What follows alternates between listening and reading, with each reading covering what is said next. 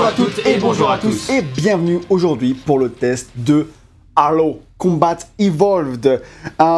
C'est un, jour béni au fond parce que on va parler d'une saga dont euh, vous n'aurez peut-être jamais pensé. On parlerait au Ney Show parce que vous savez, on est ici on a souvent été traité de pro S, pro Sony parce qu'on est principalement sur les consoles Sony. Mais peut-être que ça va changer parce que maintenant nous avons le Game Pass, maintenant VGM a une Xbox Series X. Alors peut-être que c'est la bonne occasion de se lancer dans les licences Xbox et Microsoft du coup euh, plus précisément. Et évidemment, si on s'est lancé aujourd'hui dans le tout premier Halo qui est sorti le 15 novembre 2001 aux États-Unis seulement, c'est parce que à peu près aux alentours de la sortie de ce test vient de sortir Halo Infinite. Le dernier jeu en date de la saga Halo, donc Halo 6, comme moi j'aime bien le résumer, parce que moi, Halo 5 c'était terminé en cliffhanger, c'est-à-dire que moi, du coup j'ai déjà Mhm. fait les jeux précédents. Et euh, moi j'avais hâte du 6 quoi. Mais bon, il est sorti en 6 ans plus tard. Eh oui, oui, il a, il a pris son Il a, temps. mis, il a mis du temps. Ah, il a été repoussé d'un an aussi. Bon. C'est vrai que ça n'a pas On reviendra pas sur cette histoire. Et voilà, pour inaugurer un peu tout, tout ça, quoi de mieux que de se lancer dans cette célèbre licence qui a brillé au lancement de la toute première Xbox, parce que si ce jeu a fêté ses 20 ans il n'y a pas longtemps, et ben c'est la Xbox qui a fêté ses 20 ans. Si c'est la tout de la, la machine Microsoft. Bah, c'était la, ses- c'était la killer app. Hein. C'est ça. C'était Ouais, la je veux killer dire, c'est app la- de c'est la la- Xbox, euh. c'est les 20 ans de la Oui, marque sûr. Xbox, quoi. C'est quand même euh, pas rien. Et en plus, du coup, on va célébrer ça avec De toute façon, Halo. tu, l'as dit, toi, c'est une série que du coup tu connaissais déjà. Ouais. Là, tu as refait le jeu euh, pour la deuxième fois et demie, on va dire. Puisque tu Ouais. l'avais pas fini la première fois. Et euh, mais moi, c'est une série Halo que j'ai envie de découvrir depuis, euh, Ah bah oui. depuis Oui, toujours en fait. hein. En fait, on, si on ne l'avait pas fait, c'était plus par manque d'opportunités parce qu'on avait soit pas les consoles, soit euh, pas le PC, parce que les Halo ils ont mis longtemps à être portés sur PC à part le 1, tu vois. Enfin, Ah, et c'est une série précurseur sur plein de trucs, sur les FPS PC euh, et plein de choses quoi. Ouais. Donc sur les FPS PC. oui, Console. oui, console, c'est vrai, c'est mieux, il fallait montrer qu'on suit. Et c'est sorti chez nous le 14 mars 2002, en même temps que la console chez nous. A savoir qu'on y a tous les trois joué sur ce canapé via la version Anniversary, c'est un remake qui est sorti le 15 novembre 2011 pour les Donc, 10 ans du jeu. Donc il y a qui vient 10 de ans. les coup. 10 ans. Lol. Et c'était sur Xbox 360 à l'époque. C'est un et ce remake là, il a été intégré plus tard à la Master Chief Collection dont VGM vous a montré la boîte.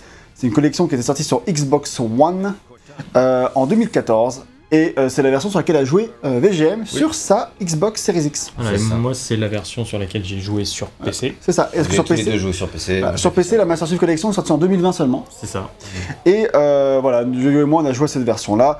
Notons que, bah, à qu'avant ce test, j'étais le seul à- sur ce canapé à avoir joué à Halo. J'avais fait le, le jeu à l'époque dans sa version PC en 2005-2006 et je l'avais pas terminé, effectivement. Puis je l'ai fait en, sur Xbox One euh, en coop avec notre ami Liquid Slot en 2015, donc euh, pour la sortie d'Halo 5. Et donc là, c'est mon troisième run sur ce jeu, à croire que je ne m'en lasse pas. Et évidemment, nous profitons voilà, de la sortie d'Halo Infinite, comme je l'ai dit. Précision, une précision importante, c'est que ce test concerne uniquement le mode solo. Personne ici sur ce canapé n'a joué au mode multijoueur qui est culte. Donc on s'excuse tout de suite auprès des fans que ça pourrait décevoir, évidemment. Euh, mais rassurez-vous, on en parlera quand même dans ce test, on parlera de pourquoi il est important en revenant aussi sur son développement. Je crois qu'il a explosé avec le 2 même carrément. Oui, Enfin, surtout avec le de 2, ouf. bien sûr, mais je veux dire, euh, on va quand même en parler, mais ici, on va se concentrer dans ce test sur tester le solo. Voilà. On sait que c'est un jeu qui, pour beaucoup de gens, a été culte pour le multi, comme GoldenEye ou d'autres jeux, tu vois, euh, qui euh, peuvent pas- peut-être moins résonner si tu t'arrêtes, euh, moins résonner chez les gens si tu te t'arrêtes au solo, solo. quoi. Donc, Donc de parler de solo, on peut peut-être dire mode histoire. Parce que Mode que- histoire, que Tu c'est peux jouer vrai. en coopération. c'est vrai, c'est euh, très juste. Parce que d'ailleurs, la deuxième fois, je l'ai fait en coop, comme j'ai dit. Ah oui, c'est pour ça.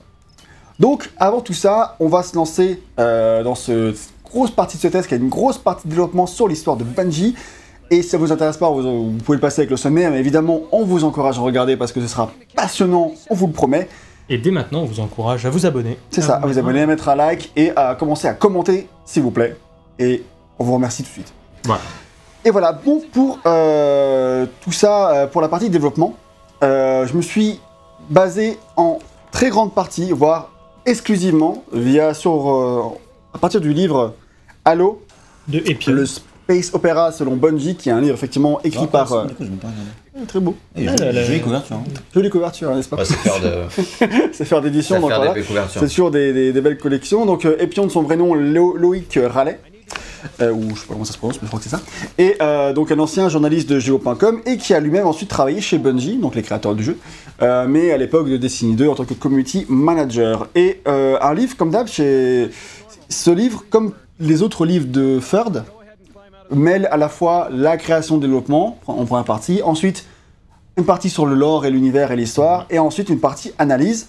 C'est comme ça qu'ils fonctionnent chez eux, et c'est aussi pour ça que je ne me retrouve pas toujours dans leurs bouquins.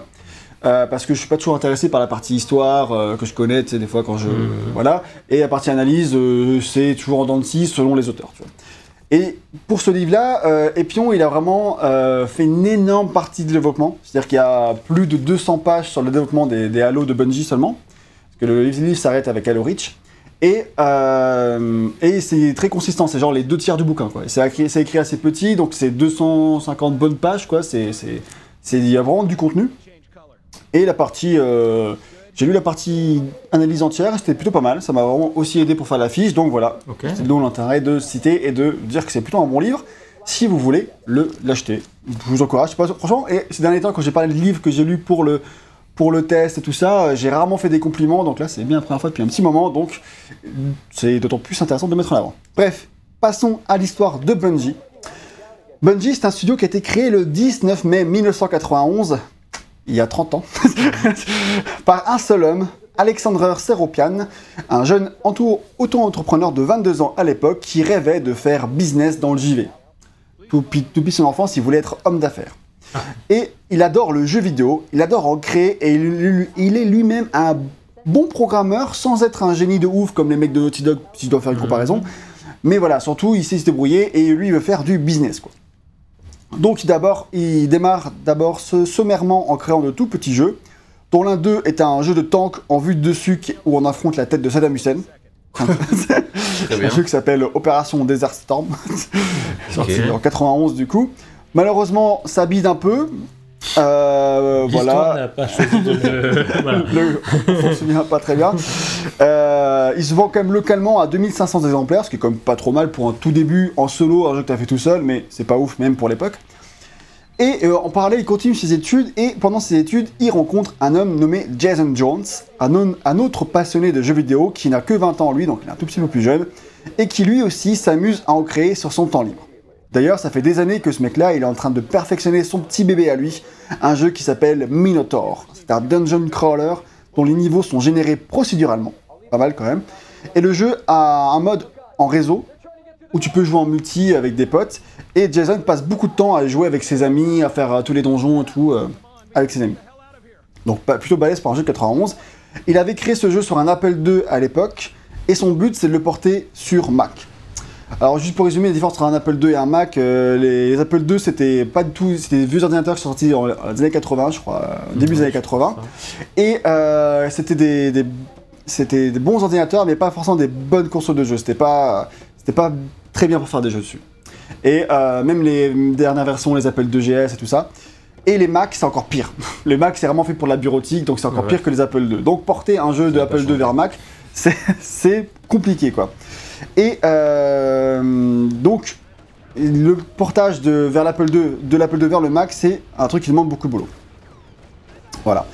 Mais pourquoi en fait, du coup, on ferait, on sortirait des jeux sur Mac? C'est parce que à cette époque-là, l'Apple II est en perte de croissance euh, totale. Ça fait déjà 10 ans que ça, se traîne. Et Mac est en- au contraire en croissance absolue. Les ordinateurs Mac explosent, notamment grâce à leur logiciel de traitement euh, de texte et, euh, et leur XLAE version Mac, qui ont vraiment poussé vraiment le- fait euh, sorte que ça soit ultra populaire. Mac sorti en 84. Et donc, euh, bref, c'est un succès de malade mental. Et du coup, euh, et du coup, bref, il faut porter sur Mac. Mac, c'est le futur des jeux Apple. ouais, quoi. Donc, c'est tout l'intérêt de tout ça. Ça a changé là. Ouais. ça- Donc voilà. Mac Donc- Euh, Quand Jason, non mais euh, par rapport aux marques Apple. Oui, non, mais aujourd'hui. Quand Jason Jones et Alex Seropian, euh, Seropian se rencontrent, ils deviennent amis. Et euh, à cette époque-là, le portage sur Mac de ce jeu-là est presque terminé. Et Alex lui propose de l'aider à le terminer et de le publier via Bungie, son studio à lui qui venait de créer. Et bien sûr, euh, Jason Jones accepte et le jeu sort en 1992. Il bide aussi un peu lui, lui également. Ils en vendent 2500, donc euh, la même chose en fait que le premier jeu. Et euh, donc c'est pareil, c'est un petit mais c'est un petit succès pour un jeu que tu as fait tout seul ou à deux, c'est quand même pas mal euh, pour pas commencer. mal, hein. Franchement, c'est bien. Donc Ils voilà, lancent les petits voilà, c'est ça. C'est le début, en tout cas, c'est le début d'une collaboration officielle entre les deux parce que voilà, Jason devient officiellement membre de Bungie et mieux que ça, il devient partenaire égalité, c'est-à-dire qu'ils possèdent tous les deux 50% de l'entreprise. Et encore aujourd'hui, les deux sont euh, considérés comme les cofondateurs de l'entreprise. Même Ils- si Ils sont toujours ou pas? Euh, je ne crois pas, je t'avoue, je, je suis pas sûr. Je, je t'avoue, je me suis pas renseigné. Donc je vais pas dire de bêtises. Ce serait étonnant, mais qu'ils Bah, y soient encore. bah ouais, ça a beaucoup changé, donc euh, Oui. c'est possible que Et c'est. puis 30 ans plus tard, Oui, c'est ça. tu vois, c'est.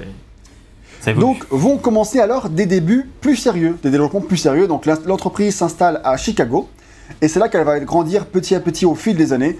Alexander s'occupera davantage de la partie business évidemment puisque c'est son kiff et Jason sera davantage le creative director des jeux de Bungie.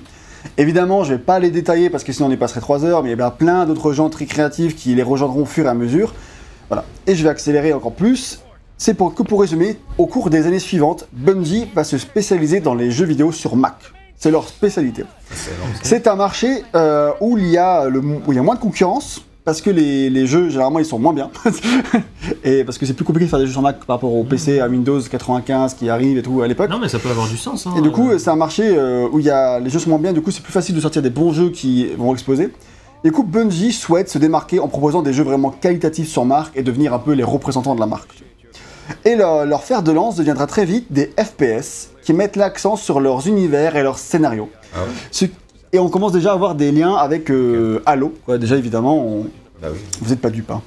Leur tout premier FPS sera Pathway into Darkness, un jeu sorti en août 1993, donc la même année que Doom. et c'est un Wolfenstein 3D-like. Parce qu'en fait, ils ont vraiment vu Wolfenstein, c'est littéralement quand tu... Et ils ont fait un, la- un Wolfenstein-like. Mais la même sortie, la même, année- la même année que Doom, quoi. Donc quand tu regardes les images, tu vois bien que Wolfenstein est sur source d'inspiration évidente. Euh, c'est le même genre de couloir, etc. C'est un FPS contre des monstres chelous dont les couloirs euh, sont très sommaires. L'histoire, c'est un soldat américain qui doit activer une bombe nucléaire dans un temple ma- maya pour tuer une divinité. ok. Bombe nucléaire, carrément. c'est- Voilà, les- c'est comme ça qu'on résout le problème, nous les Américains. voilà, c'est bon.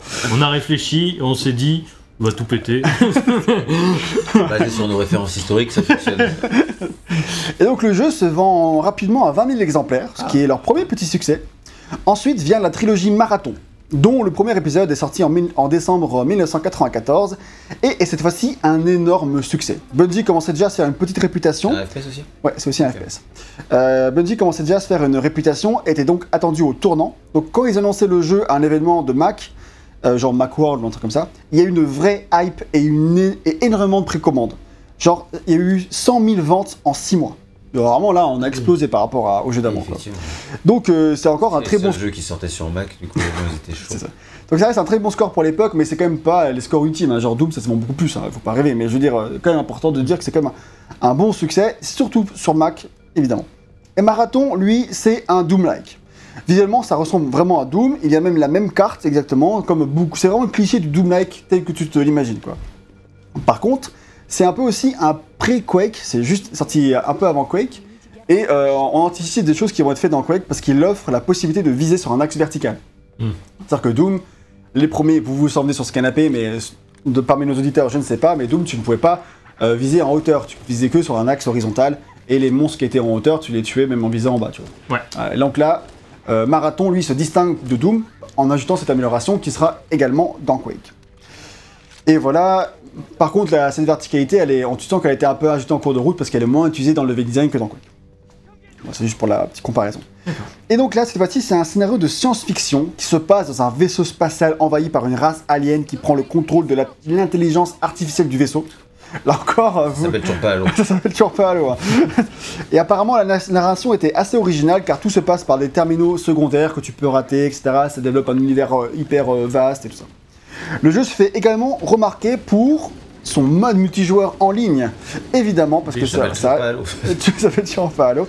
Et il faut comprendre dès maintenant dans ce test, parce que je vais pas répéter à chaque fois, que les modes multijoueurs sont très très importants pour Bungie. C'est même souvent l'élé- l'élément numéro 1 quand ils commencent à développer un jeu, même pour Marathon, même pour Halo, et même aujourd'hui pour Destiny. C'est-à-dire que Ah oui. quand ils font un jeu, ils commencent par tester. Oui, évidemment pour Destiny. Et quand ils font un jeu, ils commencent d'abord par tester des concepts, à éprouver le gameplay, tout ça, dans des maps multijoueurs qui se font eux-mêmes. Et une fois que ça marche, une fois que les gens s'amusent en compétitif, Là, ils s'occupent de faire un mode solo en Ouais, basant là-dessus. ok, on a un gameplay fun. Maintenant, qu'est-ce qu'on peut en faire euh, dans une, avec une histoire? Et après, tout ce qui a servi pour leur proto sert à la conception du mode multi, donc c'est une machine bien, bien, bien. Donc ça, ça marche. On voit déjà là tous les éléments de la philosophie de Bungie à ce stade de leur histoire. Quoi. Et ce sera encore le cas pour après Halo, et euh, c'est juste pour mettre l'emphase dessus. Vient ensuite la suite de Marathon, un jeu qui s'appelle Marathon 2 Durandal. Un nom surprenant, hein C'est ça, surtout pour nous. ouais, c'est ça. Euh, parce que le nom vient du méchant du jeu, qui est une intelligence artificielle qui souhaite prendre le contrôle et devenir un dieu. Bref. Euh, Durandal. Sale, sale bail, quoi. Durandal, apparemment, c'est le nom d'une épée euh, Oui. française, genre de, Ouais. une épée culte euh, de l'histoire. Et d'ailleurs, Cortana aussi. Ah. Cortana, je savais pas, mais Durandal, euh, c'est. Ouais, Donc voilà, moi je savais pas du tout, et du coup à l'époque, euh, quand ils avaient commencé à teaser Halo avec, euh, en parlant de Cortana et tout ça, euh, les gens ont fait, croyaient que c'était la suite du marathon parce qu'ils avaient fait le lien entre marathon, enfin Durandal et Cortana. Bref, voilà, Ok. c'est pour la petite anecdote encore une fois. Marathon 2, il sort en, en novembre 1995 et c'est également un immense succès. Il propose également multijoueur et la possibilité de faire la campagne en coop. J'ai aucune idée de si c'était commun à l'époque, mais moi ça me paraît ouf pour du 1995. Mais j'avoue que ma culture n'est pas très au point là-dessus. Mal, hein, pour Ah, c'est 1995, clair. ça a l'air. euh, Et c'était une grosse équipe à l'époque, Non, non, c'est une dizaine, vingt- une dizaine, vingtaine de personnes, grand max, quoi. Donc, euh, ouais, je dirais même qu'il doit être 10-15 à cette époque-là. J'ai pas, pas noté le détail, évidemment. Si vous voulez le détail, le livre des pions est plutôt pas mal. J'ai un résumé, hein. Donc voilà. Le troisième jeu de la trilogie, c'est Marathon Infinity, qui sort en octobre 96. D'ailleurs, Infinity, Halo Infinite, lol. Mhm. Il sort en octobre 96 et était encore un encore plus grand succès. Et les fans adorent tout, le jeu, son mode multi et surtout son univers fascinant malgré sa narration cryptique. Un peu ce qu'ils aiment aussi, tu vois. Un peu la Dark Souls. En tout cas, on est sur un bon run, quoi. Pour l'instant, on est sur la bonne run. Ensuite, étape suivante de l'histoire de Bungie, c'est la série Myth. Et pour le coup, Ah oui, on s'éloigne complètement de ce qui a fait le succès de leur précédent jeu, puisque Myth, si vous ne le saviez pas, c'est une saga de euh, jeux de stratégie en temps réel. MYTH. À ne pas confondre avec Myst, parce que moi, j'arrive pas, Oui, de, ça, ok, j'arrive ok. pas de me mélanger entre Non, les non, deux. c'est mythe. Oui, mais c'est horrible Ok. parce que moi, je les mélange tout le temps. Ouais. Je mélange Myst et Myth, c'est insupportable. Pourtant, ces jeux n'ont rien à voir, parce que Myst, c'est un jeu d'aventure. Oui, bah oui, oui, oui. Euh, avec des énigmes, etc. C'est pas du tout Bungie. Et voilà. Et pourtant, ces jeux n'ont rien à voir. Ou presque, puisque ces deux sagas ont pourtant un point commun très important. Non, mais puisque mais je me confondais déjà à la base, et en plus, il y a des points de confusion supplémentaires. Parce qu'il existe un lien entre Myst, donc le jeu de. D'énigmes. Non, je confonds. J'ai mal marqué. je suis, je me suis merdé. stratégie, Voilà. Le jeu des Voilà, c'est ça. Voilà. Donc, il y a un lien entre Myth, le jeu de Bungie, et Myst, et la suite de Myst, donc euh, le jeu d'énigmes là, et qui s'appelle. Ce Myst 2, en gros, il s'appelle Riven, The Sequel of Myst. Mhm. Ah oui, C'est d'accord. dur.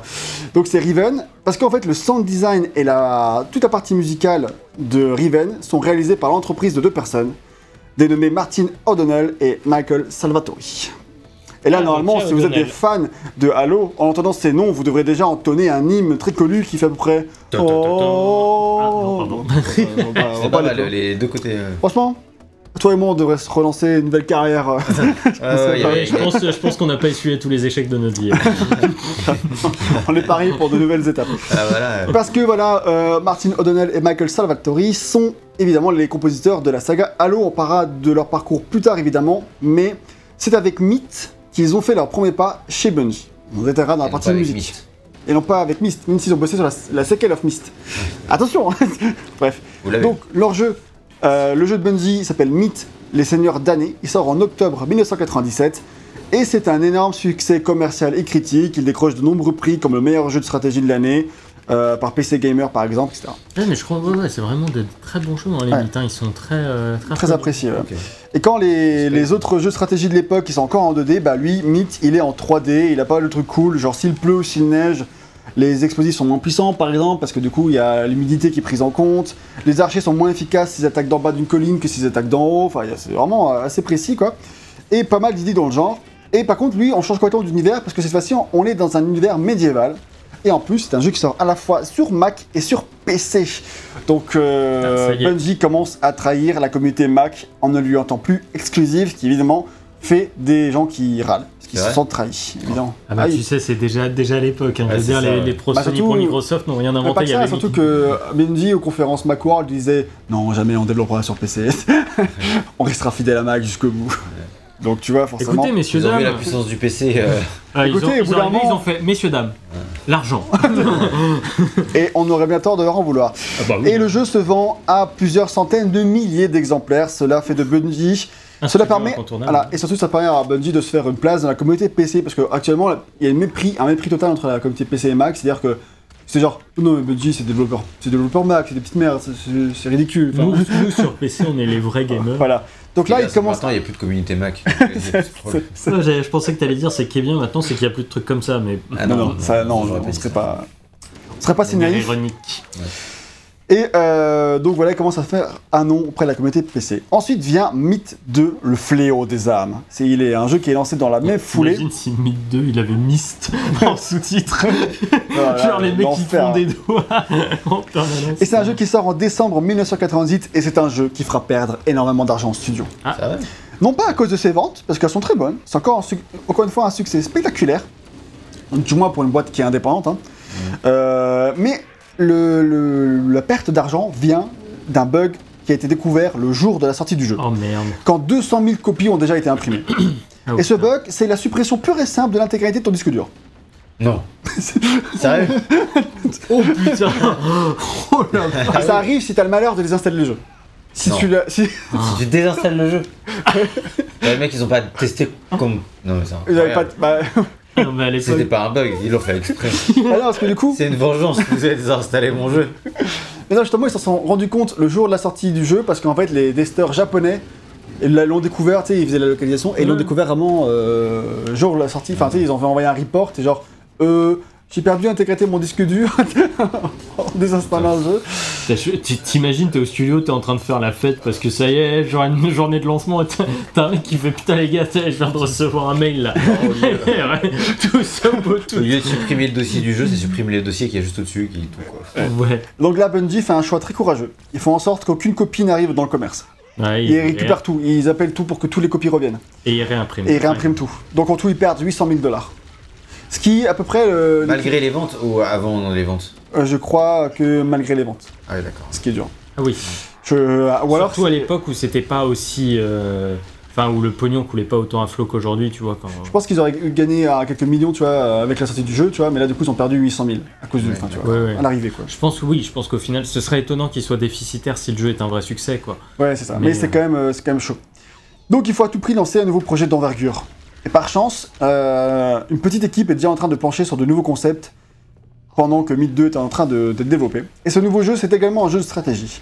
Mais euh, il sera peut-être influencé par le succès de StarCraft, qui lui est sorti en 98, parce Ah que oui. cette fois-ci, Qui va rebattre les cartes aussi, un StarCraft. Oui, bah, bah, ça évidemment. Et donc parce que du coup, euh, ce nouveau jeu de stratégie, c'était un jeu de science-fiction. Pour l'instant, le jeu s'appelle Armor, et c'est évidemment lui qui deviendra Halo. Ça paraît bizarre dit comme ça, mais oui.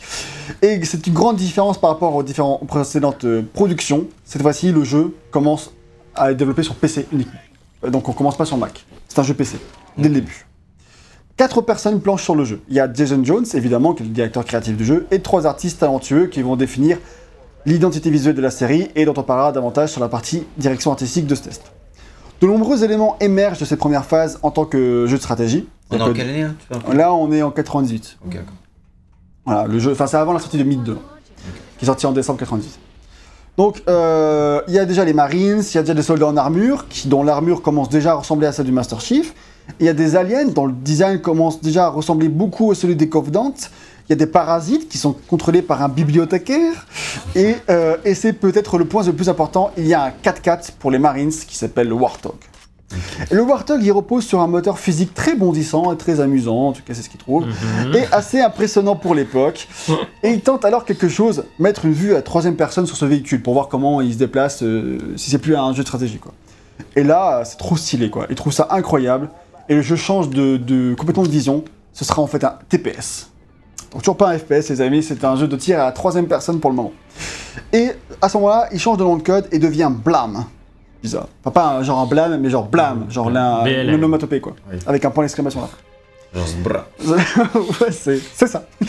Mais en 98 quoi. Et tout le studio de Chicago bosse dessus en 1999 quand Myth 2 est enfin sorti. Vous vous en doutez, le jeu évolue très vite et connaît de nombreuses modifications. Par exemple, c'était d'abord un, un jeu en monde ouvert qui, s'est de, qui est devenu de plus en plus linéaire, de plus en plus tourné vers l'action. Et évidemment, toujours, il y a cet intérêt massif pour le multijoueur en ligne qui est ancré dans la philosophie de Bungie. Il y aura une campagne coop, ils le savent, et du compétitif, ça, ils commencent déjà à bosser dessus. Et en plus de cela, il y a l'envie de réaliser des prouesses techniques de ouf pour l'époque. Les niveaux n'ont aucun temps de chargement, on peut passer de l'extérieur à l'intérieur sans aucune latence. L'éclairage du soleil est dynamique. Et ces aspects-là sont dans le jeu. hein. Vraiment, euh, Ouais, ouais. tout ça, c'est. Là, vous voyez la version euh, Anniversary, mais euh, on vous montrera plus tard euh, la version euh, euh, Xbox 1. Plus tard. Hop.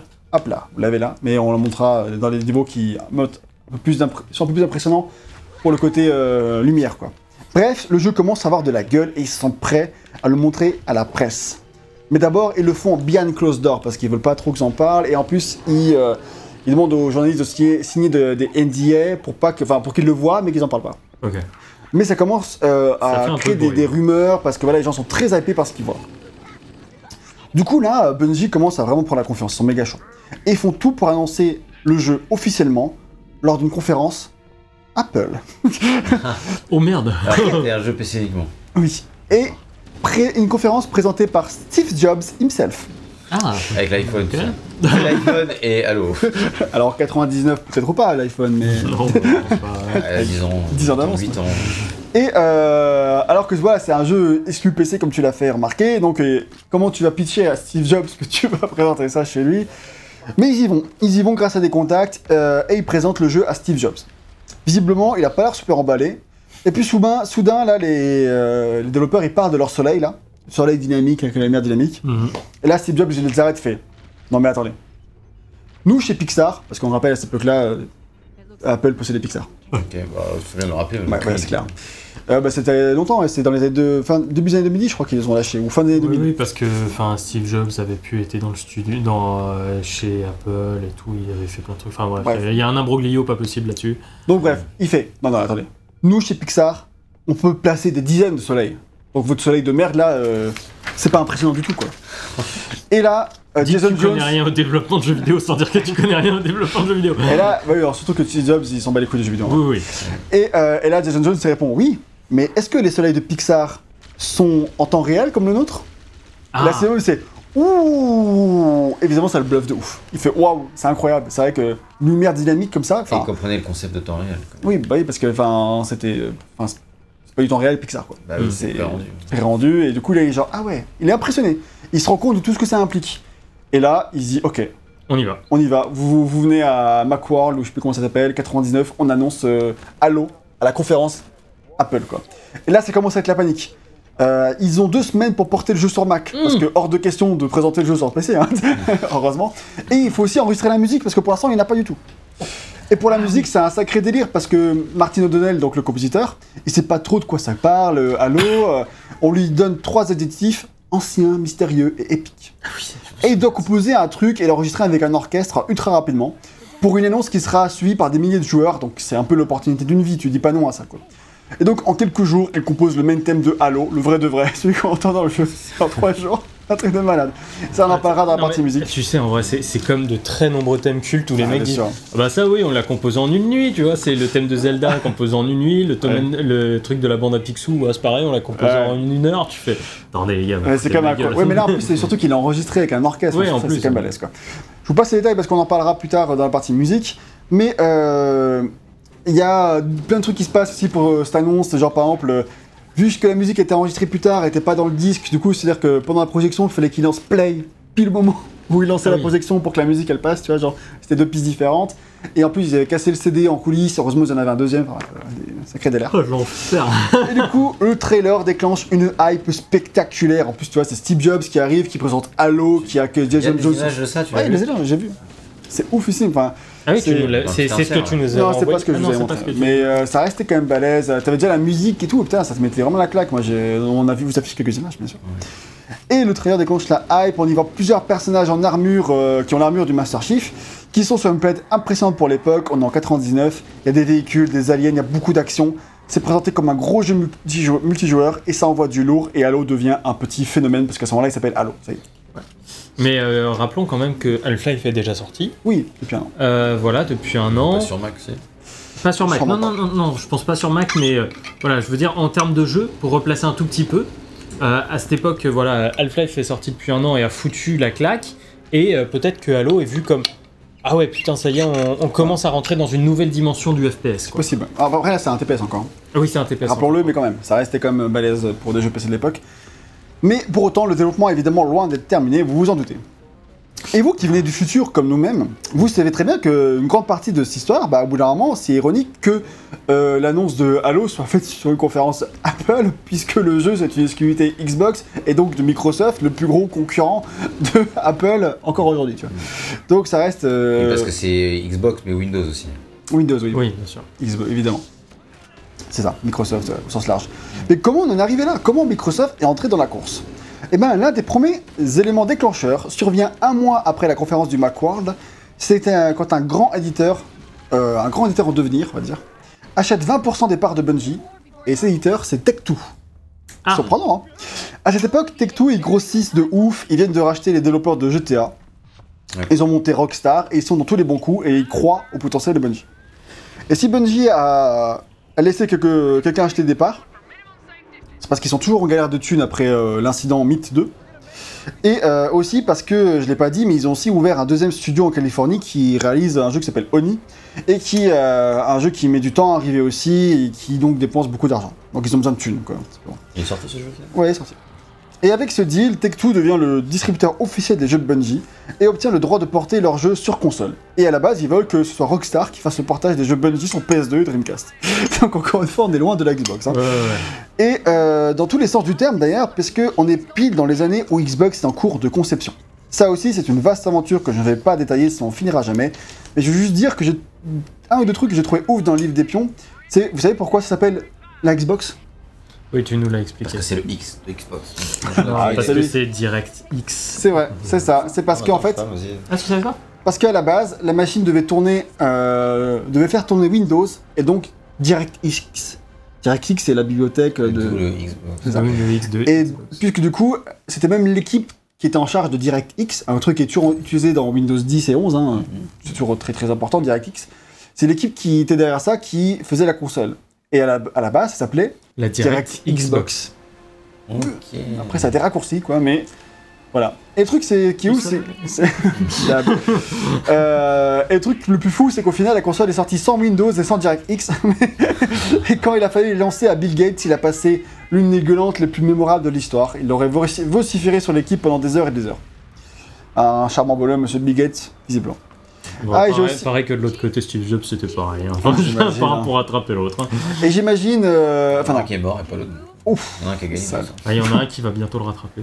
Oh putain, c'est hardcore tout ça, disons. Et j'ai aussi appris que c'est spécifiquement dans le but de contrer Sony et la PlayStation 2 que Microsoft s'est lancé dans le développement d'une console. Parce qu'à l'époque, Sony, arrogant comme ils étaient, vous le savez, Ah, bah oui. il disait la PlayStation, la PlayStation 2, c'est ce qui va tuer le PC. ça n'a pas vraiment plu à Microsoft, qui s'est dit Attends, ils commencent à faire les malins, Faut peut-être euh, peut-être se monter au front, quoi. Et ils ont bien eu raison, visiblement, parce que Oui. tiennent- continuent à tenir tête à, Ils sont encore là. à Sony et le PC est loin d'être mort. Oui. Très loin d'ailleurs. Et ils ont la meilleure console actuelle. Spray. Le mec, Comme Un spray. truc un truc qui ressemble à une console, quoi. Aïe aïe aïe aïe aïe. Bref, là où ça devient intéressant pour notre histoire, c'est que, euh, comme tout constructeur euh, qui cherche à se faire une place dans l'industrie, Microsoft est à la recherche de contrats exclusifs. Et c'est comme ça qu'il signe d'ailleurs avec le studio derrière Oddworld, donc Mhm. Oddworld Inhabitants, pour faire un Oddworld exclusif qui sera Munch. Ah oui, non, c'est Munch. Munch d'abord et ensuite Oui, la Fureur sera aussi euh, un nouveau partenariat. Et donc ils font le tour des conventions et au cours de l'une d'entre elles, ils croisent Alexander Seropian, donc le fondateur de Bungie, et euh, ils présentent à ce mec-là la Xbox.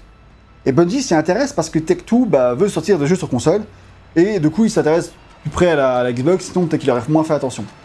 Et il est vraiment ah, impressionné par la, console, quoi. Elle est très proche du PC, elle a l'air facile à développer, elle a l'air puissante, et surtout, elle mise sur le online. Et c'est un choix très très important dans la philosophie de Bungie depuis toujours, alors que la PS2 n'a pas d'online, le Dreamcast en a, mais... Enfin, la PS2 a fini par en avoir via un Oui. modem, mais c'était pas intégré la, dans la console. la Dreamcast en a eu, mais elle l'a eu trop en avance, et C'est du ça. coup, ça, ça a fait Alors que ça a pas marché. Microsoft est censé avoir la- le online, le modem dans la console, quoi. Donc ça, c'est, ça fait des trucs qui sont intéressants pour Bungie tout de suite là. Et euh, voilà, donc ça, ça leur plaît. Et la Xbox se présente donc comme un choix évident pour euh, Bungie. Et en plus, ils se disent que s'ils peuvent devenir un studio associé à la marque Xbox, ça peut être tout bénéf pour eux parce que ça les mettrait vraiment en avant dans l'industrie. Donc on commence à ouvrir des discussions pour un accord d'édition entre Microsoft et Bungie. Et Bungie va aller plus loin. Ils sont toujours dans la merde financièrement, Tech2 ça les a sauvés mais c'est encore très instable, et le début des années 2000 est une période très dure pour les studios indépendants, donc ils veulent trouver un acquéreur. Donc ils ont commencé par demander à Apple, mais Steve Jobs a dit non, je m'en bats les couilles. Donc voilà, pas d'Apple. Et au cours des discussions avec Microsoft qui se passaient en parallèle, ils abordent alors le sujet, et l'idée ça hype Microsoft. C'est genre, Wow, mais oui, c'est ça qu'il nous faut, c'est un développeur exclusif pour nous, parce que je crois qu'à cette époque-là, ils n'avaient pas beaucoup de Microsoft Studio, quoi. Je crois qu'ils avaient Ensemble Studio, ou peut-être un ou deux autres, mais ils n'avaient pas de... Eux, c'était surtout des jeux PC. Je crois pas qu'ils avaient des développeurs qui faisaient des jeux Xbox, donc qui possédaient, tu vois. Ah bah ils étaient encore en développement de marque, donc ça, euh, forcément euh, là tu, tu cherches du monde. Tu vois, finalement ce, ce dont ils se sont rendus compte pareil ces dernières années et qu'ils achètent à tour de bras C'est ça. euh, des studios. Donc là, ni une ni deux, les deux parties signent. Microsoft acquiert Bungie pour environ, environ 30 millions de dollars. Ils rachètent les parts de Tech2. Ouais, c'est ça. Tech2 conserve les droits des jeux de Bungie qui sont déjà sortis, et Microsoft récupère les droits de Halo. C'est comme ça qu'ils s'arrangent. Ok. Et les, les employés de Bungie deviennent donc des employés de Microsoft. Et Microsoft, ils sont un peu chelous, parce qu'ils veulent que tous leurs employés se trouvent à côté du quartier général de Microsoft, donc à Redmond, à côté de Seattle, c'est-à-dire à environ 5000 km de Chicago, quoi. Donc, 5000. Ça va. bah, c'est comme si là, on devait déménager, je sais pas, genre à... Au Canada. Bah non, bah si, bah non, quand même pas. Non, c'est pas ça. mais- Si, bah si, je sais pas. Comme si on devait aller au... Ah, je je sais pas, mais en tout C'est cas, grave loin. En tout cas tu bouges beaucoup, ouais, ça c'est clair. plus, Je euh, pense que tu vas vers la Russie euh, bien, hein, tu vois, Ouais, je pense que- on- Pétersbourg. on déménage bien, quoi. C'est pas 5000 en vrai, mais c'est c'est loin, j'ai pas fait Oui, bon, Mais en tout cas, c'est en très tout loin. cas, c'est oui, c'est un, gros truc qui est demandé aux employés euh, C'est du ça. studio. Et euh, une décision qui, évidemment, ne fera pas l'unanimité. Non, sans. Et d'autant que pour les employés, euh, bah, pour beaucoup d'employés, de Bungie, je veux dire, Ouais. Microsoft symbolise le mal absolu, quoi. Parce Ouais. que c'est des mecs qui font du Mac. Développeur Apple. C'est pas des développeurs PC. Et euh, à l'époque, Microsoft est vu comme un petit challenger. euh, alors, Windows 95, c'était très bien tout ça, mais c'est encore venu comme des trucs op- d'opportunistes, c'est pas des trucs de passionnés. C'est vu comme ça par les, par les puristes euh, des micro-ordinateurs de l'époque, tu vois. Et donc, du coup, euh, trahison, pour eux, alors. c'est ouais. pour les employés de Bungie, c'est genre le Microsoft, c'est le mal, c'est le mal absolu, quoi. Et eux, surtout, ils adoraient l'idée d'être des développeurs indépendants, quoi. Être achetés, déjà, ça leur fait chier, mais alors par Microsoft. Genre, c'est trahison, quoi. Comme si Insomnia Games avait été acheté par Microsoft. Non, je, je blague, hein, mais, mais peut-être. Et on se rappelle d'ailleurs que des années plus tard, Bungie se battra pour récupérer son indépendance quand ils rachèteront leurs droits qui appartenaient après à Activision. Ils sont de nouveau indépendants à l'heure où on parle et ils sont battus, beaucoup battus pour ça. Et quand ils arrivent enfin à Redmond, euh, il y a beaucoup de tensions par rapport à la manière dont travaille Microsoft habituellement. Parce qu'en fait, Bungie est installé dans un open space, dans un open space à eux, alors que normalement tous les employés de Microsoft, ils ont des bureaux individuels. Ah, Et euh, les employés de Microsoft, ils sont très, très intrigués aussi parce que, euh, parce que fait Bungie. Et du coup, ils sont. Ils se baladent de leur, leur open space, ils regardent, sans demander la permission, ils viennent voir, ils discutent, ils amènent leurs enfants pour regarder et tout, comme si c'était le zoo quoi. Genre, Regardez les développeurs de c'est comme ça qu'ils Les décrivent. euh, barbus là. Ils, ont vraiment Regarde, dit. euh, regarde, ça fait 80 heures qu'il est là cette semaine. Regarde, il commence à pleurer. et donc du coup, euh, parce qu'en fait à l'époque, euh, chez Microsoft, il y avait beaucoup de passerelles. Tu pouvais beaucoup, si Oui. euh, un endroit t'intéressait plus que l'autre, tu pouvais euh, changer de, de- pas de filière, Ouais, mais de. maintenant. Ouais, mais en fait apparemment c'était très facile à l'époque. Tu disais, j'aimerais bien travailler pour ta team, il fait ok, et puis t'es changé dans la, dans la journée, la demi-journée, enfin c'était très vite quoi. Et du coup, bah, il y a plein de gens qui viennent voir Bungie en mode, ah moi ça m'intéresse le jeu vidéo, est-ce que je peux bosser avec vous et tout, mais eux ils sont en mode, Bah, c'est pas comme ça que ça marche chez nous, wesh. euh.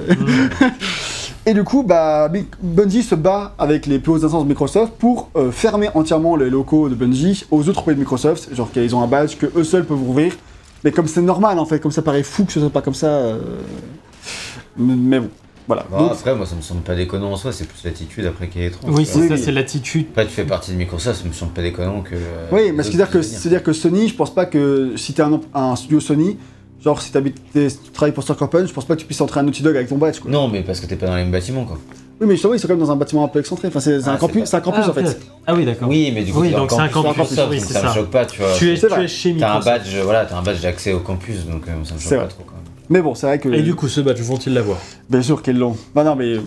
Bon, voilà, c'est bon, on y est. Non, non, bah. Ils sont donc euh, de Microsoft et ils bossent chez Microsoft pour sur Halo. Et nous sommes cette fois-ci en juillet 2000 et le jeu doit sortir fin 2001 avec la Xbox. Et vu tout ce qui reste à développer, c'est sportif. Et il faut savoir qu'à la fin du projet, Bungie restera une toute petite boîte d'une trentaine d'employés seulement. C'est peu même en 2001. Le premier gros changement qui va arriver, c'est évidemment la transformation du jeu en FPS. L'idée est venue assez naturellement déjà, parce qu'en fonction des séquences, le jeu passait de la vue à la troisième personne à la première personne.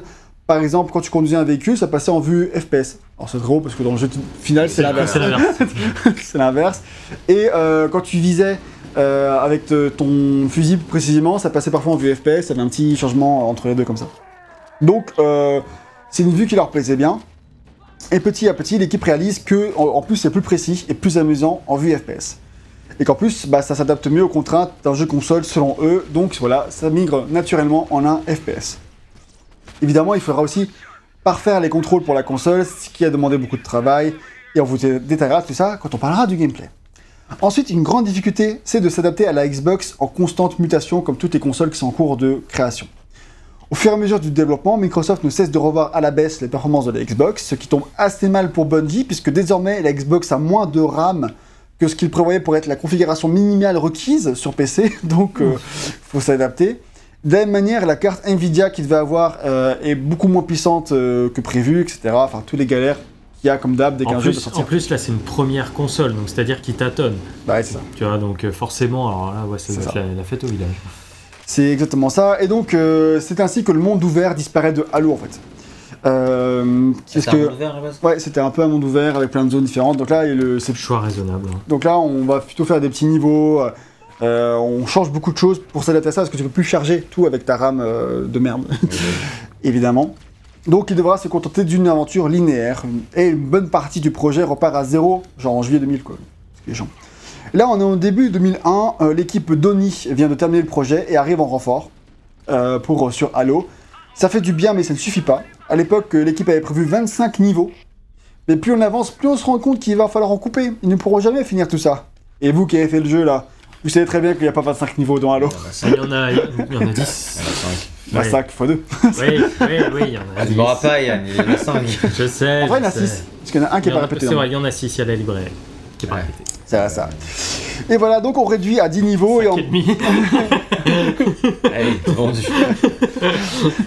On réduit donc à 10 niveaux et on bricole pour que ça continue à s'assembler. L'équipe est également euh, ralentie par les nombreuses présentations de jeu parce qu'il faut le vendre ce jeu évidemment.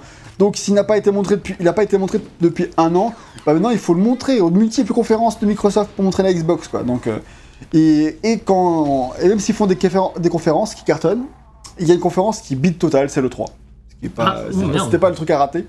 C'est parce que là, en fait, c'était un mois après la présent- présentation, ils n'avaient pas eu le temps de faire un nouveau niveau. Juste un truc, c'est que le 3 à l'époque, c'était pas le 3 aujourd'hui. hein. C'était vraiment la fête du slip. C'était vraiment un truc pour les journalistes, etc. Spécialement pro. Donc c'est pas la conférence à rater, puisqu'à l'époque, Internet, c'était pas ce que c'était aujourd'hui. Donc ça passait Ouais. par les journaux. Donc si tous les journaux sont en mode Allô, finalement, ça s'annonce pourri, Ça. tu serres les fesses. Après, il avait montré un mois avant et c'était stylé. Et là, du coup, bah, là, ils ont pas le temps de faire une bonne démo. Euh, le jeu montre pour la première fois ses défauts. La démo, elle tourne à 10 FPS. euh, et le jeu restera dans cet état quasiment jusqu'à la fin. Heureusement, il sera fluide quand il sortira. Mais en tout cas, ça, ça, ça fait, ça, fait, ça fait mal. Et en parallèle, Jason Jones, il commençait déjà le développement d'un nouveau projet avec une petite équipe qui s'appelait le projet Phoenix. Mais il est contraint de le mettre en pause pour focaliser toutes les forces de Bungie sur Halo. Et en tant que chef de projet, Jason Jones, il doit avoir le rôle de leader, évidemment. Mais d'après Martin O'Donnell, donc le compositeur qui est un employé du studio maintenant, ce n'était pas, le, ce n'est pas là où il était le, le meilleur. Il dit que Jason, pour le citer, il dit Jason comprend tous les éléments qui permettent à un jeu de s'assembler, et au sein d'une petite équipe, il travaille sur tout ce qui demande son application. Mais on peut difficilement dire qu'il est un leader visionnaire parce qu'il ne projette pas de vision et ne convainc pas les gens de s'aligner et de donner leur maximum. Serait- ne serait pas au top top euh, d'un leader quoi. Et Jason Jones, à Steve Jobs. hein. Oui, c'est un, c'est un bon gérant. oui voilà, c'est un bon gérant mais pas forcément un bon. Créatif. Il est bien pour les parties où on va assembler la pré-prod, on va concevoir le truc, mais pas pour la suite. Et Jason Jones n'a d'ailleurs quasiment rien codé dans le jeu, rien écrit, rien produit à proprement parler. Et c'est la première fois que ça arrive de sa carrière. Il n'a fait, il n'a été que le chef de- d'orchestre du projet, bon gré mal gré, ce qui est déjà une tâche énorme évidemment, mais euh, pas là Bien où sûr. il performe le mieux en fait. Et évidemment, vous vous en doutiez, c'est le crunch total, plus de 80 heures par semaine tous les jours. Le livre des pions manque peut-être un peu d'infos là-dessus, je trouve, mais parce que j'attendais plus de dire ça qu'il manque de recul Peut-être. C'est pas contre toi. C'est pas Petite contre toi. boutade. Ah, C'est un peu une constante, j'ai l'impression. Non, en plus, euh, il n'arrête pas de mentionner les défauts du jeu et tout, donc moi je trouve ça cool. Non, mais euh, Voilà. encore une fois, c'est pas contre lui. C'est du bien, sûr, sûr. Mais donc, du coup, il en parle peut-être pas assez et j'aurais bien voulu plus d'informations, plus de détails là-dessus, ça m'aurait intéressé personnellement, mais c'est pas grave. Et le jeu, à la base, il devait être prêt.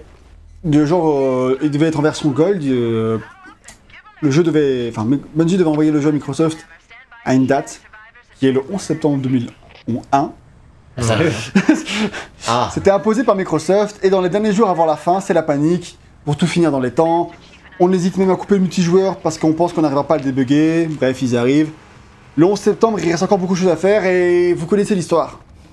Non Ah. C'est quoi le 11 septembre Le 11 2000. septembre 2001, euh, Bah, le World Trade Center, hein, si on veut. Allez, arrêtons de tourner. ça veut dire ou- ouvrez une page Wikipédia Ah si non, mais vraiment toi, vous êtes trop ne jeune. tournez pas autour du pot, c'est Voilà. euh, le- les attentats du World Trade Et Center. ben voilà, et ben ce jour-là, plutôt que de terminer le jeu, les employés de Bungie, ils vont aller au bureau, bureau le matin, ils vont voir ce qui se passe, ils vont rentrer chez eux.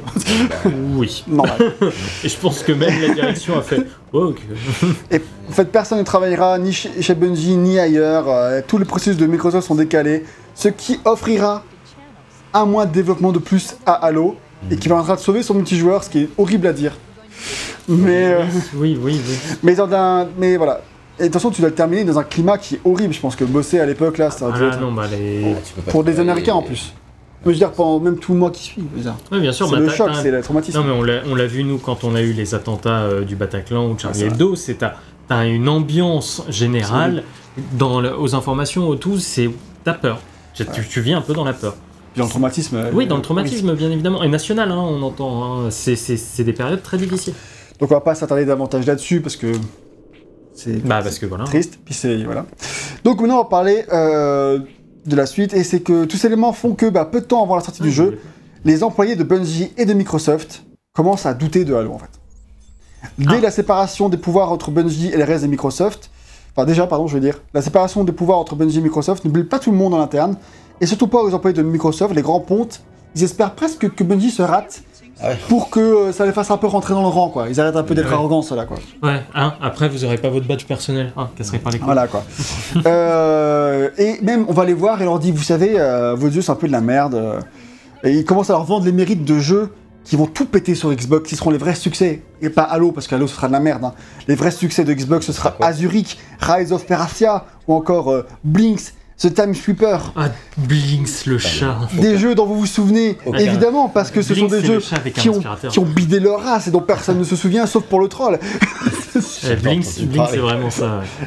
Et ben, pour toi, j'ai né un truc. euh, pour toi, pour Azuric, c'est que euh, Rise of Peracia, c'est que euh, c'est un jeu qui, est, qui a été fait par une boîte qui, euh, qui s'appelle Era Aratium, un truc comme ça. Et en fait, qui est la boîte euh, de jeux de développement euh, console de Amaze Entertainment. Sérieux? Les gens, les mecs qui ont fait les, Harry- Partout. les- qui ont fait les jeux Harry Potter euh, sur PC, tout ça. Après, ils sont aussi à Seattle, sur le côté Redmond, en fait, donc c'est aussi pour ça. Ils sont parfaits. Et donc bref, voilà, ça me faisait rire. Et c'est une grave bidée. Voilà. Et chez Microsoft, on trouve aussi que le nom Halo n'est pas terrible. On le trouve trop féminin. Allô Et les, et les gens Non ne, mais allô et les gens ne l'associent pas assez à un jeu de guerre. Donc ils veulent absolument changer le nom pour faciliter le mar- marketing. Bungie refuse évidemment catégoriquement. Ils obtiennent gain de cause. Mais ils sont obligés de faire des concessions. Et c'est pour ça qu'ils acceptent le sous-titre Combat, Combat Evolved. Ah. Ce qui est Que tout le monde trouve nul. hein. complètement con. Oui, ça, on est C'est tous d'accord, je pense. Voilà, c'est pas un bon sous-titre. Non. Personne ne l'aimait. Non, ça veut rien dire en plus. Ça veut pas dire grand-chose. hein. Combat évolué, Bah, il se dit, le combat a évolué, voilà. Ouais, bah, ça veut rien dire, on est d'accord. C'est de la merde. Le jeu donc sort finalement le 15 novembre 2001 aux États-Unis en même temps que la console et c'est un énorme succès, vous le savez. Les critiques sont rassurés et vantent les critiques, l'écriture pardon, euh, la façon dont sont construits les niveaux. Ils vantent l'IA et la jouabilité et les notes maximales pleuvent. Comment ça ils ont dû sortir con, putain. Ouais, Commercialement, le succès se fait sur la durée, mais à grande vitesse. C'est-à-dire que chaque semaine, la moitié des ventes de la console se traduisent par une vente de Ouais, Halo. C'est-à-dire qu'en gros, une- euh, deux consoles vendues, une vente de Halo. Voilà, c'est ça. Donc, ce qui veut dire que bah, euh, ça fait beaucoup d'Halo. Ce qui fait vite un énorme chiffre. Et le 8 avril, donc 5 mois après la sortie euh, aux États-Unis et un mois après la sortie européenne, le jeu franchit le million d'exemplaires, ce qui pour une nouvelle licence sur une nouvelle console est balèze. Bah oui. ouais. Deux ans après sa sortie, ils étaient toujours dans le top 10 des jeux des meilleures ventes Xbox. Donc c'est toujours, euh, encore une fois, balèze. Et le phénomène est tel que les, grands, les gros stars viennent rendre visite à Bungie quand ils sont de passage à Seattle. Donc euh, il y a le groupe Linkin Park qui vient voir Bungie, t'as Justin Timberlake, Timberlake ou cet immense star qui est Hayden Christensen Ah, bah, à l'époque. Hein. à l'époque. ouais. Et évidemment, l'un des gros facteurs, sa carrière. euh, l'un des gros facteurs de son succès sera bel et bien son mode multijoueur dont on parlera plus tard dans ce test. Il est désormais temps de parler du jeu en lui-même, et on espère que cette partie de développement vous a plu. Ouais, c'était Pour intéressant. parler, merci, du. Merci Epion. merci. Merci ma famille. non. Pour parler maintenant de son scénario, et j'ai appelé cette partie scénario un univers cryptique Point d'interrogation. L'histoire de Halo, elle est écrite par un homme qui s'appelle Joseph Staten. C'est un gars qui est arrivé à Bungie en 1998 et qui a un parcours ultra atypique. Il a un diplôme en théâtre et un en relations internationales. Il a tenu une association caritative au Japon où il a enseigné l'anglais pendant deux ans. Il a tenté en vain de rejoindre la CIA, puis il a travaillé pendant un an dans un vignoble. Hein et après, il a rejoint Bungie. Et toi, tu, toi, quand toi, tu vois, tu pensais que tu avais du mal à trouver ta voix, mais il y a des gens. Non, mais en fait, Il y a c'est- toujours pire. hein. J'ai l'impression qu'en fait, il y a trois homonymes. C'est trop bizarre, quoi. Tout le monde s'est dit, ouais, c'est le même en fait. Et donc, il a rejoint Bungie en tant que relation presse, avec son truc de relation internationale, évidemment. Et il deviendra vraiment pote avec Jason Jones, qui est le bon gars pour, avec qui devenir pote si tu veux vite évoluer. Et il lui confiera donc l'écriture du scénario des missions de Oni, donc l'autre jeu de Bungie dont on va pas parler. Et le. Et voilà. Et ensuite de Myth, un petit peu, je crois. Ouais. Et visiblement, ça a dû bien se passer parce que Jason lui confie ensuite le scénario de Halo. Au moment où il commence à prendre en charge l'histoire, l'univers est déjà établi depuis longtemps, c'est-à-dire qu'il y a un monde avec un anneau, donc le Halo. Euh, Il y a des aliens qui sont nommés les Covenants, euh, il y a des armées humaines aux équipements futuristes et un soldat en armure verte. Et c'est Joseph qui va faire de ce soldat, qui est à l'époque une simple unité d'élite euh, qui était à la base créée pour le mode jeu de stratégie, quoi. Et c'est lui qui va en faire le héros. Euh, Master Chief. le Master Chief, un soldat génétiquement modifié pour être plus rapide, plus intelligent et plus fort que les autres humains. Le rapide. Le rapide. euh, Je sais pas, vous, excuse-moi. Que les- vous- allez peut-être vers une critique qui, reviendra plus tard, mais. Que les autres humains est la- est l'élément clé de la phrase. Je sais pas, ils courent vite, hein, les autres, les Marines de base. Pas sûr, ouais, j'avoue, j'ai un petit doute. Bon, on comparera tout à l'heure, on fera la course, ok On fera la course avec les Marines. Et donc, c'est Jason Spart- Spartan John 117, l'un des derniers représentants des Spartans, le Master Chief. D'ailleurs, d'où vient ce nom, le nom du Master Chief? Eh ben, c'est initialement un nom temporaire qui lui a été donné euh, en tant que surnom en attendant qu'on retrouve son vrai nom. Du coup, Ouais. ils ont décidé de le nommer par rapport à son grade euh, pour que ce soit plus simple. Et c'est Robert McLeese, un artiste qui planche sur la création de l'univers d'Halo depuis le tout début du projet, qui lui trouve euh, quel grade il est censé avoir. Puisque, puisqu'on est dans une version un peu futuriste de la Navy américaine, son grade est le, officiellement le Master Chief Petty Officer, qui est en fait le grade le plus haut placé de toute la Navy. C'est-à-dire, euh, il n'y a qu'une seule personne qui le porte à la fois. Quoi. Genre, euh, dans, genre, ils se succèdent. Ils se transmettent les rôles de Master Ouais, Chief au Petty Officer. Ah, C'est pour ça De nos fait, jours, en euh, fait. le- la traduction française, c'est genre adjudant, un truc comme ça. Non, c'est le Major. Major. Mais bon, euh, c'est c'est pas le même grade, hein, Major. Non, Major, il, il a baissé un grade dans la version Oui, française. oui, Major, c'est dans les sous-titres. plus hein. bas. hein, Ils C'est. disent pas, ils disent jamais Master Chief, c'est perturbant. Ouais, c'est vrai. C'est toi que c'est Major, je crois pas. que- Oui, c'est le Major d'ailleurs, le jeu en. Quand tu vas sur une Game Pass, euh, il l'appelle. Euh, euh, Halo, euh, le Major Collection. Ce qui est trop chelou. Oui. Ou édition le Major, enfin bref. Mais du coup, ça, ça fait rire parce que c'est pas du tout comme ça qu'on est habitué à, à entendre ce, ce truc-là. Donc voilà, et que nous raconte Halo La version officielle, c'est que le jeu se déroule en 2552, à une époque où l'Empire humain est en pleine colonisation spatiale. Malheureusement, elle est aussi tombée sur l'alliance Covenant, une alliance de plusieurs races aliens, euh, bien décidée à anéantir l'espèce humaine en fait. Tout simplement, voilà. Euh, Pas de raison particulière. voilà. Et en fait, ils sont. Non, si, quand même. Parce qu'en fait, le- les humains, ils sont en colonisation Ah oui, spatiale. oui, donc. euh, Et en oui. parallèle, les aliens sont en mode wesh. euh, Bah, c'est notre territoire, donc on va le c'est défendre. un peu ça, quoi. Et en fait, c'est même pire que ça, parce qu'en fait, ils sont en pleine croisade religieuse. Le scénario du jeu a été écrit avant les attentats du 11 septembre 2001. Oui, Rappelons-le. hein. Euh, c'est important de le préciser. Non, non, mais oui, oui. c'est- Et euh, ils sont en pleine croisade religieuse. Et ça, c'est pas vraiment. C'est déjà décidé à l'époque de Halo 1, mais ça transparaît pas du tout dans le scénario du jeu. hein. Et le jeu démarre peu de temps après ce qu'on appelle la chute de Reach. Ah, Reach, ça semble avoir été une planète humaine dévastée par les Covenants, mais là encore, on n'en sait rien en fait en tant que joueur quand tu débarques. euh, et cette planète, elle est juste très vaguement mentionnée par Cortana dans la cinématique d'intro, mais Bungie ne fait aucun effort pour t'expliquer les détails. Le lore officiel, c'est que le vaisseau dans lequel se trouve le Master Chief, qui est le, Le, le automne, ouais, le Pillars of Autumn, voilà. Le pilier d'automne. le pilier d'automne, ouais, les pi- ouais, je pense. Si, si, c'est ça, je crois, hein, les ça. d'automne. Ok. Et euh, le, ce vaisseau-là, en fait, il- dans lequel il se trouve le Master Chief, il s'échappe de Reach juste après que la planète soit tombée entre les mains des Covenants. Et là, il navigue au hasard en faisant des sauts à vitesse de lumière euh, pour leur échapper. Mais ils sont constamment rattrapés par les Covenants. Sachez que c'est le pitch de Battlestar Galactica. C'est exactement la même chose. Jusqu'à ce qu'il tombe sur ce halo. Voilà. Et c'est ça, et quand, le, quand commence le jeu, l'équipage est au bord de, de nerfs, ils commencent à perdre espoir, ils sont constamment rattrapés, ils savent plus quoi faire. Et là, ils tombent sur le mystérieux Halo, là Ça, sur c'est lequel on se trouve. C'est oui, c'est ça. Non, non, c'est- Si, si, bah, en fait, c'est très vaguement mentionné dans la cinématique d'intro. Quand tu la revois maintenant, Oui. elle fait beaucoup plus de sens maintenant que tu. Enfin, si Maintenant t'as. qu'on a cette information-là. quoi. Mais ça, comment te parler On, on t'explique un peu tout ça, mais euh, c'est C'est très très, c'est très cryptique au début. Et donc, l'Halo est un espèce de monde mystérieux qu'on ne connaît pas encore vraiment. Il cache quelque chose, notamment les restes de la civilisation Forerunner, une civilisation avancée qui devait autrefois euh, régner sur la galaxie, mais dont on sait finalement peu de choses à ce stade de la saga. Au début du jeu, le Master Chief est réveillé de sa chambre cryogénisée pile au moment où notre vaisseau approche l'Halo. Au même moment, le vaisseau se fait aborder par l'Alliance Covenant qui saccage le vaisseau, c'est ce qu'on a vu au début de ce test, et il est obligé de se cracher sur l'Halo désormais. Mais le commandant du vaisseau, qui s'appelle Keys, il ne, il ne peut pas, il ne peut pas laisser l'intelligence artificielle du vaisseau tomber entre les mains des Covenants, Cortana. car elle, car elle détient les- la position de la Terre en fait. C'est pour oui. ça en fait. et donc les Covenants disent bah, euh, vu qu'on vous massacre là, vous massacrez sur Terre, ça devrait pas être trop compliqué, surtout que vous êtes censés être les meilleurs là, donc on va aller défoncer. C'est ça. Donc en gros, euh, le Master Chief récupère l'intelligence artificielle Cortana dans son, dans son, Dans son armure casque, ouais. pour la protéger et pour pas qu'elle tombe entre les mains des Covenants. Et aussi comme ça, Cortana peut l'aider sur la planète en question et euh, lui donner du, euh, un soutien euh, tactique. Le Master Chief s'échappe dans un vaisseau de sauvetage, il atterrit sur l'Halo lui aussi, comme on, c'est ce qu'on est en train de faire. Tout le monde meurt sauf lui. Tout- ouais, basiquement, c'est ça. À partir de maintenant, Ouais, J'ai bien résumé le jeu, je pense. C'est plus ou moins ça. À partir de maintenant, commence d'abord une opération de sauvetage pour venir en aide à tous les humains qui sont crachés sur l'Halo et qui sont attaqués par les Covenants. Mais peu à peu, la mission va se transformer en une quête pour sauver la race humaine, rien que ça. Car il semblerait que le Halo soit une arme. De quelle manière On ne sait pas. Mais il faut à tout prix empêcher les Covenants de s'en servir.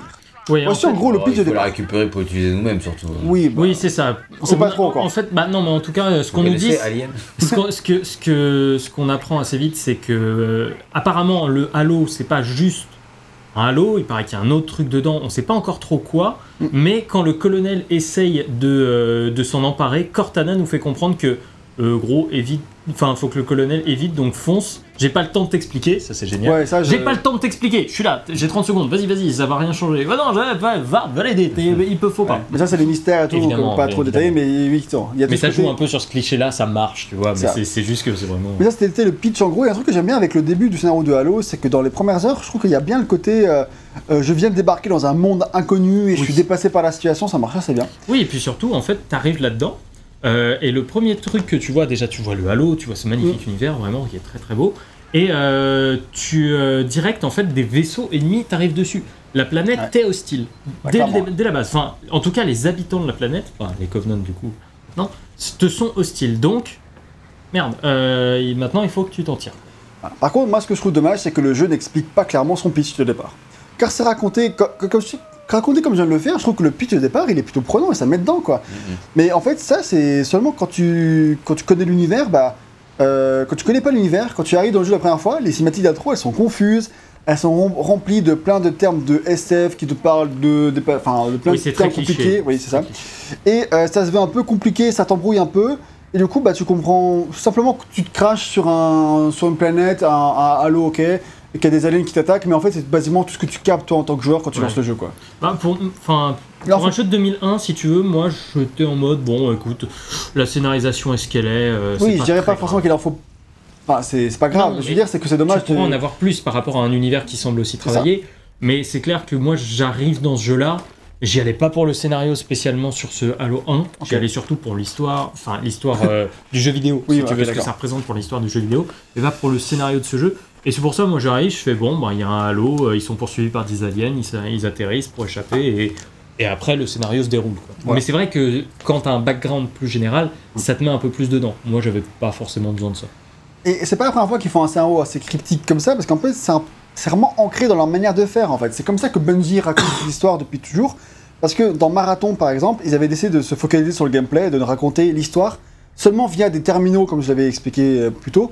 Les terminaux, ils s'étaient cachés dans, dans les niveaux, ce qui fait que l'histoire ne pouvait ne pas être trouvée du tout, soit que partiellement, et du coup, il fallait vraiment, en plus, les textes étaient très longs, très cryptiques, il fallait vraiment tous les analyser, et tout, pour comprendre l'histoire de l'univers, et c'est vraiment les, les fanatiques, tu vois, qui, qui, enfin, qui aimaient fouiller, surtout que dans les années 90, c'est vraiment ce côté, euh, j'ai un jeu, euh, Oui, tu fais un- je j'ai le un- saigne dans tous un- les sens, Bah, quoi. De toute façon, il y en avait pas autant qu'aujourd'hui, donc Ça. quand t'avais un jeu, ça coûtait cher, donc tu le ponçais. C'est ça, et du coup, euh, tu te délectais de ce moindre détail-là, et c'est en fait, euh, Bungie est vraiment, était vraiment dans, dans cette façon de faire de la narration. Euh, on venait critique, on laisse beaucoup de choses à l'interprétation, et tout ça. Et, euh, mais ça avait plus à l'époque. Et mais aussi parce que c'était aussi secondaire dans un Doom-like, le scénario est pas très très intéressant. Et apparemment, Destiny, donc qui est sorti en 2014, si je ne m'abuse, euh, il avait également des soucis similaires à son lancement. L'histoire avait du, du mal à être transmise aux joueurs. Alors ça a été amélioré via des mises à jour apparemment, mais, euh, mais ça s'est un peu retourné contre eux. quoi. C'était une volonté de- des des devs qui s'est un peu, bah, qui leur a joué des tours. Et dans le premier Halo, ce- cette euh, côté cryptique, ça se traduit bah, déjà, comme je l'ai dit, par un, ce manque de mise en contexte au départ, et par la mention constante de, de noms de civilisations diverses et variées, de noms d'IA dont on ne saura jamais vraiment rien, ou encore- alors seulement par, par quelques bribes, quoi. Et c'est encore pire avec l'anniversary, la version anniversary, parce que VGM l'a montré tout à l'heure une vidéo, Ouais. où ça, moi je pensais que ça avait bien, mais ça faisait partie du jeu de base. Quand je l'ai trouvé ce truc-là, lors de. J'arrive, je regarde ça, je bite Que que, de- Mais vraiment, je suis devant, je fais. Ok, en fait, j'en ai rien à branler, vas-y, avance. Et ça, moi. ça a été rajouté par la version Voilà, et ça, c'est ce que tu m'as dit. Du coup. Bah, je l'ai je l'ai vu, je l'ai découvert là, puisque. en fait, ah, tu l'avais pas vu Si, si, je l'a- je l'avais vu, mais c'est juste que quand tu passes en mode jeu Ah oui. normal comme ça, ça apparaît pas. Ah Bah Ah non, ouais. puisque ça fait pas Ouais, partie de cette version-là. Ouais, j'en avais des parlé. petits avec- bonus qui, enfin, pour euh, étoffer l'univers pour les fans et aussi pour teaser un peu Halo 4. Voilà, et du coup, euh, moi j'arrive et je vois ça et je fais. Ouais, c'est Mais encore pire. hein. qu'est-ce que tu me racontes le jeu? Je comprends rien en plus. Ah ouais. Tu me montres des sages en capuche. Alors tu sais, c'est le pire, euh, le pire truc de, de- de cliché SF. C'est oui, des mecs en capuche sages ont appelé un truc machin. Ah, et c'est ça moi j'avais fait 5 Halo, j'ai vu la vidéo, j'ai rien compris, alors tu imagines? Ouais, donc t'es face à ça, tu bites rien. Ça. Et, euh, et à partir de là, j'étais en mode bon, allez, vas-y, déroule.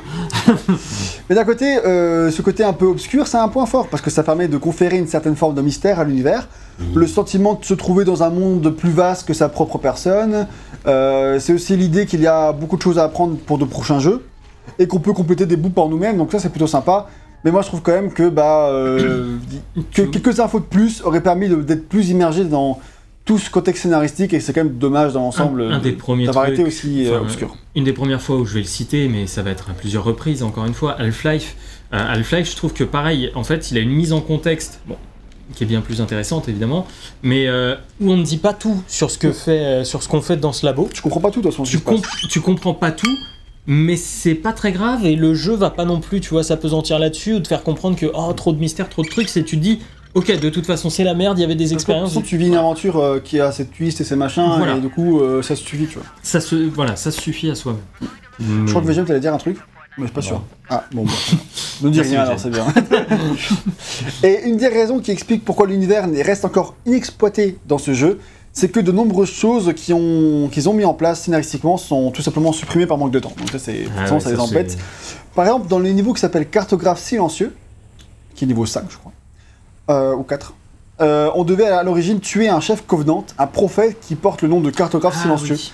Et puisqu'ils n'ont pas eu le temps de se mettre d'accord sur son design, bah ils l'ont coupé. Ah, c'est c'est- ça, c'est C'est con. c'est dommage. Et de même, euh, ils avaient prévu des chefs d'Alliance Covenant qui finalement n'arriveront que dans le 2. Donc voilà, il y a plein de choses qui devaient arriver et être faites qui ne sont pas là. D'ailleurs, à l'époque de la sortie du jeu, les fans pouvaient compléter leur savoir sur tout ce dont le jeu parlait, euh, ne parlait pas plutôt, Ouais. en achetant le livre Halo, la chute de Reach. Ah putain, c'est là où ils ont commencé les bouquins. Et oui, et c'est un, un livre qui raconte tout ce qu'il y a à savoir sur l'origine du programme Spartan 2 qui a donné naissance au Master Chief et qui explique tout sur le début de la guerre entre les humains et les Covenants. Et c'est un livre qui est sorti deux semaines avant le jeu. Alors, soyons honnêtes, nous, plus que le bouquin, on vous recommande la vidéo Oui. de Brian David Gilbert. euh, Ça, c'est si vous êtes Unraveled. anglophone. Si vous êtes anglophone seulement parce qu'il n'y a pas de sous-titres en français, Voilà. mais la vidéo est Ça hilarante. s'appelle Unraveled. Donc, voilà, il en a fait plusieurs. Et le mec, sur- il lit les 30 livres. euh, Il lit les 30 livres à l'eau. et te résume ça de manière Hilarante. hilarante. Ah, il les résume, d'accord. Euh, ah non, non, non, il les lit pas. Parce que Si si tu lis les 30 livres, faut avoir le temps, quoi. C'est, il les lit. Il y a euh, 30 livres à l'eau. oui, il y en a 30 en tout. Bah, Et encore, à la base, il était parti pour les 30 livres à l'eau, plus les BD, plus les trucs, et au bout d'un moment, il a fait Ouais, non, c'est bon. Ah. Et, et la chose ouf, c'est que le livre qui étoffe l'univers du jeu, il sort deux semaines avant le jeu. C'est pas genre un livre opportuniste qui sort euh, après parce que le, livre a mar- le jeu a marché. Non, c'est il y a déjà un truc cross-média à la base. quoi. Oui. Et ça, c'est déjà ça, c'est intéressant, franchement. Oui, mais est-ce que c'est planifié en tant que tel depuis des années, ou est-ce que c'est juste par manque de temps et on a Ah. dit au scénariste Vas-y, écris ce qu'on a- ce qu'on Non, parce qu'en bah, pas vraiment, parce qu'ils ont fait appel à un auteur externe, tout ça. Tu vois, ils ont. Ouais. Euh, je crois que c'est Microsoft qui volait ça, je crois. Moi, je sais plus le détail, je l'avais lu, mais. Mais dans l'idée, ça se trouve, je trouve que c'est comme intéressant. Et euh, il est écrit, donc j'ai dit, par un auteur externe, mais toutes les décisions scénaristiques ont été validées par Bungie. Et le mec s'est basé sur la Bible du lore de Halo. Pour. Euh, tu sais pas si y aller en voiture, mais c'est pour ça. Bon, attends, je me suis engagé. Pardon, mais c'est juste le Warthog, quoi. Vous inquiétez pas, c'est nous. C'est le Warthog. C'est le Wartub. Ça, c'est toi, ça. et donc voilà, euh, et c'est d'ailleurs ce livre qui va donner Ouais. au Master Chief son prénom. Un prénom ultra original et osé. Non. John. Pardon. Échappé. je pensais que c'était- je pensais que c'était juste Master Chief, tu vois. Et Il s'appelle John. Il s'appelle Ah John. putain, c'est incroyable. nom de famille Smith. Le mec s'appelle John, quoi. c'est pour ça que c'est le Spartan John 117, on l'appelle maintenant. Mais genre, euh, du coup, euh, je crois que dans le. Ah, ce qui explique peut-être son manque de charisme. Pardon, Peut-être allez-y. peut-être que dans, dans- Je crois que c'est peut-être dans le jeu, il l'appelle John à la fin, Cortana, je sais plus, mais. Peut-être. Mais du coup, en fait, c'est comme l'auteur du livre qui a choisi que c'était John. Ouais, c'est toujours marrant de le dire. Et de nos jours, comme l'ai dit, il y a 30 romans Halo qui sont tous canons. Hein. Donc voilà, on vous recommande la vidéo dont on a parlé. Et pour le, ce roman de Halo 1, là, qui, qui ra- raconte ce qui se passe avant, pour résumer, on y apprend que les Spartans ont été créés en kidnappant des enfants et en les modifiant génétiquement. Putain, Witcher. Witcher, ouais. La plupart mouraient et les autres devenaient des soldats. Putain, Witcher. On les clonait aussi. Bon, ça, c'est pas, pas Witcher. Putain, pas Witcher. et bref, tout ça n'est pas remis en question dans le livre, tu vois, c'est genre c'est une bonne chose. Ah, on kidnappe des enfants, on les tue, on les. Ouais, bah à la guerre comme à la guerre. Ah bah c'est cool, voilà. C'est juste comme ça. C'est les c'est humains très- qui font ça Ouais. Ah. Pour faire créer des, des, des Spartans. Et euh, dans le livre, il est très manichéen. C'est genre les humains, c'est gentil, tout ce qu'ils font, c'est merveilleux, même le programme Spartan. Par contre, les aliens, c'est tous des fils de pute. hein. Oui, voilà. c'est comme ça dans le jeu aussi. Oui, mais je veux dire, dans un livre qui est tough, tu pourrais, aurais pu euh, la preuve d'un peu plus de, de nuances, mais visiblement non. Est-ce que, est-ce, que, est-ce que la saga est connue pour sa nuance? Ça, je ne pense pas. Non. Voilà. Et ensuite, on va parler maintenant de son, la narration, parce que ça, c'était pour l'univers de base. Celui qui va donner vie à cette gigantesque saga qu'est Halo. Gigantesque si tu inclus les 30 livres, évidemment. Car même si l'univers euh, est peut-être un peu trop cryptique, cela n'empêche pas de pouvoir euh, avoir une aventure qui, elle, est bien racontée. Donc voyons un peu ce qu'il y a au niveau- au niveau de sa, narration, voulais-je dire. Et ben, je trouve que Halo s'inscrit vraiment dans, dans un espèce de post-Half-Life, Oui. évidemment. Complet. Et donc, comme dans Half-Life, on retrouve plusieurs scènes où des personnages vont nous parler in-game sans que nos personnages lui répondent. Donc vraiment le truc que Half-Life a mis en avant en 98. Il y a aussi une grande importance de la narration environnementale. Mais et il parle, tout- hein. Oui, oui, il parle. J'arrive, j'arrive. Ouais. Il y a une grande importance de la narration environnementale et de tout ce, qui est, tout ce que la mise en scène raconte de l'histoire. Genre par exemple bah, quand le vaisseau se fait détruire au début, enfin quand t'arrives, euh, que tout se détruit sous la main, sous tes yeux, c'est impressionnant. Enfin, c'est for- forcément penser à l'intro de Black Mesa, enfin de, Half-Life, mais euh, tout ça, c'est le post-Half-Life justement. Ça, c'est les petites choses qui, euh, que Half-Life a, a popularisées. Il y a plusieurs reprises dans le jeu, il y a plein de petites idées de narration in-game qui fonctionnent bien. Comme par exemple, vers la moitié du jeu, euh, juste avant la- l'apparition d'un nouveau type d'ennemi. Voilà, je vous donne des indices si vous avez fait le jeu. Bah, juste avant, il se passe un petit truc in-game que je trouve très malin et, et assez fort. le navire. oui, non, non, ça c'est vraiment stylé. On en avait parlé toi et moi Ouais. quand c'est arrivé. C'est vrai que ça c'est vraiment stylé, ça arrive. Tu t'y attends pas. C'est surprenant et quand ça arrive, c'est vrai que la première fois tu te dis, attends, il y a une erreur. Et en fait, non, non, c'est pas quoi une erreur, c'est Ouais. vraiment arrivé. Et tu fais, ok, c'est cool. Parce que ce que ça, euh, du d'un, soldat. Euh, et, euh, et du coup quand Du ça arrive- comportement d'un soldat. voilà, du comportement d'un soldat. Et quand ça arrive, c'est assez cool. Ah et en oui, fait, et tout le niveau est de toute façon construit sur une espèce d'ambiance où tu sais qu'il s'est passé un truc, tu sais que ça a dégénéré, tu sais pas sur quoi, et Oui. il se passe en c'est plus. très classique que ça fonctionne. Oui, voilà, mais aujourd'hui, c'est très classique. À l'époque, ça l'était moins quand même. Tu vois, c'est c'est des effets de mise en scène euh, pour du 2001 sur console. D'ailleurs, pour euh, donner un peu de consistance à cet univers tout ça, ils ont fait un vrai travail sur les, Marines et leur présence dans le jeu. D'ailleurs, euh, leur, simple présence avait, fait beaucoup de, débats internes euh, dans le studio parce que beaucoup de devs ne comprenaient pas pourquoi on dépensait autant de ressources pour gérer des IA alliés qui ne sont que de la chair à canon. C'était absurde pour eux. Et pour Chris Butcher, qui est responsable de, de l'IA, ces Marines sont essentiels. Il dit On a décidé que les IA alliés allaient être super importantes parce que c'était une façon de faire en sorte que le joueur se sente lié à l'humanité. Non. La plupart du temps dans Halo, la plupart du temps dans Halo, vous êtes seul avec Cortana. Ouais. Parfois, il n'y a même pas Cortana. Donc cette expérience vous isole. Donc on voulait que on voulait être certain que dès le début du jeu, le joueur comprenne qu'il fait partie d'une histoire plus grande. Et ça, je trouve que ça marche quand même plutôt vrai. hein. Ça c'est oui oui oui plutôt oui bah oui en fait c'est c'est c'est l'histoire de la quête de l'humanité quoi enfin Oui, après, bon, alors c'est- la quête destructrice hein, mais la quête- Lié à l'humanité, c'était un peu grand, grandiloquent, mais, c'est en vrai tout que. cas cette part de l'humanité qui est colonisatrice ok, oui, mais plutôt genre tu Mais- vas, enfin, tes potes, euh, ceux que tu veux sauver, que t'es pas Oui, tout oui. seul, que t'as, que t'essaies de sauver ta race, par- enfin, tu vois ça. Oui, en plus, en plus, ils te mettent bien en avant que, ok, euh, tu vois, quand tu prends le vaisseau de secours, il y a Master Chief qui fait à l'autre, euh, est-ce qu'on va s'en sortir? Il lui met la main sur l'épaule, tu vois, il se veut rassurant, il fait maintenant, tu le mets dans ton siège, tranquille, Ouais, ça va aller, je, je suis là. Et du coup, quand il y a l'échec de ce truc-là où tout le monde meurt dans son vaisseau, il se dit, bon, bah maintenant, je vais essayer de voir pour rattraper les autres. Ouais, c'est ça. Donc il y a, oui, il y a un truc d'humanisation euh, derrière, parce que, mais c'était pareil dans Half-Life, hein, quand tu Oui, tombais oui, sur un scientifique, tu vois, c'est, tu disais, putain, un pote, il faudrait que je le sauve. Et en plus, si tu le sauvais, il t'apportait du soutien. Ça. Et là, c'est pareil, si tu sauves un mec, bah, il va peut-être monter dans le Warthog et commencer à tirer à la mitraillette ou être à côté de toi avec les ennemis et leur tirer dessus. Et même Et au pire, quand il meurt, tu as les munitions. C'est ça, ça se joue pas mal. Comme on l'a vu VGM tout à l'heure, massacrer un mec pour lui récupérer le fusil de sniper. Et Ouais, tu sais quoi J'ai jamais fait ça. Et tu sais quoi? Je suis d'accord. Et, euh, au Je niveau savais de- pas que c'était possible, j'ai essayé pour et au niveau de l'écriture, il peaufine la, pers- la personnalité des IA euh, qui nous accompagnent. Certains font des blagues, certains sont plus sérieux. Donc ils ont l'air vivants en fait, ils ont tous leur personnalité. Et ça, c'est vrai que je l'ai remarqué. C'est vrai qu'à un moment donné, t'as un mec qui fait Ouais, allez, on y va, on va les buter. Enfin, tu vois, je sais pas, c'est c'est- enfin, c'est un peu Ah, il a exagéré. Et parfois, t'as un autre qui fait Là, ils nous ont coincés et tout. euh, J'espère qu'on y aura envie de trouver des- d'autres alliés. Enfin, je sais pas, il dit des petits trucs. Je trouve que ça, c'est léger, mais Bah, c'est assez subtil, j'ai pas, je l'ai pas remarqué donc. euh, Ok, bah moi je trouve que ça marche plutôt bien, après c'est pas formidable. C'est vrai que c'est quand même de la chair à canon, mais t'es content dès qu'ils sont de retour, je trouve. Oui, oui, clairement, bah, ça Oui. participe grandement à l'ambiance. Hein. Ça. Franchement, euh, et t'as effectivement moins l'impression d'être euh, tout seul, euh, t'as l'impression de faire vraiment partie de cette armée, même si effectivement, par, enfin, t'as l'impression d'être euh, un peu le big boss. Tu vois, Oui, bah, sûr. Oui, bah oui, pour- évidemment. De toute façon, il, tout est mis en avant pour que le T'es Master le gros Chef- bonhomme. Voilà, non mais voilà, c'est le Master Chef.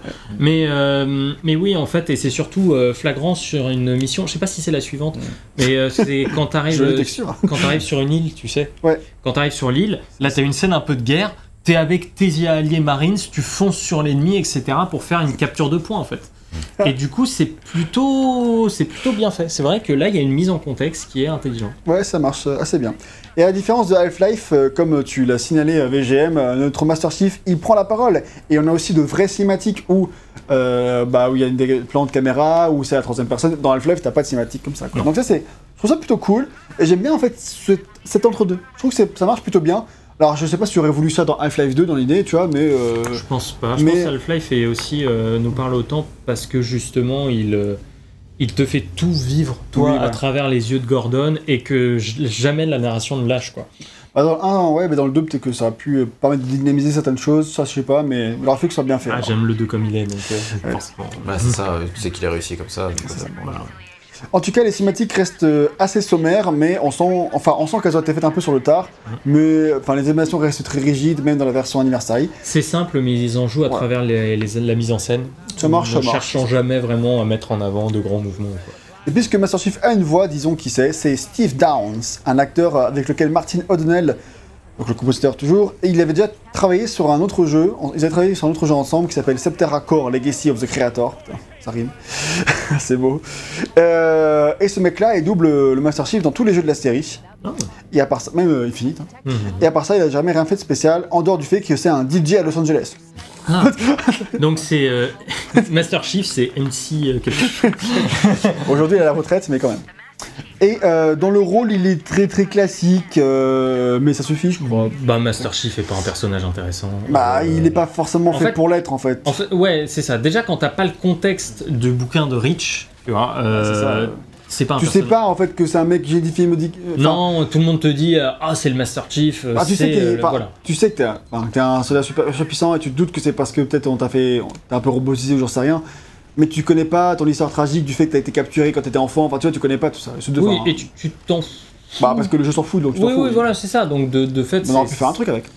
Oui, mais après, en fait, voilà, Master Chief, euh, c'est pas tant lui que, comme, tu, comme on en a déjà parlé, sa relation avec Cortana qui est intéressante. C'est ça.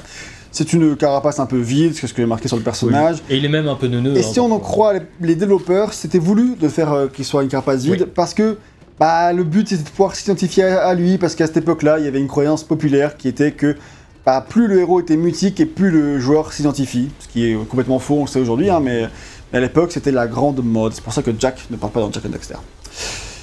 Le 1. Et Oui, euh, oui, juste là. C'est juste là. Enfin, je suis plus proche de Jack 1 que de Jack 2 hein, quand tu parles. pas pour son scénario, on va dire. et en français, le Master Chief il est doublé par David Kruger. C'est la Ah. voix française de The Rock Ouais, ouais, tout à et de Chris Pratt. J'ai du mal à croire que c'est la même personne qui fait la voix des deux, mais. Pourtant. Et, euh, Donc voilà, et il fait une voix similaire à la version anglaise. je- Franchement, euh, il joue pareil. C'est- Enfin, du coup, c'est. bah, c'est mono- c'est monotone mais monocorde. Hein. Non, mais ouais, mais c'est une voix grave qui fonctionne bien, Oui, tu oui. vois. Non, non, mais je veux dire, quand. euh, et c'est- c'est pas une critique par rapport à la VF, hein, c'est une- peut-être une critique générale par rapport au Master Chief. C'est vrai que quand il parle, c'est calmez-vous. On va faire ça. Et moi, en fait, limite, je m'attendais plus qu'il ait une voix encore plus grave en VO comme en VF d'ailleurs. Ah ouais? Euh, je m'attendais à ce qu'il soit presque pas cli- cliché, genre Doomslayer. Bon, qui parle pas de Doomslayer, tu vois, mais je veux dire. Mais, euh, mais genre, euh, ouais, je trouve presque pas trop aigu, mais bon, je sais pas. Ah ouais, non, moi ça. Bon, on l'entend vraiment pas beaucoup. hein. C'est vrai. Oui, non. Donc je trouve que, enfin, moi j'ai pas trop d'avis sur le ton où on l'entend. C'est vrai que ça aurait pu être sympa de la, qu'il soit un peu plus présent, mais ça fonctionne bien comme ça aussi. Ouais. Moi j'aime bien effectivement les quelques moments un peu paternels qu'il a, même si ça sert à rien. Puisqu'ils sont quand même tous bolos les autres. mais euh, mais c'est vrai que ça aurait pu être intéressant d'avoir euh, un peu plus, de développer un peu plus, par exemple, tu vois, entre ce mec qui ressemble à rien et, euh, et- et Master Chief, tu vois. Ouais. Développer des relations. Il y en a quelques-uns, hein, des personnages. Bah, notamment avec le colonel. voilà, qui est bien dégueulasse aussi. Mais. Euh, je dirais qu'il a mal vieilli. mais, euh, mais effectivement, par exemple, avec le colonel, euh, c'est vrai que pour le coup, je trouve ça pas spécialement réussi parce que bah, tu dois aller le sauver, perso, Je t'en fous. tu t'en fous complètement. hein. Mais dans l'idée, je pense que maintenant, si c'était fait de nos jours, euh, avec, un, avec la science un peu narrative qu'on a accumulée euh, depuis dans l'industrie, pourrait y avoir euh, des trucs intéressants. Quoi. Ouais, je suis tout à fait d'accord. Et euh, heureusement pour lui, le Master Chief, il a son armure super stylée qui lui donne son charisme. Et son côté calme en toutes circonstances, c'est quand même pas trop mal. Moi, c'est ce que j'aime bien quand même. Ensuite, l'autre personnage principal du jeu, C'est c'est Cortana. Et elle est doublée par Jennifer Taylor, qui est une amie de Joseph Titan. C'est bien d'avoir des potes, hein. décidément. Et euh, ils se connaissaient du temps où, où ils étaient à l'université. Elle prenait des cours de théâtre et elle s'était installée dans la même région que Bungie à l'époque, c'est-à-dire. euh, bah, je sais pas en fait, ça dépend de où est-ce qu'on est dans l'histoire du, du studio du coup, soit Chicago, soit Seattle. Et euh, Jennifer Taylor, elle avait quand même un background euh, en doublage, parce que c'était l'héroïne de No More, euh, No One Lives Forever 2. Oui, ok, d'accord. Euh, seulement dans le 2, parce qu'ils changent d'actrice entre 1 et le 2. Et c'est la voix anglaise de Peach, de Todd. Et Ah. elle double évidemment Cortana dans tous les épisodes de la franchise, et également dans la future série Halo qui sort en 2022. Ok, ouais, d'accord. Et aussi, bah, le savez-vous, c'est aussi la voix anglaise de Cortana. Mais Cortana de Windows. Ça, Putain, c'est la que- même. Parce que Cortana de Windows et Cortana de Halo, dans le lore officiel, c'est la même. Donc ça veut dire que Windows existe dans le lore de Halo. Ouais, c'est pour ça qu'ils m'ont tué avec Windows 10 que ils ont ajouté Cortana, moi ça me faisait trop rire. Parce que, Oui, genre, mais ça, moi je sais que c'était une référence, mais je savais pas que c'était la même voix. Quoi. Ouais, ouais, du coup, bah en français peut-être pas, mais du coup en, en anglais c'est la même voix. Et euh, alors, peut-être qu'ils l'ont juste pour Windows 10, peut-être qu'après ils ont changé les voix, j'en sais rien, mais en tout cas au début c'était elle. Ce que je trouve énorme, franchement, c'est Oui, oui, oui, C'est- assez drôle. Et en français c'est Hélène Va- Vanoura, et personnellement j'ai du mal avec sa voix française. Parce qu'elle est- J'ai, j'ai- à l'époque, je l'avais fait en français. Et euh, là, j'ai fait en anglais, mais j'avais commencé en VF parce que je m'étais planté, et du coup, j'avais entendu les voix, tu vois. Et du coup, en fait, j'ai du mal avec la VF parce qu'en fait, elle a une voix très très robotique. Genre vraiment, euh, il faut Ah. exprès de faire en sorte que ce soit robotique. Des fois, il l'accélère pour que, pour, enfin, comme si c'était un robot, quoi. Et du coup, euh, ça fait des trucs bizarres, ça lui donne un côté artificiel qui, Qui est artificiel. bah, qui est le but, hein, mais qui- qui est pas dans la version originale. en non, fait. dans la version anglaise, au contraire, tout cherche à l'humaniser. hein. C'est ça. Et du coup, bah, je sais pas, je, pense qu'on s'habitue, parce que dans l'ensemble, la VF fait pas si mal, franchement. Mais euh, voilà, moi, c'est Cortana qui pose le plus de problèmes vis-à-vis de la VF. Ce qui est dommage Ce parce est que c'est do- le personnage le plus intéressant. et qui parle plus. Mais euh, après, je pense que t'es habitué à ce côté très robotique, mais il faut vraiment accrocher. Et puis moi, du coup, je préfère le Et côté. regarde le côté sarcastique un peu. Oui, ça dans les. euh, Oui, bah du coup, c'est même presque renforcé par contre ça. D'accord. Parce que vu que le côté sarcastique robotique, bah il pique comme il est grand plus pinçant, tu vois. Ah oui, Donc ça, à la rigueur, ça passe, mais bon. Après voilà, chacun se fera son avis, de toute évidence. Ok. Voilà. Et par contre, je trouve la relation entre Master Chief et Cortana plutôt sympa, et ça donne lieu à plusieurs dialogues un peu humoristiques. Et heureusement que Cortana nous accompagne parce que c'est une présence agréable. Oui. Je sais pas ce que vous en pensez. Si, si, bah, c'est plutôt, plutôt la force du truc, quoi, parce que euh, c'est vrai que Master Chief tout seul, bon, bah, euh, lui, c'est, tu lui files des guns et c'est à travers ça qu'il parle, quoi. La, la présence de Cortana pour beau un peu, et la présence de Cortana un petit peu pour le, comment dire, pour le forcer à, parfois à réfléchir un peu plus à la situation. Je le veux notamment après le, le niveau de la librairie, tu vois, Euh, ou euh, de la bibliothèque, pardon, où elle, euh, où elle récupère, euh, elle récupère un truc et euh, Master Chief est en mode mais qu'est-ce qui se passe? Et elle, elle est vraiment mais t'es trop con ou quoi? Enfin, Je t'explique depuis tout à l'heure qu'il y a un problème. Et il fait ah bon? Ah ouais ok. Ouais, voilà. Mais je trouve que leur relation, c'est pareil. Après, je pense que c'était vachement bien euh, en 2002. Un. 1, 2. Ouais, deux chez nous. Je sais Mais, euh, mais maintenant, c'est vrai que c'est pareil, c'est une relation que j'aurais aimé un, un peu plus, un peu plus étouffée. étou- Étouffé. Un peu plus étoffée parce que tu sens quand même que c'est un peu rudimentaire. Quoi. Bah, en fait, il y, a un- il y a un truc, c'est que le scénario du jeu. Alors, il, il peut y avoir débat, mais je trouve que ça se prend extrêmement au sérieux. Donc, ça fait que. Au sérieux ou Au sérieux. Austère. non, non, au sérieux. Et donc, je pense que si t'accroches pas au truc de base, ça va pas aller. Tu vois, contrairement à un Jack and Dexter avec un Jack qui est mutique et Ouais. un Dexter qui, euh, Qui qui, fait toute la relation des deux en fait. Ouais. Mais qui, je trouve, fonctionne mieux parce que c'est pas non plus hyper sérieux ce qui se passe derrière. Oui. L'histoire est assez classique. Donc euh, voilà, non, là je. Bon, c'est ce que c'est. Voilà. Ça, ça casse pas trois pattes à un canard. Il cherche pas non plus à oui, faire plus que, que c- ouais. ça. Voilà. euh, suffit en soi, quoi. Ça suffit en soi. Voilà, c'est juste. si moi j'avais eu le truc de l'or un petit peu avant, j'aurais Ouais. peut-être demandé quand même à ce qu'ils en fassent plus. Parce que dans ce cas-là, ça m'aurait semblé. Mais comme je l'avais pas ce truc-là, Après, évidemment, là, c'est Halo 1. La relation avec Cortana va beaucoup évoluer dans les jeux suivants. Et surtout Oui. à partir de 4 et du 5. Spoiler. ouais. C'est, non, de toute façon, ça, c'est la suite logique. En tout cas, on s'attend à ça. Oui, bah, c'est sûr. en tout cas, apparemment, c'est très attendu pour le 6. Ouais, ouais, ouais, bah oui, Cortana, c'est un sujet très important de la nouvelle trilogie. Et donc, euh, que vaut l'histoire en elle-même? Eh ben, c'est surtout le twist en plein milieu qui la rend marquante, je trouve. C'était un moment assez choc, et quand je l'avais fait en 2006, euh, j'étais pas encore habitué à des trucs comme ça dans le jeu vidéo. Ça m'avait bien retourné, quoi. Ouais. Alors, je pense qu'en 2001, c'était encore plus saisissant. Voilà, bah, c'est une vraie rupture de ton, de ton qui fonctionne très très bien. Et euh, de nos jours, ça fait encore son effet, même si c'est pas euh, En fait, il y a- incroyable, mais ça, le fait, ça le fait. C'est vrai qu'en termes d'ambiance, ça change complètement parce que faut dire que dans la première partie, tu te tapes avec des aliens qui parfois, quand ils courent pour s'échapper, sont les bras en l'air en disant Eh Eh Donc t'as un côté un peu marrant, tu vois, Ouais. dans la présence de ces aliens qui ont, qui ont des bruits d'aliens, des trucs. C'est là où on peut dire que le jeu, à la limite, se prend pas trop au sérieux avec des couleurs vachement fluo, etc. Et dès qu'on arrive sur ça, Tu euh, parles sur de la fin de la bibliothèque ou du fin des niveaux d'avant non, non, la fin du niveau d'avant, c'est quand Ok. tu découvres la nouvelle menace entre guillemets. Euh, Ah oui, c'est- oui, il y a, plusieurs twists, mais ce, voilà. ah, sur ce gros twist là de.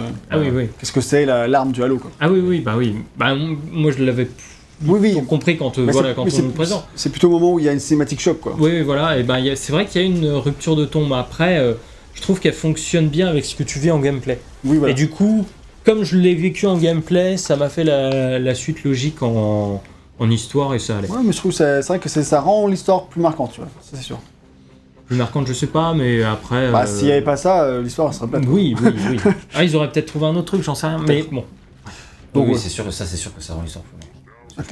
Mais malheureusement, je trouve que cette rupture de ton vient aussi quelque chose, casser quelque chose dans l'histoire. C'est-à-dire que c'est la première moitié du jeu, elle nous fait aller de découverte en découverte, de nouveaux horizons en nouveaux horizons, et elle nous fait découvrir progressivement tous les mystères dont regorge Lalo. Et ben la seconde moitié, malheureusement, ce n'est que des redites.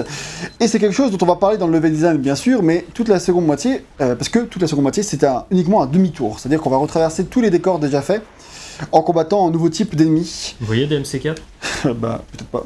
Mais euh, voilà, c'est la même bah, chose. C'est ça, c'est aller-retour. Et c'est-à-dire que donc, on fait ça. Et les, en- les enjeux évoluent, ils évoluent bien sûr, mais dans la seconde moitié, bah, on n'a plus la dimension de mystère, on n'a plus la dimension de découverte, on n'a plus tous les péri...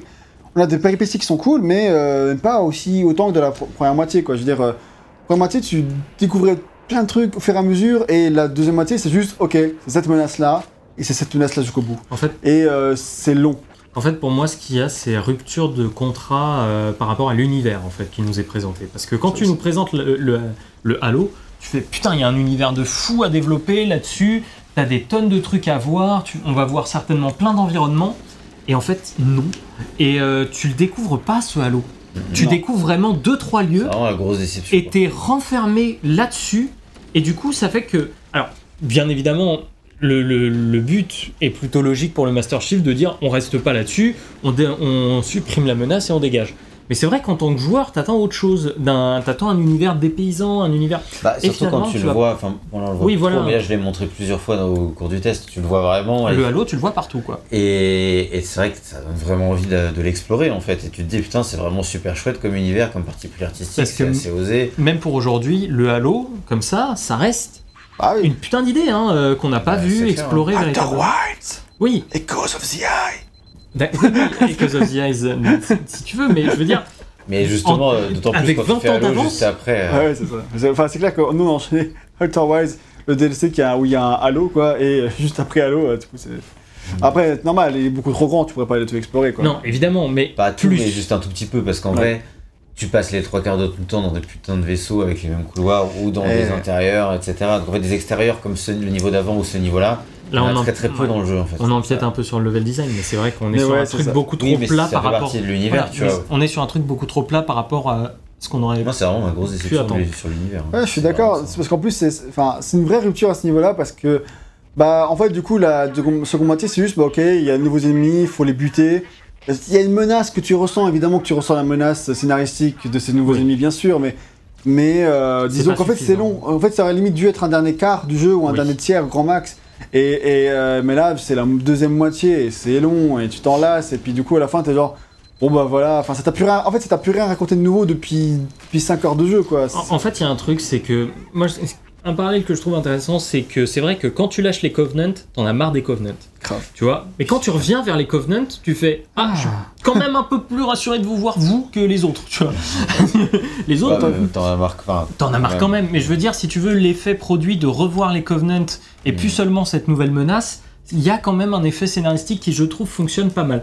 Le problème, c'est de vrai. lier ça à une seconde partie où tu fais un retour. Quoi. Cela, c'est tout ça qu'on a dit là, ça peut s'expliquer peut-être parce que, comme on l'a dit plus tôt, de nombreux niveaux ont dû être supprimés. Et cela a eu des impacts importants sur l'écriture du scénario, puisque dès qu'un niveau était supprimé, ça voulait dire que des pans de scénario entiers qui l'accompagnaient étaient supprimés eux aussi. Donc Joseph Staten, pardon, il devait donc constamment utiliser des raccourcis pour relier à la rage des pans de l'histoire. Il dit lui-même que euh, c'est grâce à une cinématique qu'il juge complètement nulle.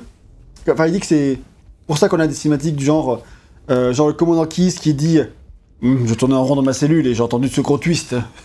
Oui. Alors qu'à la base, il devait y avoir un ou deux niveaux qui t'amenaient à cette révélation, tu vois. Du coup, ça fait des cinématiques qui veulent pas dire grand chose et lui-même, il, il en rigole, tu vois. Dans, la, dans la vidéo où le- les développeurs commentent le speedrun, Ouais. ils disent à un moment euh, que voilà, euh, quand est-ce que ça a été décidé que c'était le bouclier du Master Chief qui allait détruire, euh, tu sais, euh, des, euh, les, champs, ouais, les champs énergétiques. Et en fait, et ils, ils se- ils sont arrivés vers le, vers le scénariste, ils ont fait on peut rien rajouter dans le jeu. Mais genre rien. Qu'est-ce qu'on- comment, il nous faut une solution, qu'est-ce qu'on fait? On supprime les boucliers Bon, on supprime les boucliers, allez hop. Non, ça, c'est Parce juste que a- du coup, bah, il faut que ce soit juste le Master Chief. Il y a que lui qui peut désactiver les champs énergétiques. Pourquoi? Trouver et pourquoi? Ouais. Et il peut rien récupérer de nouveau parce qu'on n'a pas d'autre niveau. Donc euh, un truc il a déjà sur lui. Bah euh, son bouclier. Voilà, et après il le régénère, bon, bon, bon, voilà. pas trop. Mais voilà, en gros, ils étaient de toute façon arrivés au maximum de ce qu'ils pouvaient Voilà. mettre en capacité sur le CD, je pense. Donc voilà, ça pour dire que bilan pour l'histoire, je pense que c'était cool pour l'époque. Ça pourrait être euh, même amplement suffisant de nos jours s'il y avait plus derrière. Ouais. Mais euh, voilà, quand même un peu mitigé, c'est- bien. Mais euh, voilà, tu restes sur ta fin, je dirais. Oui, complet. Oui, oui, surtout, euh, bah, comme, je, comme je dis, surtout avec la fin, c'est vrai que bah, t'as l'impression que. En fait, que vu cet univers, il aurait pu te raconter tellement de trucs plus intéressants. Après, c'est aussi.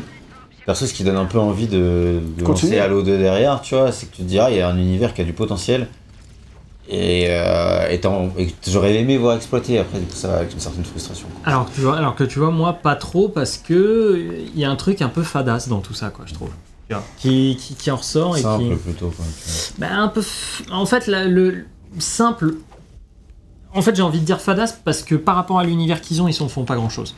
Tu vois Donc, Si c'est pour avoir par la suite le même type d'univers, etc., et rester cantonné à la petite histoire du Master Chief face au Covenant, ça m'intéresse pas vraiment. Et Vous verrez bien ce que raconte la suite. C'est un Si jour la faites. Euh, mais assez parlé du scé- scénario, les amis. Si Halo est connu, c'est aussi pour son feeling presque inédit sur console, et c'est l'occasion de parler de son gameplay. Une partie que j'ai intitulée la, révolution du FPS console. Certes, il y avait déjà des FPS cultes sur console, GoldenEye par exemple, dire. évidemment. Mais pour citer Jamie Grismer, qui est le mec qui s'est occupé du gameplay à la manette de Halo, même GoldenEye ne ressemblait à rien à côté des FPS PC. Sur euh, 64. Ouais. Et c'est vrai. Impossible euh, de lui donner tort. hein. Impossible de le mettre, alors, sans euh, dénigrer GoldenEye du tout, hein, mais c'est vrai que. Non, mais ça- ça ça n'a rien à voir. Ça Je veux n'a dire, le, le clavier, euh, clavier souris contre. euh, Bah, la manette 64, merci quoi. Surtout la manette 64 quoi. Oui, surtout la manette 64. Ouais, C'était pas tout fait pour quoi. Et euh, d'après Jason Jones, tout le monde sait que les FPS consoles sont condamnés à être inconfortables. C'est universellement accepté à l'époque. Les gens ils aiment bien y jouer comme ça, mais ils savent que ça va des avec des concessions. Les gens le savent quoi. De toute façon, ceux qui aiment ça, ils- c'est pas grave. Mais c'était quelque chose qui, qui- qu'il fallait qu'ils changent. Eux, ils voulaient pas euh, se contenter de ça en fait. Eux, il leur fallait euh, bouleverser un peu tout ce petit monde. Et euh, ils, voulaient, vraiment prouver que c'était tout à fait possible de faire un bon FPS sur console sans, casser un feeling de FPS. Enfin, vraiment, Faut, faut oser, hein. surtout après, encore une fois, GoldenEye 64 qui a un peu tué le game, où euh, tout le monde disait putain, euh, ça y est, les FPS sur console, etc. Et toi, t'arrives derrière, tu dis non, non, on a encore des ambitions autres. ah, surtout qu'un an avant Halo, il y a le nouveau jeu de, de Rare euh, qui était Perfect Dark, Oui, euh, la suite spirituelle de, de GoldenEye, et qui a encore amélioré le, le feeling et tout ça. Et donc c'était pas des petites ambitions parce qu'ils voulaient, parce que pour eux, il était hors de question qu'il y ait que deux ennemis à la fois par exemple, parce que souvent bah, les FPS consoles pour pallier au fait que c'est difficile de viser, ils te mettaient que deux ennemis à la fois pour que tu arrives à gérer sans trop perdre de vie. Pour eux c'était inconcevable, il fallait que ce soit tactique, il fallait que ce soit exigeant comme les précédents FPS de Bungie. Il fallait euh, vraiment euh, voilà, qu'il y ait beaucoup d'ennemis à l'écran, c'était important pour eux. Hmm. Maintenant, il n'y a plus que deux ennemis tout court en fait. Mais plusieurs à Ah, l'écran. Par contre, toujours pour Jason Jones, il fallait que la vitesse des déplacements soit lente. Bien plus lente que celle de Doom ou de Quake. Car pour lui, cette vitesse n'avait aucun sens. Scénaristique, enfin, euh, un, un- des héros qui vont si vite dans les décors, c'est certes dynamique tout ça, mais ça n'a aucun sens euh, dans un lore crédible. Mhm. Ça, je peux l'admettre, évidemment. Oui. Et euh, il fallait que le joueur soit immergé dans la peau d'un soldat, il fallait que ce soit immersif. Et d'ailleurs, Killzone fera encore plus lent quelques années plus tard. Qui est censé être le Halo Killer de PlayStation. Oui, mais il y aura un level design, pardon. Kira, d'accord. Bon, Killzone. J'adore comme on glisse depuis tout à l'heure des mini-tags Oui. qui feraient des cartons rouges absolument partout. Donc voilà, et donc euh, cette décision-là, en fait, elle n'a pas du tout été prise en prenant en compte du gameplay console, mais euh, parce que c'était une, une intention créative avant tout, avant même qu'on Oui, se pose la question de faire un, un jeu console ou pas, mais malgré tout, ça va grandement faciliter la tâche à Jamie Grismer qui développe du coup euh, ce mec, euh, enfin le gameplay console, parce que faire un jeu qui est plus lent, c'est plus facile aussi, de mieux viser sur console c'est plus lent. Et euh, lui, il, fasse- il développe tout un système d'aide à la visée discret. C'est ça en fait qui va être un peu le secret de, de- de Halo sur console, oui, c'est un petit système d'aide à la visée euh, qui c'est nécessaire parce qu'avec les joysticks, tu peux pas être aussi précis qu'avec euh, une souris. D'autres jeux font ça, évidemment. GoldenEye fait ça, bien sûr, et surtout Perfect Dark encore plus après.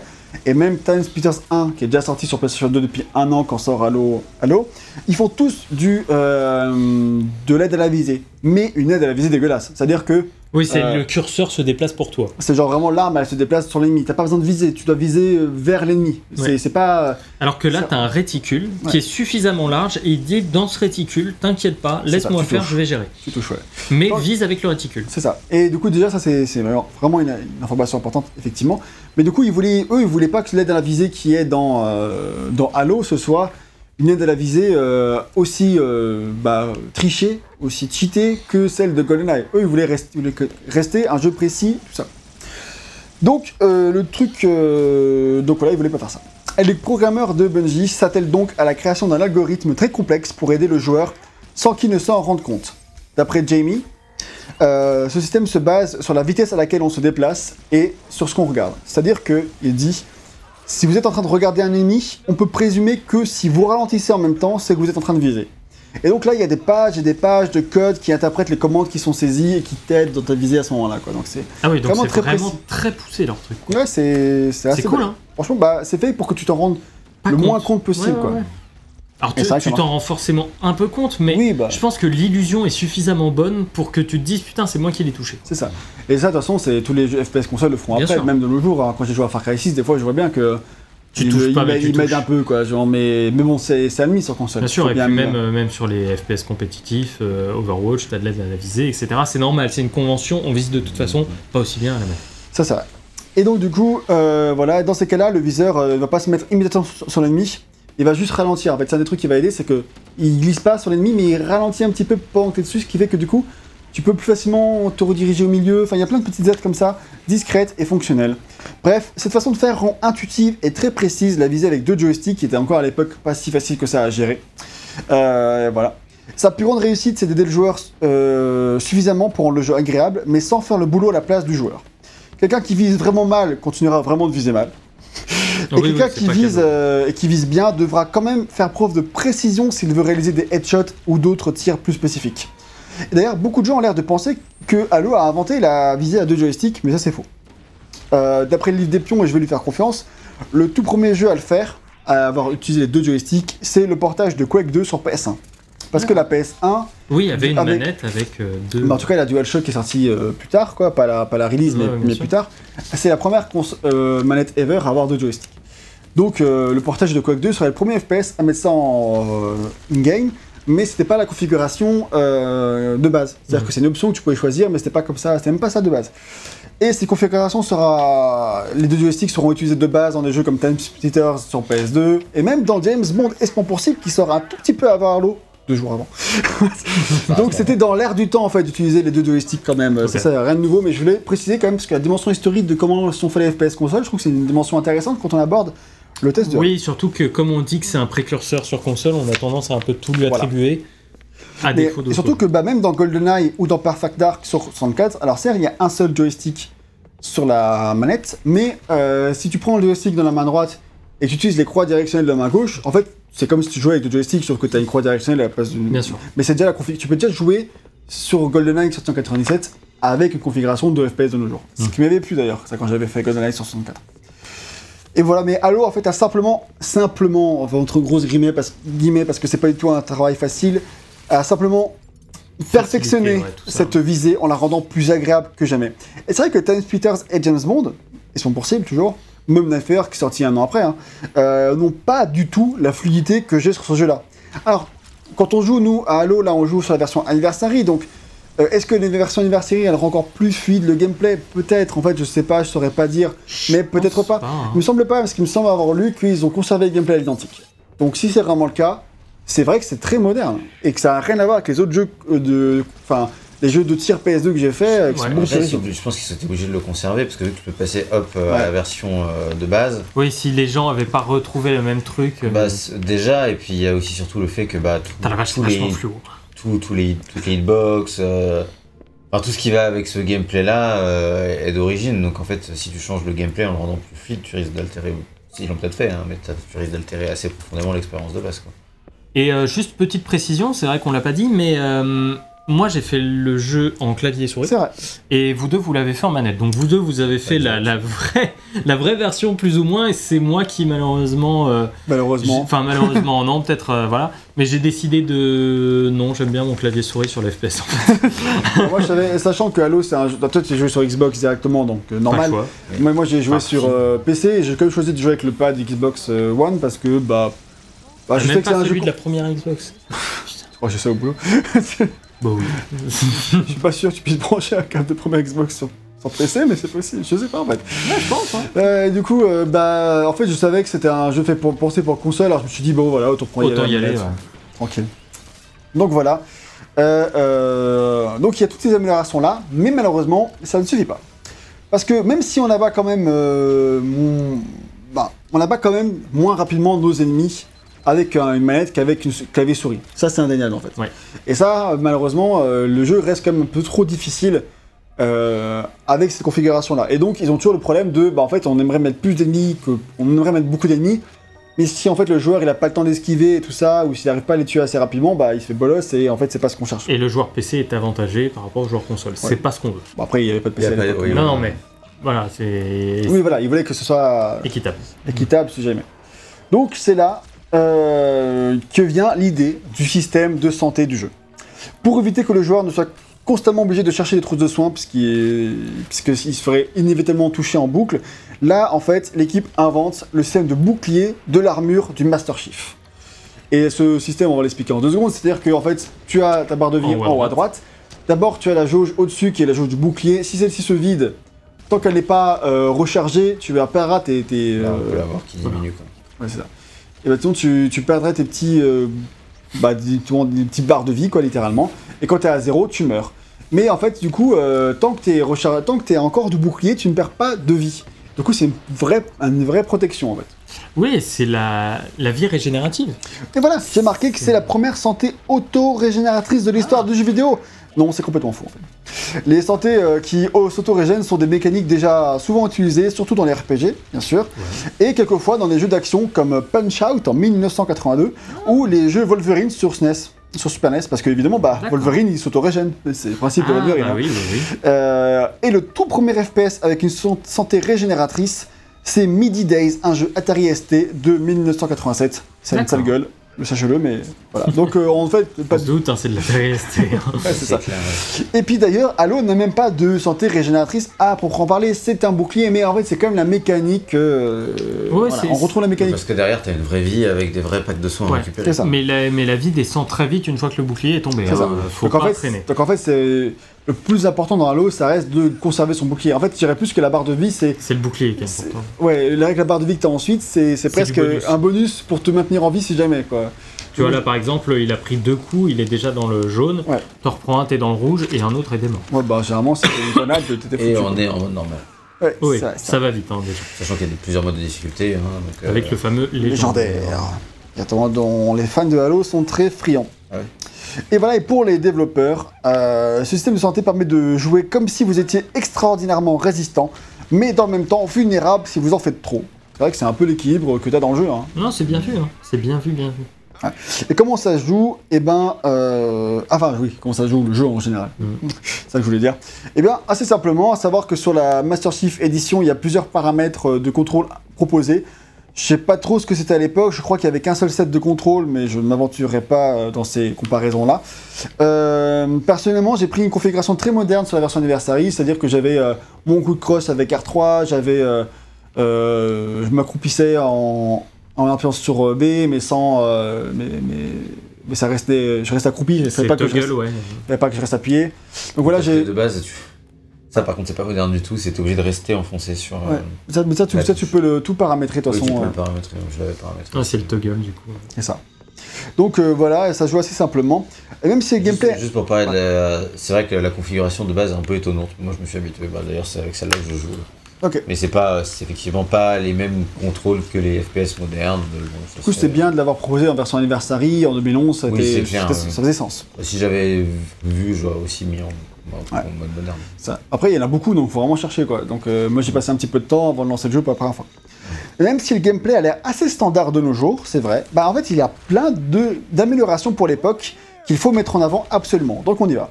La première amélioration, c'est d'avoir attribué une touche pour lancer la grenade. Un truc aussi simple que ça, c'est innovateur. Parce que et aussi une touche pour le pour le corps à corps. Avant ça, pense à Doom. Doom, comment tu changes d'arme? T'as- Tu vas d'arme en arme et euh, et en fait, Bah, euh, non, t'as une touche du clavier. oui, t'as une touche pour chaque. Mais il faut d'abord que tu saisisses ta grenade, ensuite tu lances, ou tu saisisses ton corps à corps, et après tu. Et en fait, du coup, c'est pas dynamique. Oui. C'est qu'en fait, là, maintenant, tu peux garder ton arme, t'appuies sur la touche que t'as de grenade, tu lances ta grenade, et immédiatement après, t'as à nouveau ton arme C'est en vrai qu'il y, a- fait. fait. c'est vrai qu'il y a plein de trucs qui nous semblent complètement acquis. hein. Et euh, pareil, le coup de crosse, bah en fait, jamais dans les jeux de tir avant, tu n'utilisais tes points, c'est vraiment juste que si t'avais plus de balles, quoi. Alors là, ça peut vraiment t'aider, ou quand t'es en train de recharger et que t'as plus de balles sur le coup, tu files ton coup de crosse pour le, que le mec il recule ou pour le l'achever. Ça one shot les mecs par derrière aussi. Oui, Ouais. s'ils sont pas, s'ils sont pas au courant que t'es là, t'arrives par derrière, boum, coup de crosse, ils Et- sont morts et c'est discret en plus. Et jamais t'aurais jamais t'aurais fait ça s'il fallait sélectionner euh, les points, tu vois, enfin comme dans tous les FPS avant avant lui. Parce que même Half-Life, c'est une roue des armes. euh, Enfin, c'est le pied de biche, il a pas de points. Je veux dire, le pied de biche, il faut quand même le sélectionner. Alors que si Ouais. t'avais une touche R3 pour utiliser le pied de biche, bah putain, on l'utiliserait vachement plus souvent dans Half-Life. Ça serait même plutôt fun d'ailleurs. Euh, ouais, ouais, mais comme le pied de biche est considéré comme une arme à part entière dans le jeu, c'est vrai, parce qu'après, bon. et comme objet d'énigme aussi parfois, de trucs Ah machin, tu vois. Donc Ah bah, après, c'est là, c'est juste que ça a été pensé en tant que tel et ça a été bien pensé Bien sûr. en tant que tel. ah là, ils c'est- ont- en fait, ils se sont posés les bonnes questions sur. Ok les gars, pourquoi c'est lourd sur console en fait? Pourquoi ça marche sur PC et c'est lourd sur console? Bah, c'est vrai qu'en plus sur PC t'appuies juste sur une touche et bon du coup même si t'es pas ultra fluide tu pourrais le faire quand même. Mais alors sur console il faut switcher genre avec R1 ou faire start dans le menu récupérer l'autre arme, enfin c'est ou appuyer sur Ouais, triangle, voilà. triangle, triangle, triangle jusqu'à ce que tu arrives sur la bonne arme, euh, c'est ultra lourd quoi. Enfin, Je veux un, un exemple qui parlera, je pense, à beaucoup de monde, c'est dans euh, Zelda Ocarina of Time, tu vois, le temple de l'eau, c'est mettre tes bottes, enlever tes bottes. Ah, tu vois, quand tu dois passer dans le menu pour les prendre, les enlever, alors que euh, sur, euh, sur DS, t'as euh, directement une touche qui te permet de Mm. direct l'enlever, tu vois. Enfin, là, c'est un exemple console, mais ce que je veux dire, c'est ils se posent les questions sur comment on fait en sorte que pour les joueurs, ce soit moins chiant. Et du coup, on réduit le nombre de touches et on réduit le nombre d'actions possibles. Enfin, sans réduire le nombre d'actions possibles, on réduit le nombre de touches euh, qu'il faut faire pour l'utiliser. C'est, c'est les bonnes méthodes. c'est, Bah ouais, c'est super bien truc tout simple et ça deviendra bah, la norme en fait. Très vite, même des Call of Duty qui sort l'an d'après quoi. Hmm. Enfin non, c'est en 2003 Call of Duty, donc deux ans. Et dans le même ordre d'idée, Halo impose aux joueurs de ne porter que deux armes à la fois sur lui. Alors qu'avant, bah, comme j'ai dit, pensez à Doom, pensez à Half-Life, pensez à Medal of Honor, Toutes tes t'as armes toutes tes armes sur toi. T'as, et tu défiles ou t'appuies sur la touche qui correspond pour choper l'arme, t'as accès à tout ton inventaire. Et du coup, c'est peut-être le premier à le faire. Alors, je, je connais pas d'autres exemples en tout cas, donc c'est peut-être pas le premier premier, j'en sais rien vraiment, mais, mais en tout cas, euh, c'est C'est un, un de des premiers. précurseurs. C'est, euh, si jamais c'est pas le premier, peut-être qu'il s'est pas, peut-être qu'il a eu l'idée lui-même, peut-être que, voilà, c'est, euh, voilà. Et ça, c'est un truc qui bouleverse aussi l'équilibre en termes de, de dynamique de FPS, parce que les développeurs, ils veulent que chaque arme ait ses forces et ses faiblesses. Et ils veulent que le joueur, il se demande constamment quelle arme il va choisir pour la suite du niveau. Ça, c'est un truc que j'ai remarqué au fur et à mesure de l'aventure. C'est vrai que les armes n'ont pas toutes le même effet. Il y en a qui sont meilleures sur les boucliers, il y en a Ouais, qui sont meilleures contre les aliens. Et j'étais en mode, putain, c'est c'est super intelligent. Parce qu'en fait, c'est ça. Sinon, dans les FPS, tu sais, t'as toujours des armes sur lesquelles t'es Oui. es plus à l'aise. Là, ça va aussi être le Ouais, cas. c'est hein. aussi le cas ici. Mais je veux dire, tu peux quand même réfléchir à si t'es vraiment dans la merde. Et en ok, fait, il va falloir que je prenne celle-ci pour l'armure et après j'utilise celle-là pour terminer. d'ailleurs, si tu veux finir le jeu en légendaire, je pense qu'il faut. Ah oui, absolument. Il faut, pense. il faut raisonner comme ça. Enfin, tu vois, alors. Ça ou alors tu te butes au truc, mais enfin c'est pas, Ouais. c'est moins intéressant. Et un des, Je te bute au truc. Ouais, Oui, de toute façon, mais et un des mots d'ordre de Bungie de manière générale dans leur carrière, c'est l'improvisation. C'est laisser le joueur vivre ses propres expériences. Et pour eux, cette décision va dans cette direction. Ils disent on voulait que le joueur n'ait pas toujours les, meilleurs outils en main et qu'il soit obligé d'improviser malgré ça. Euh, et d'attaquer avec dans différentes manières. Genre, merde, là, il me faudrait un fusil de sniper, mais j'en ai pas, bah tant pis, euh, on va se débrouiller sans, tu vois, Oui, genre. euh, ou tiens, je rentre, je rentre dans cette salle, j'ai plus de, j'ai plus de munitions sur une de mes deux armes, faut vite que je bute un mec, soit par Ouais, derrière ou autrement, pour récupérer son flingue et faire quelque chose. Ça. Tu vois, donc euh, oui, oui, il y a de l'improvisation évidemment, ce qui est devenu monnaie courante, hein, euh, mais euh, oui, c'est vrai, c'est vrai qu'ils le font bien, donc après. euh, D'ailleurs, euh, même si c'était une décision de design avant tout, bah, ça a du sens que ça aide au côté technique parce que le jeu il ramait si tu devais switcher trop d'armes à la fois. Donc avoir que deux armes, ça aide la rame, va bien, tout va bien. Quand le design et le- la technique s'imbriquent aussi bien, ça fait des, des belles choses, je trouve. Des choses. Et du coup là, ce- cette mécanique sera évidemment reprise dans beaucoup de jeux ensuite, et c'est même une mécanique un peu standard euh, dans, dans plein de jeux, hein, que ce soit des TPS ou des FPS. Restons toujours dans le pur gameplay, la petite chose étrange, c'est qu'il n'y a que deux armes dans le jeu qui permettent de headshot. Euh, Il y a le petit Ah bon pistolet Ouais. et le sniper. Ouais, c'est ça. C'est le petit pistolet du Major. euh, C'est pour ça que moi je l'utilisais tout le temps parce que sur euh, clavier souris, il est super C'est utile. que les autres ils peuvent pas headshot. Ils, euh, je sais pas trop pourquoi, mais ils- ça, ça n'headshot pas. Et du coup, euh, c'est-à-dire que maintenant, les, les, bah, les joueurs, surtout en multi, etc., ils apprennent à master le, ma- le Magnum, qui est le pistolet du, du- du héros, euh, pour vraiment faire le tir dans la tête et boum, headshot, tu tues en un coup. Quoi. Mm, mm. Et même ces, même ces ennemis-là, là, euh, si tu vises bien, les, c'est donc les chasseurs, si tu vises bien, euh, ils ont un petit interstice quand ils t'attaquent, tu peux les one-shot avec le pistolet du Major. Ou un sniper. C'est euh, quand ils t'attaquent, ils laissent un bout de chair un petit peu dépassé, si tu leur tires dessus à ce moment-là, boum, ils meurent. Je trouve comme ça bizarre parce que GoldenEye et tout ça, ils avaient déjà des systèmes de localisation des dégâts, c'était d'ailleurs leur point fort euh, même à l'époque, hein, Medal of Honor et tout ça.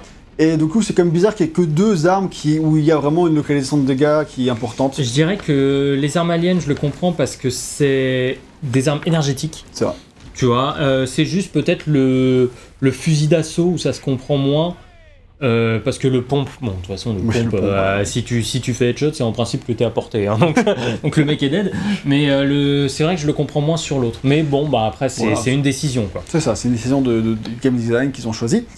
Et ensuite, différence un peu subtile, le viseur évolue, tu en as parlé un peu tout à l'heure, Yann. C'est qu'avant, dans l'FPS, euh, soit il n'y avait pas du tout de viseur, c'est le cas dans GoldenEye, c'est le cas dans Time Splitters, soit c'était juste une petite croix, Ouais. toute petite, et euh, dans Halo, en fait, c'était un espèce de cercle, c'est un, ouais, bah, un Halo, depuis ça comme ça du coup. Et, et une zone euh, dans laquelle tu touches quoi. Et c'est vrai que sinon bah en fait il fallait vraiment que quand c'était une croix, il fallait vraiment que bah c'est vraiment l'endroit où, il y a où, il y a le- où les deux lignes se croisent que tu, que Ouais. tu touches. Et c'est pas ailleurs quoi. Donc c'est vrai que ça, ça rendait le gameplay encore plus lourd, on va dire sur les Et c'est ça, et c'est aussi le spread de l'arme. C'est-à-dire, c'est elle va tirer dans cet angle-là. Voilà. C'est pas juste tu touches là, c'est elle va tirer qui dans cet angle. joueur ça. Voilà, c'est ça. C'est on a une lisibilité qui est avancée et qui est, euh, je trouve, assez nécessaire euh, quand t'as autant d'armes, parce que c'est un jeu où t'as quand même pas mal d'armes et autant humaines, donc classiques que tu connais, que aliens, avec des armes dont les comportements te sont étrangers quand tu commences. Donc c'est vrai qu'on a ce réticule qui est logique à toutes les armes. D'ailleurs, j'adore celui du pont parce que t'as l'impression qu'il fait la moitié de l'écran, le truc. Mais euh, c'est au moins t'as un système, t'as un langage de compréhension là-dessus qui est bon et qui est euh, adapté. Très juste, très juste, je suis tout à fait d'accord. Et ensuite, un autre point fort, c'est le moteur physique du jeu. Car tout peut être expulsé par des explosions, on le voit plein de fois dans ce test, euh, que ce soit le corps des ennemis, des objets sur le sol, ou même les véhicules. C'est-à-dire que si l'on balance des grenades sous un véhicule, il va, il va sauter dans les airs. quoi. Et ça, c'est impressionnant pour l'époque. Mmh, Même encore aujourd'hui, ça, vu que les jeux le font quasiment pas, t'es surpris en disant Ah putain, le mec il, est, enfin, il jarre, tout ce qui rend les, les grenades vachement impressionnantes. Oui, oui, c'est vrai. Quand tu lances les grenades dans, dans un couloir et que les, les ennemis sortent du couloir parce qu'ils Mm. sont expulsés, c'est drôle quoi. Enfin, ça, Oui, c'est- oui, c'est clair. ça marche quand, bien, tu- quand, quand tout vole partout, c'est vrai que ça y a un truc. Tu vois tes potes marines qui volent avec des aliens. Bon, voilà, c'est c'est clair. Et en plus, à l'époque, bah, c'est d'autant plus impressionnant. Et au niveau de la physique, le saut très lunaire euh, du héros, très lunaire, hein, euh, permet d'esquiver les, les balles, des projectiles, tout ça, et aussi de continuer à viser tout en étant en l'air, puisque vu que tu sautes, tu retombes doucement, bah, tu peux continuer à viser, et du coup, euh, ça c'est très utile euh, aussi en multijoueur, ce qui fera aussi la force du truc. Bref, d'une certaine manière, Halo s'illustre encore aujourd'hui comme un FPS moderne, tant sur console que de manière générale, pour toutes ces petites améliorations, et ça en fait un jeu au gameplay efficace, faute d'être éblouissant de nos jours, puisque bah, tout ça maintenant... euh, On. La norme, cœur, quoi. ouais, ouais. Ah oui, bah, en fait, c'est le problème de ces jeux devenus la norme, où tu sais, même des séries qui ont inventé un truc euh, en particulier, et tu te dis, euh, ah oui, mais ça, je l'ai revu 15 fois depuis, et du coup, c'est plus impressionnant, ou tu tombes plus dans le panneau. Mais il y a eu, c'est comme tout, hein, il y a eu des précurseurs, et euh, bon, parfois, Il faut s'effacent un savoir petit peu. le, le- le redire. Et ce qui est vrai reproche qu'on a aujourd'hui, c'est la lenteur du perso. Là, il est lent quand même, il est vraiment lent. C'est mou. hein. En fait, c'est. Dans les couloirs, ça va. Ouais, dans les couloirs, ça va, mais dans les zones plus ouvertes, c'est vrai que c'est mou dès que t'as. Là, en plus, on a amélioré le fauve ou pas On a pensé. Euh, J'ai dit de le faire, mais je sais pas si on l'a fait, mais en tout cas, le fauve, là, je crois, il est à 75, je toute pense. façon, il est pas. euh, Euh, moi, je le mets à 90 en général, ce qui me donne l'impression d'aller un peu plus vite. Déjà, tu peux l'augmenter, donc c'est pas mal. Tu peux Ouais. l'augmenter jusqu'à un truc hallucinant, tu peux jusqu'à 110. je crois. 120. 120, bah, voilà, mais c'est absurde. 120, euh, là, tu commences à avoir les yeux Mais qui donc ça aide un peu à redonner un peu la sensation de vitesse. D'ailleurs, sur les derniers, deux derniers Doom, On l'avait dit de le faire. on disait de le faire. ouais. Et, euh, mais c'est vrai que, euh, que sinon, le perso, surtout sur les environnements euh, Ouvert. ouverts, euh, il est vraiment Tu te extrêmement traînes. lent. Euh, Moi, j'ai cherché pendant longtemps la touche de sprint avant de comprendre qu'il n'y avait pas. hein. Bah ouais, Bah oui, non, mais au départ, moi, pareil, hein, j'appuie sur Shift. hein. Euh, Premier ah, truc, avec la manette, euh, t'appuies sur L3 ou l'équivalent. quoi. Et en fait, non. Et en fait, euh. Et euh, mais oui, c'est c'est vraiment, je pense, le truc aujourd'hui qui fait que Halo 1 est difficile à faire. C'est qu'on est sur un jeu extrêmement lent où tu as beaucoup d'ennemis. Alors, ils ont fait exprès, tu vois, le fait que ce soit lent, ils l'ont euh, complété avec le fait qu'il y ait beaucoup d'ennemis, donc tu sois souvent en fait en siège. Oui. Et donc, c'est à toi de te cacher, c'est à toi d'être intelligent, d'aller de, de truc en truc, plutôt que de foncer au milieu des ennemis, tirer trois coups, etc. Donc, je, je trouve qu'ils ont trouvé un moyen de contourner le problème. Mais le problème reste un problème quand même, c'est là. Et un autre truc qui est moins un problème, je trouve, mais qui m'a quand même manqué, surtout au début quand j'ai lancé le jeu, c'est qu'il n'y a pas ce qu'on appelle l'Iron Sight. Oui. L'Iron Sight, c'est quand. le euh, moyen de viser à travers. Alors, on, on l'a sur le sniper, Alors, mais c'est- oui, mais tu l'as de manière détournée parce Oui. que du coup, c'est un viseur, quoi. Mais genre. euh, mais l'iron sight, c'est euh, quand on s'avance dans la lunette pour, Voilà. pour regarder et donc avoir une meilleure visée. Là, on a juste la visée euh, C'est no scope, quoi. Et là, euh, c'est Call of Duty, un des premiers jeux à l'avoir mis en avant. Je crois que c'est pas le tout premier officiellement, mais c'est clairement celui qui l'a Qui fait exploser. ouais. Voilà, mais ça c'est vrai qu'au début j'étais en mode ah merde, je- comment je vise? Comment je vise précisément avec mon arme? Et non. c'est. Et tu ne peux pas. Mais c'est. En fait, au final, tu t'habitues, tu vois bien qu'il n'a pas besoin dans la- dans le- dans l'ensemble du jeu. Mais c'est vrai que quand tu es habitué à des Oh, ça FPS pourrait modernes, être pas mal. quand ça pourrait être pas mal. Bah, ça m'a manqué un petit peu, mais c'est pas euh, grave. Ensuite, voilà, parce que ce n'est pas tout. Halo a d'autres spécificités, à commencer par ses ennemis. Alors, certes, le bestiaire n'est pas folichon. Il n'y a pas tant d'ennemis que ça. Et on en voit vite le tour. En soi, il est pas mal le bestiaire, c'est juste que t'as vu tous les ennemis Ah, en un niveau, quoi. Ouais, ou deux, grand max, quoi. Bah, euh, Oui, genre les, genre les Hunters, tu les as pas avant c'est là, c'est avec les lance-roquettes. Ouais. Mais c'est ça, non, non, Si, oui, si, c'est les lance-roquettes, mais dans, dans, ce Dans le niveau niveau-là, 3. quoi. Non, euh, dans le précédent. Ah non, dans celui-là. Non, dans celui-là, mais bon, voilà, là, on a vu tous les ennemis du jeu, à part euh, l'ennemi spécial, tu vois, mais sinon, euh, globalement. euh, Ça va avec un reproche plus large, qui est que le jeu sera très répétitif, on va le voir très vite. Mais par contre, un, un peu la manière des Doom-like, chaque ennemi a un peu son rôle et sa manière d'attaquer. Forcément, du coup, le- ça force le joueur à réagir d'une certaine manière. Et ça, ça marche plutôt bien. Bah, par exemple, t'as les petits, euh, les petits là, comme tu viens d'en buter un. Si tu tues leur chef, ils vont s'enfuir en courant. Ils ont tous des comportements, des trucs. Il y a ceux qui se cachent derrière leur bouclier. Ils sont bien en vrai, les ennemis, mais c'est juste que. C'est ça. voilà, Tu fais trop vite le tour. Ah ouais. Et euh, il y en a qui ont un bouclier physique comme ça, mais il y en a d'autres qui ont un bouclier énergétique comme toi. Ouais. C'est-à-dire qu'il faut d'abord casser leur Les bouclier et ensuite tu. euh, c'est les élites, on les appelle comme ça. Mhm. Et euh, voilà, t'as aussi les hunters, les coups qui te chargent. T'as ceux qui ont des épées, l'épée elle te one-shot, qui te foncent dessus. Il y a des gros tanks. Enfin, Ça, l'épée, qu'est-ce que j'aimerais la prendre? Je sais que ça arrive dans la suite. Mais j'avoue que l'épée, putain, qu'est-ce que t'aimerais? Ramasser le truc et faire. ouais. Et tu sais, sur une charge, euh, au bout d'un moment, bon, bah, il y a plus, il y a plus, quoi. Ouais. Mais, Et ça, c'est pour les Covenants, mais après, il y a le Flood, et euh, qui change vraiment la donne, le Flood, évidemment. évidemment. Et euh, dans l'ensemble, ça marche bien. Le problème, c'est que le jeu est trop long et que bah, on se tape toujours contre la même chose et qu'à la fin, t'en as marre. C'est- qu'il est trop long pour ce qu'il a à faire jouer. C'est pas qu'il est long, hein, c'est pas un jeu spécialement long, c'est qu'il est trop long pour ce qu'il a à faire jouer. Ça, oui, c'est la bonne nuance, tu as bien fait de le préciser. Et ce qui surprend de nos jeux, par contre, c'est l'intelligence artificielle. Elle est vraiment Elle est cool. Elle est vraiment stylée. Putain, elle s'enfuit en hurlant, elle se met à couvert, il saute pour t'esquiver, il te lance des grenades, elle essaie de te contenir quand c'est possible. Et franchement, euh, c'est bien foutu quoi. Ouais, Genre, ouais. euh, c'est. euh, elle est impressionnante. Parce qu'en plus, tu vois qu'elle est, qu'elle est pas mécanique, tu vois qu'ils ont vraiment des comportements, ça a été pensé pour que ça marche comme ça en fait.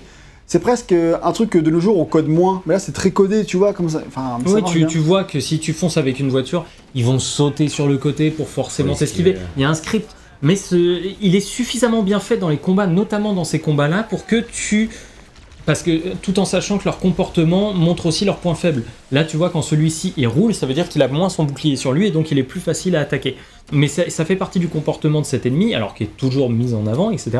Mais c'est vrai que l'intelligence artificielle, j'ai été extrêmement surpris et je me suis dit, et putain, mais c'est vrai que Half-Life 1 aussi avait une super intelligence vrai, artificielle. Vrai, hein. Si vous vous souvenez des militaires, etc., les mecs qui se cachaient comme des, comme des bâtards, ils te prenaient en, en traître. C'était vraiment, et alors je parle pas des unités d'élite qui étaient de vraies putes, mais, mais euh, vraiment, on était sur, euh, ouais, sur une période où il y avait de super IA et où, on, euh, et où aujourd'hui, tu vois, des, des IA comme ça.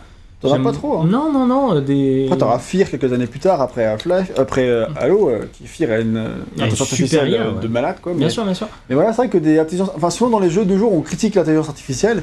Alors, elle est pas non plus euh, phénoménale, mais Non, on mais- rappelle qu'on est en 2001. En fait, tu la, tu la, tu la crois vivante, tu la, Oui. tu la trouves crédible. Tu sens que c'est. Oui, les ennemis te foncent pas dessus pour mourir. C'est pas juste de la chair à Voilà. canon, ils Genre vont dans Far à Cry 6, elle est nulle, l'IA, il n'y a pas ce genre Bah, de- bien sûr, euh, l'IA. te- Enfin, moi, ce qui me- Mais non, mais beaucoup la critique de l'infiltration, et moi, la, euh, Far Cry 6, surtout, moi, ça m'a saoulé parce que quand, quand dès que t'es repéré, ils te foncent dessus comme des débiles. euh, Non mais tu te crois souviens, pas, on- avait critiqué pareil euh, Assassin's Creed Valhalla pour cette même raison. On avait dit l'IA quand tu te caches, c'est pas possible, elle est aveugle, elle est truc, elle est machin. Ah, C'est Alors- les IA Ubisoft. En fait, ça m'intéresserait de savoir, genre par exemple, par rapport aux dernières campagnes, les derniers Call of Duty, c'est sûrement la même chose, tu vois. Mais euh, Oui, mais le, le but d'un Call of, c'est que ce soit rapide et chair à canon. Tu vois, c'est de la même manière. C'est est-ce qu'il y a des jeux qui ont une telle velléité comme Halo de dire on va faire un FPS plus lent, plus calme, plus posé et de siège. Tu vois, encore un petit peu comme je disais tout à l'heure de. ouais. C'est un joli mot, ça, velléité. Ça m'a plu. Je sais. Ensuite, on a. à. Ensuite, on les armes, qui a une panoplie d'armes plutôt chouette, très classique dans les armes humaines, évidemment. Mais Bungie a vraiment voulu euh, euh, prendre quelque chose qui est très efficace avant tout et que tout le monde sache que telle arme humaine a tel, tel comportement. C'était le but. C'est- Dès que tu prends, tu sais ce que c'est. Ouais. T'as un pompe, tu sais que c'est un pompe, tu sais comment ça marche, pas besoin de réfléchir. Et à côté de ça, t'as quand même les armes aliens qui sont très fantaisistes et qui ont de euh, vraies bonnes idées. Enfin, après, évidemment, je trouve qu'il n'y en a pas assez, et que je trouve que j'arrive pas à très bien voir la différence entre les deux pistolets aliens. Euh, bah, il y en a un qui se charge et qui euh, voilà fait et qui est ta tête chercheuse quand il est chargé. C'est vrai. Et euh, ouais ouais, je crois, je crois que si t'es dans le viseur etc, la balle se déplace. Je suis pas sûr sûr, mais je- je- j'ai souvenir de ça. Mais en tout cas, il fait des dégâts euh, continus une fois qu'il est touché et l'autre, enfin, Ouais, tu ouais. vois. Et, euh, et l'autre par contre, euh, oui, il se décharge de manière beaucoup plus classique. Ouais, voilà. Ah, ça, je crois que j'utilisais jamais la- l'attaque chargée en fait. Non, moi non plus parce que je la trouvais pas suffisamment puissante par rapport à ma capacité de d'appuyer sur un bouton. si tu veux. S'il s'entend. Mais en tout cas, c'est vrai que ces armes. Enfin, surtout que c'était un peu l'époque où t'aimais bien avoir des armes différentes. Et encore de nos jours, hein, je veux dire. Mais dès que des armes qui changent, qui sont pas comme celles que tu t'attends à voir, bah. c'est Puis elles sont cool, ça. stylées les armes. hein. Ouais, elles ont un beau design, elles ont des comportements différents. Il y a l'arme où tu tires et ça va être à tête chercheuse avant d'exploser sur un ennemi. Tu vois, des choses comme ça où c'est vraiment cool. En fait, ce sont des armes sympathiques et tu sens vraiment. Alors, il y a toujours un design humain pour rappeler un petit peu l'utilité de l'arme, mais tu sens qu'il y a un design alien, tu vois. C'est surtout celle-là, je trouve Ouais. qu'elle est très réussie. En termes de design, je l'aime moins euh, en termes de gameplay, mais. euh, Le gameplay elle est assez vénère, mais elle recharge très vite. Ouais, c'est ça. Donc, C'est euh, Ouais, c'est ça, elle est très vite à court et, euh, et elle marche ça pas contre tout- tous les ennemis. pour ça que toutes les armes ont vraiment leur point fort et leur point faible, Voilà. comme on disait tout à l'heure. Donc, euh, Mais non, encore ouais. une fois, hein, le principal reproche, c'est que là, vous avez vu toutes les armes du jeu, sauf le pompe euh, qui arrive un peu plus tard. Voilà. mais- et lance-roquette, ok, le lance-roquette, c'est à quoi ça Alors que ressemble, le pompe, c'est la meilleure arme. Que C'est une des meilleures armes peut-être, mais, c'est- mais dans tous les cas, c'est voilà, c'est c'est pareil. Les... J'ai pas dit qu'il y avait des bras. Vu qu'on ramasse, non, mais vu- je veux dire, vu qu'on ramasse les armes sur les ennemis, ce Oui. qui est aussi un point positif, hein, ça c'est Clairement. vraiment très chouette, euh, niveau immersion et tout, c'est quand même plutôt cool.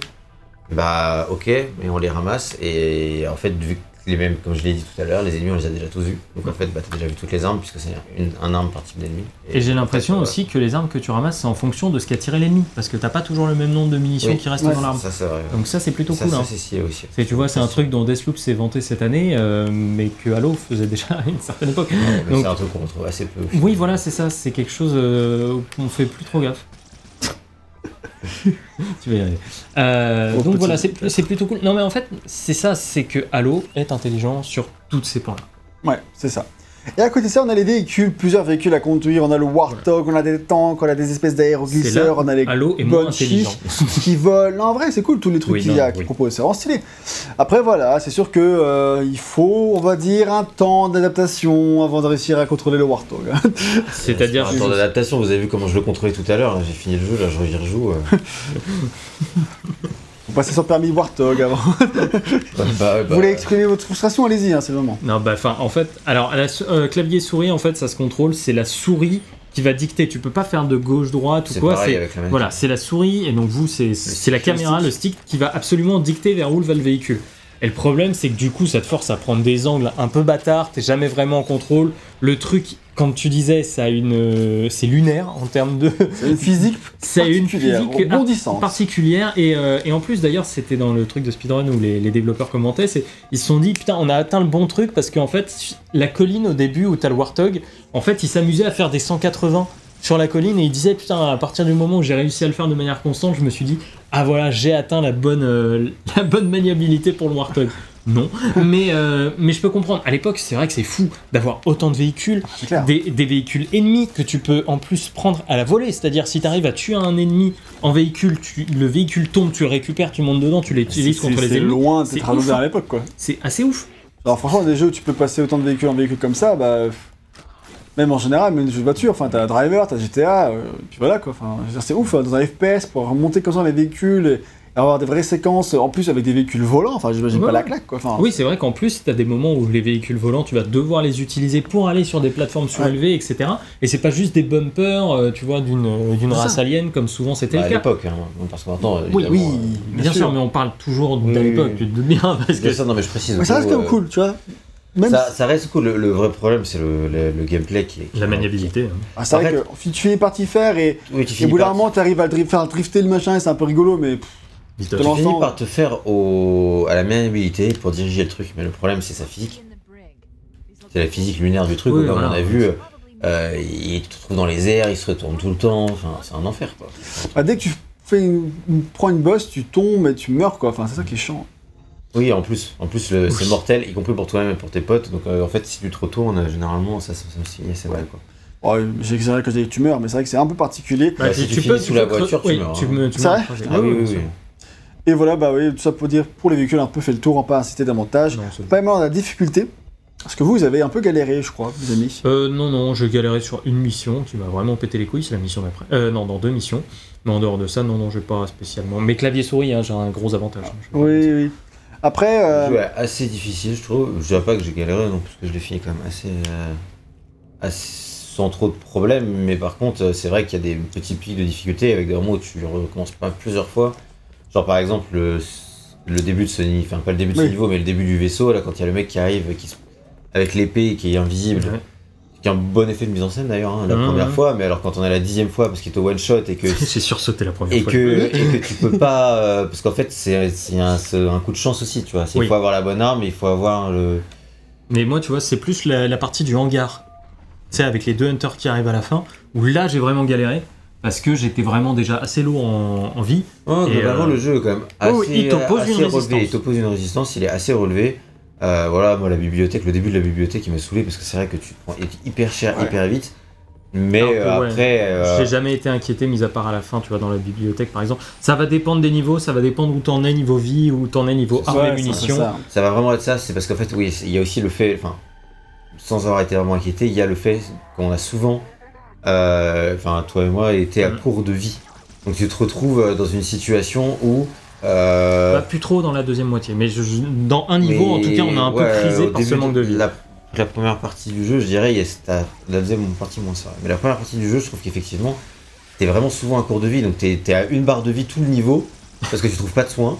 Alors qu'il y en a peut-être qui sont cachés, hein, mais en tout cas, tu les, même en regardant, en cherchant vite fait, tu les trouves pas. Moi, j'en ai trouvé plus régulièrement que vous. Après, voilà, est-ce que. euh, Ouais, sûre- sûrement que tu cherchais plus, mais ça, c'est pas étonnant. Et, mais, euh, Il mais dit ça mais- comme si c'était mal. Non, non, c'est- pas, mal, mais c'est pas étonnant. c'est tout. c'est tout. Et, euh, et le fait est que du coup, bah, en fait, dès que t'avais plus de bouclier, tu, tu meurs. Et donc, euh, il y a des Ouais. trucs qui t'enlèvent ton bouclier instantanément, des Oui. roquettes et tout. Et puis parfois, t'as des ennemis qui balancent une grenade et tu l'avais pas vu derrière toi et tu recules et boum, t'exploses, t'es mort. Ça, c'est un peu frustrant. Mais ça Après, va. même ça, ce côté frustrant, moi, je le, je, je le maintiens. Parce que même quand t'es full life et full bouclier, t'as des, t'as des trucs qui te one-shot. T'en as Ouais. beaucoup de trucs qui te one-shot. Évidemment, les lance-roquettes, ça te one-shot. euh, les, grosses, les gros trucs de grenades, euh, certains ennemis, de certains grenades, pas toutes, hein, mais qui te one-shot. T'as les épées qui te one-shot. En fait, dans- même quand t'as les ennemis, des gros chars qui te tirent dessus, c'est normal que ce soit one-shot. Mais en fait, c'est chiant. Parce que du coup, oula, qu'est-ce qu'ils font un petit Major un instant de faiblesse. et mais en vrai, c'est juste que c'est pénible parce que des fois, t'es t'es- t'es ok, t'es bon, et le temps- les checkpoints sont assez espacés. Et t'es en mode, euh, bah ouais, mais super, je me fais, je me fais buter par le, le mec avec l'épée juste à la fin, je dois recommencer 5 minutes. Ah, c'est vrai qu'il y a des checkpoints qui sont relou, des quoi. fois, des fois pas très impliqués. D'ailleurs, En le fait, jeu non. a des fois pitié de toi. C'est pas ça. C'est qu'en fait, le jeu, j'ai appris, le jeu sauvegarde dans les moments de calme. C'est-à-dire que si c'était sur une bataille et que à un moment, t'as réussi à tuer la vague ennemie avant que la seconde n'arrive, il va te sauvegarder sur le moment de calme entre les deux. J'ai appris ça en fait en regardant le truc de, de speedrun et les développeurs en parlaient. Et c'est que moi, ça m'a permis de passer des, des moments comme ça où j'étais vraiment. J'avais réussi à faire toute une zone. Et à un moment, je comprends pas pourquoi j'ai un sauvegarde, une sauvegarde de plus. Et je me suis dit, pareil, le jeu, fait me- le jeu me prend en pitié. C'est pas le cas. C'est juste, il sauvegarde quand t'es dans le calme. Moi, ça m'est arrivé quand même plein de fois. hein. Franchement, plein de fois où la première fois j'ai pas de checkpoint et je fais exactement la même chose la deuxième fois et j'ai un checkpoint. hein. Ouais, mais t'as peut-être été un peu plus rapide. Les ennemis d'après ont mis un petit peu plus Moi, de j'ai temps à l'impression que je passais des triggers euh, en m'avançant un peu plus que j'avais pas passé avant, ou je sais pas. Voilà, bon, du coup, c'est quand même un peu mystique. Ouais, voilà, ça c'est sûr. Et... du coup, parfois tu comprends pas trop. Surtout que ouais, c'est vrai que ça m'est arrivé euh, d'avoir tué tous les ennemis dans une zone et pas avoir de checkpoint et de mourir un peu plus loin. Et après, en fait, j'en avais un, j'étais en mode, mais putain, pourquoi là Oui, parce que t'en avais oublié un et que le jeu considérait que t'avais toujours donc Ouais, que du coup, t'avais.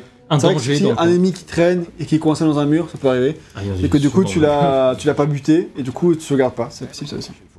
En tout, cas, c'est sûr que le jeu est quand même assez difficile en mode normal. J'imagine même pas en mode difficile ou dans les modes de difficulté Légendaire. supérieurs. Quoi. Ça doit être vraiment une, une plaie, sauf si t'es vraiment ultra fan, ça doit être imbitable. quoi. Mm. Donc si vous voulez vous lancer dans Halo, on conseille très clairement le mode normal. Il oppose euh, la bonne résistance, voire même des fois un peu Sur trop tous les cas, tu à- peux changer à tout moment, donc ça, t'es pas inquiété de toute façon. Oui. Dans la, Version là. dans la trilogie, enfin dans la, la Master Chief Collection, je sais pas si c'est le cas. si t'as Oui, fait ça, j'avoue, si tu veux le relancer sur Xbox 1, je ne suis pas convaincu que ce soit le cas. Ok les gars, entrons maintenant dans le vif du sujet avec la partie qui tire absolument tout le jeu vers le bas. Le level design. Son level design. Level dit quoi Hein Quoi Il y a du design dans le level Je ne sais Le- pas. Le Hein, level hein. dit rien. Allez, ok, attends, attends, va. C'est un peu méchant, exagéré de dire qu'il n'y a pas le level design. non, non, bah non, non, Ah. c'est faux. Je, oui. Il y en a un, il est mauvais. Ça, c'est vrai. Mais attends, avant, avant, avant de le défoncer, s'il vous plaît, mettons en ac- en avant ses, euh, Réussites. ses réussites. Ce qu'il a. Une, minute- une minute de silence. Voilà. Maintenant, on peut passer au début. Euh, voilà, voilà. Parce qu'en fait, il a- ils sont quand même plutôt bien conçus. En fait, il y a plein d'endroits où se cacher. Il y a euh, plein de manières de faire varier les approches. Je trouve que tu vois, c'est bête couloir, mais t'as quand même des endroits où te cacher et tout ça. Alors, T'as c'est des espèces de- classique, voilà, mais de- je veux dire, ça, ça mar- c'est efficace. Oui, ça oui, marche ça fait juste trois quarts d'heure que je suis, dans le couloir. On y arrive. On va y arriver, on va y arriver. En soi, Il y le a- couloir est pas mal. Il y a, il y a de longues vues euh, pour shooter des gens de loin. Il y a des salles qui sont souvent conçues avec des fenêtres qui peuvent être détruites où tu peux shooter les mecs par les fenêtres. Il y a un, un endroit que je trouve vraiment super, c'est le pont à deux étages où tu as les, fenêtres. euh, T'as les ennemis en bas, tu peux passer par le bas pour esquiver ceux qui sont ça. en haut, les prendre à Tu revers. peux tirer dans les, dans les vitres pour les shooter en bas, eux ils peuvent te contourner et tout, ou t'as le pont en parallèle, t'as les mecs qui sautent de pont en pont, par le level design, t'as des, moments comme ça, ils sont vraiment stylés. Mmh. T'as des moments aussi où ils jouent sur deux étages, voire un petit peu plus. Ouais. Et euh, du coup, t'as des mecs qui tirent depuis en bas, d'autres qui tirent euh, au même niveau que toi. Donc c'est ça. À ce moment-là, il faut voilà, il faut que tu fasses ton choix. Euh, Bon, attends, euh, je vais commencer par lesquels. Et on l'a vu à plusieurs reprises. Non, il y a des bons moments de level design. Enfin, c'est des moments ok. J'ai envie de dire. Oui. C'est pas, il y a rien de fou. Mais c'est juste que ça fait le taf à ce moment-là et tu te dis, ok, j'ai un level design qui fonctionne et qui m'oppose quelque chose. C'est ça, parce que comme vous l'avez dit, enfin, le jeu il s'inscrit très clairement dans un, Post un Half-Life. post-Half-Life, dans le sens où c'est vraiment pour moi un Half-Life-like avec beaucoup d'évolution. Tu vois. Oui. Clairement, tu retrouves la vibe Half-Life. Mais Bah, Half-Life si avec tu- quand même un autre level si design. La, euh, grande différence avec Half-Life, et c'est l'une des particularités du level design de Halo dans la saga de manière générale, en tout cas pour les jeux de Bungie, euh, c'est la présence de ce que les développeurs appellent des petits bacs à sable, c'est-à-dire les de grandes zones dans lesquelles se trouvent un ou plusieurs groupes d'ennemis. Et ça, t'as pas eu tout ça dans Half-Life. hein. Non, on l'a vu tout à l'heure, hein, c'est le, le- le premier, enfin le premier niveau qu'on a fait sur le Halo. Ouais. C'est ça, hein, c'est d'ailleurs aller sauver des soldats marines. Donc c'est t'as un- une espèce de hub central, passe dans les trois zones pour aller sauver les trois groupes. Et euh, t'en auras plusieurs, des Ça, petits bacs à sable comme sympa, ça. hein. Enfin, en tout cas, vraiment, quand tu le découvres la première fois. Ouais. C'est ça. Et donc, euh, tu, dans cette grande zone de bac à sable, tu en auras plusieurs, des comme ça. Euh, tu auras plusieurs petits groupes d'ennemis dispatchés un peu partout. Tu auras tout un tas de ressources à ta disposition. Hop, euh, euh, par exemple, sous un pilier caché, il y aura des lance-roquettes. et Ils, mettent, ils mettent des trucs à disposition comme ça, c'est au Oui, joueur il y a de les des trucs cachés, c'est vrai qu'à un moment dans un a- niveau, je me balade, je vois un lance-roquette, je fais Ouh. Oh, sérieux? Et tu le prends, et, ah bah ça m'a facilité la vie. Hein. Ouais. Il y a des véhicules dans- dont il- tu peux prendre le contrôle, il y a des, voilà, des armes cachées comme je l'ai dit.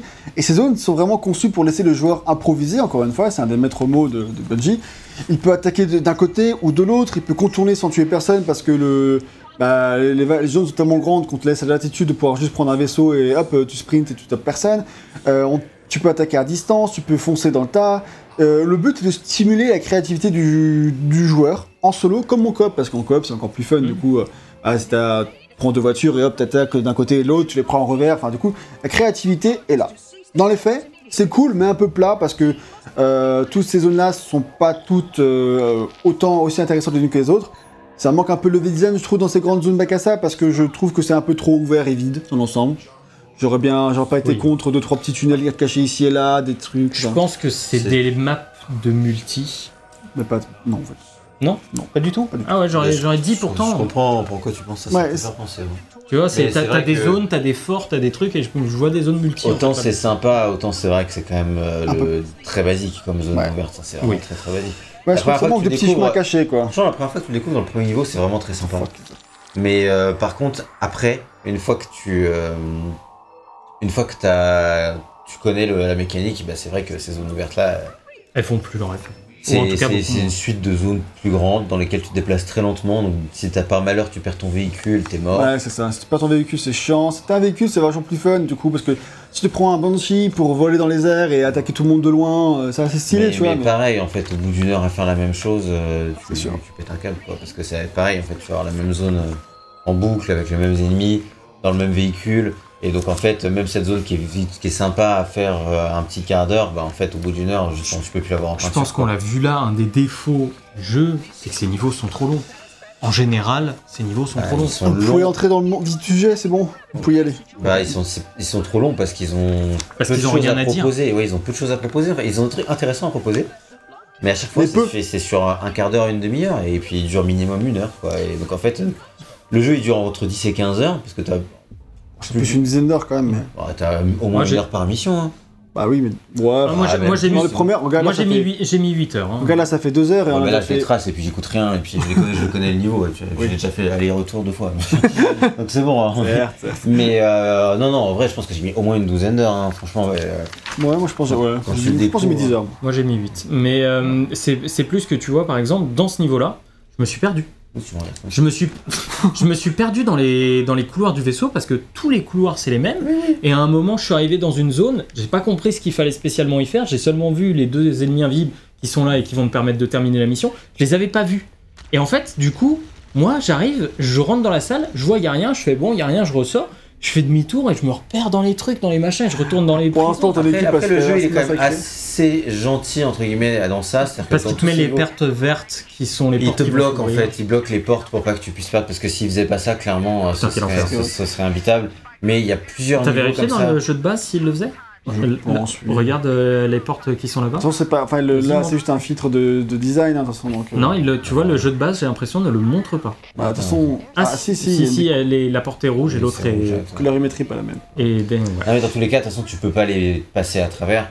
Et ça, c'est vrai que euh, niveau design, c'était essentiel parce que vu que tous les couloirs c'est les mêmes et qu'il y en a plein des niveaux comme ça. Oui, voilà, c'est ça le, le cœur du défaut, il faut insister dessus. Il y a très peu de niveaux, on l'a dit, il y en a 5, en vrai il y en a 6, enfin il y en a 10, mais en vrai il y en a 6, et les 4, enfin les, 4 quatre derniers, sont du dupliqués. retour. Et en fait, c'est même au-delà du fait qu'il y a très peu de niveaux, parce que ça pourrait être cool, c'est pas grave, ces niveaux sont bien, mais déjà dans les niveaux en eux-mêmes, c'est la même disposition de couloir qui est assemblée en boucle, en boucle, en boucle, en boucle, en boucle. Tu, le niveau, le niveau 4 je crois, ou 5, le, celui qui s'appelle l'assaut euh, de la salle de contrôle, Donc le 5 dans la neige. c'est le pire, c'est le pire. Oui, bah oui, tu traverses, il y a des ponts, tu les traverses trois fois, tu te dis, mais attends, j'ai fait demi-tour. Tu fais trois Et fois en le fait- même pont, après tu passes trois fois la même salle, enfin trois, trois fois c'est généreux. 30 fois. euh, Mais c'est hyper- Non. tu les- non mais tu les fais vraiment. Les, les ponts, c'est trois fois, je crois. Les ponts c'est trois fois. trois fois, mais les salles, les salles, c'est Ah oui, genre, les salles, euh, c'est 50, oui, ça, c'est clair. Euh, ce qui fait que 10, 30. 10, 50, allez, hop, Mieux. ouh. En vrai, c'est beaucoup, et en, fait, au bout d'un moment, 350. au bout d'un moment, tu fais, non mais. Je- En fait, mais quoi En fait, au bout d'un moment, tu commences à croire que tu t'es perdu, que tu as fait demi-tour. Enfin, Oui. ça, te paraît- ça te paraît tellement bizarre de retraverser tout le temps le même décor en boucle, en boucle, en boucle. Et je disais c'est pas que- possible, en fait. Et je- c'est ce que ça rejoint ce que je disais, que les niveaux sont trop longs. Bien sûr. Les, les niveaux là-dessus sont vraiment beaucoup trop longs. Le niveau dans la neige, c'est un enfer. Bah, en fait, c'est ça. parce et- que tu vois pas le bout. Tellement long. Et en plus, tu fais. En fait, le problème de Halo, c'est que.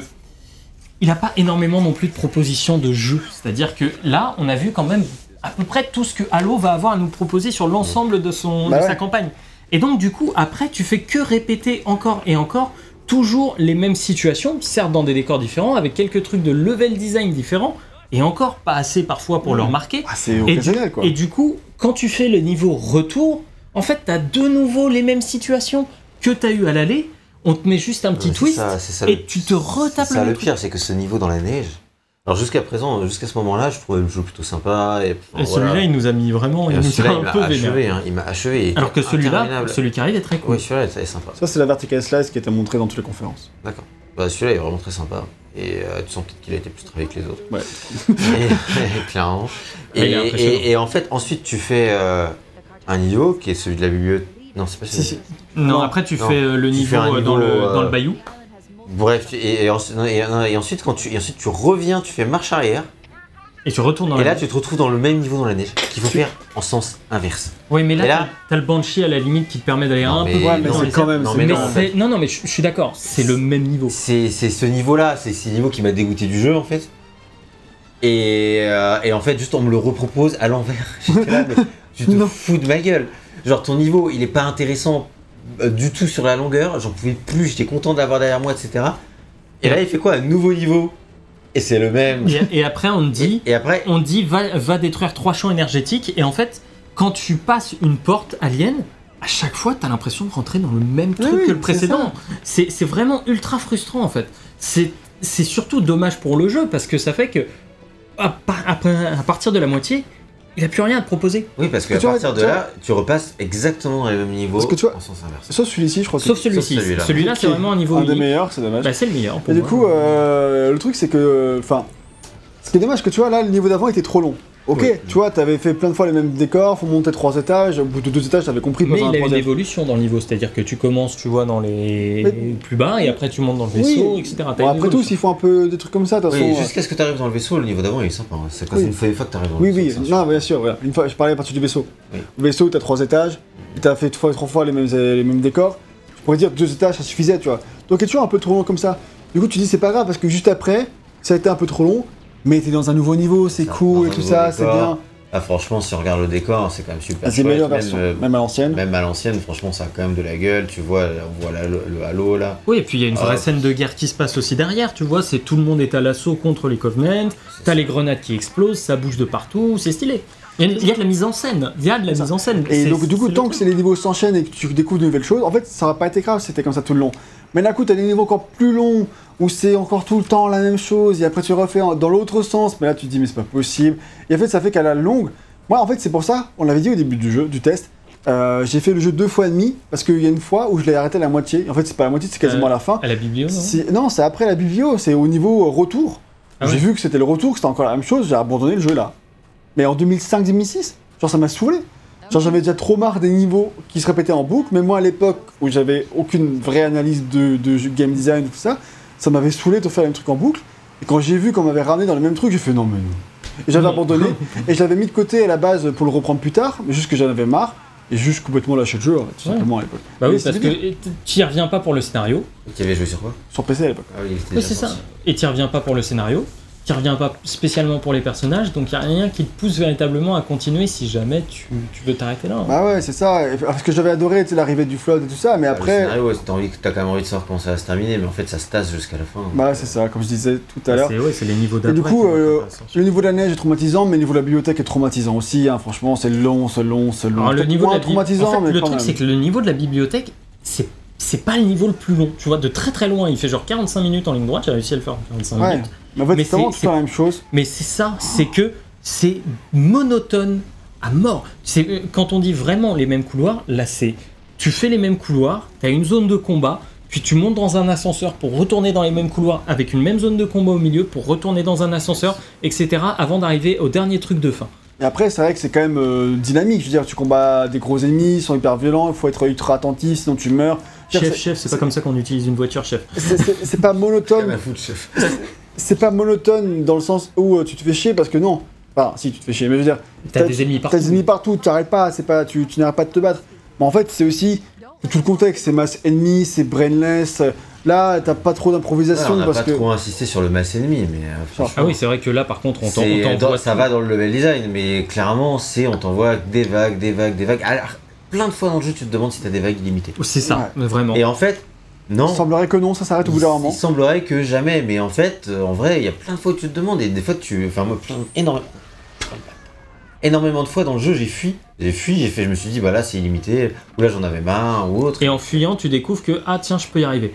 Je, peux, je peux quand même sortir du niveau. Ça, c'est vrai qu'il y a un truc un peu cool. Mais après, c'est dommage. Ouais, mais Mm. bon, c'est vrai que c'est en fait le côté masse ennemie euh, renforce en plus le côté euh, redondant de- du, du level design parce que si tu pouvais le traverser plus vite, ça irait. Mais là, vu que tu dois tuer genre en boucle, en boucle, en boucle, des ennemis qui sont toujours les mêmes, au bout d'un moment, tu n'as juste pas l'impression de pouvoir t'en sortir du niveau, quoi. Genre, euh, Surtout qu'il y a un truc qui est vraiment dommage et qu'ils auraient pu beaucoup plus utiliser dans le level design, c'est que, on l'a dit, tu peux attaquer les ennemis par derrière et les tuer en un coup.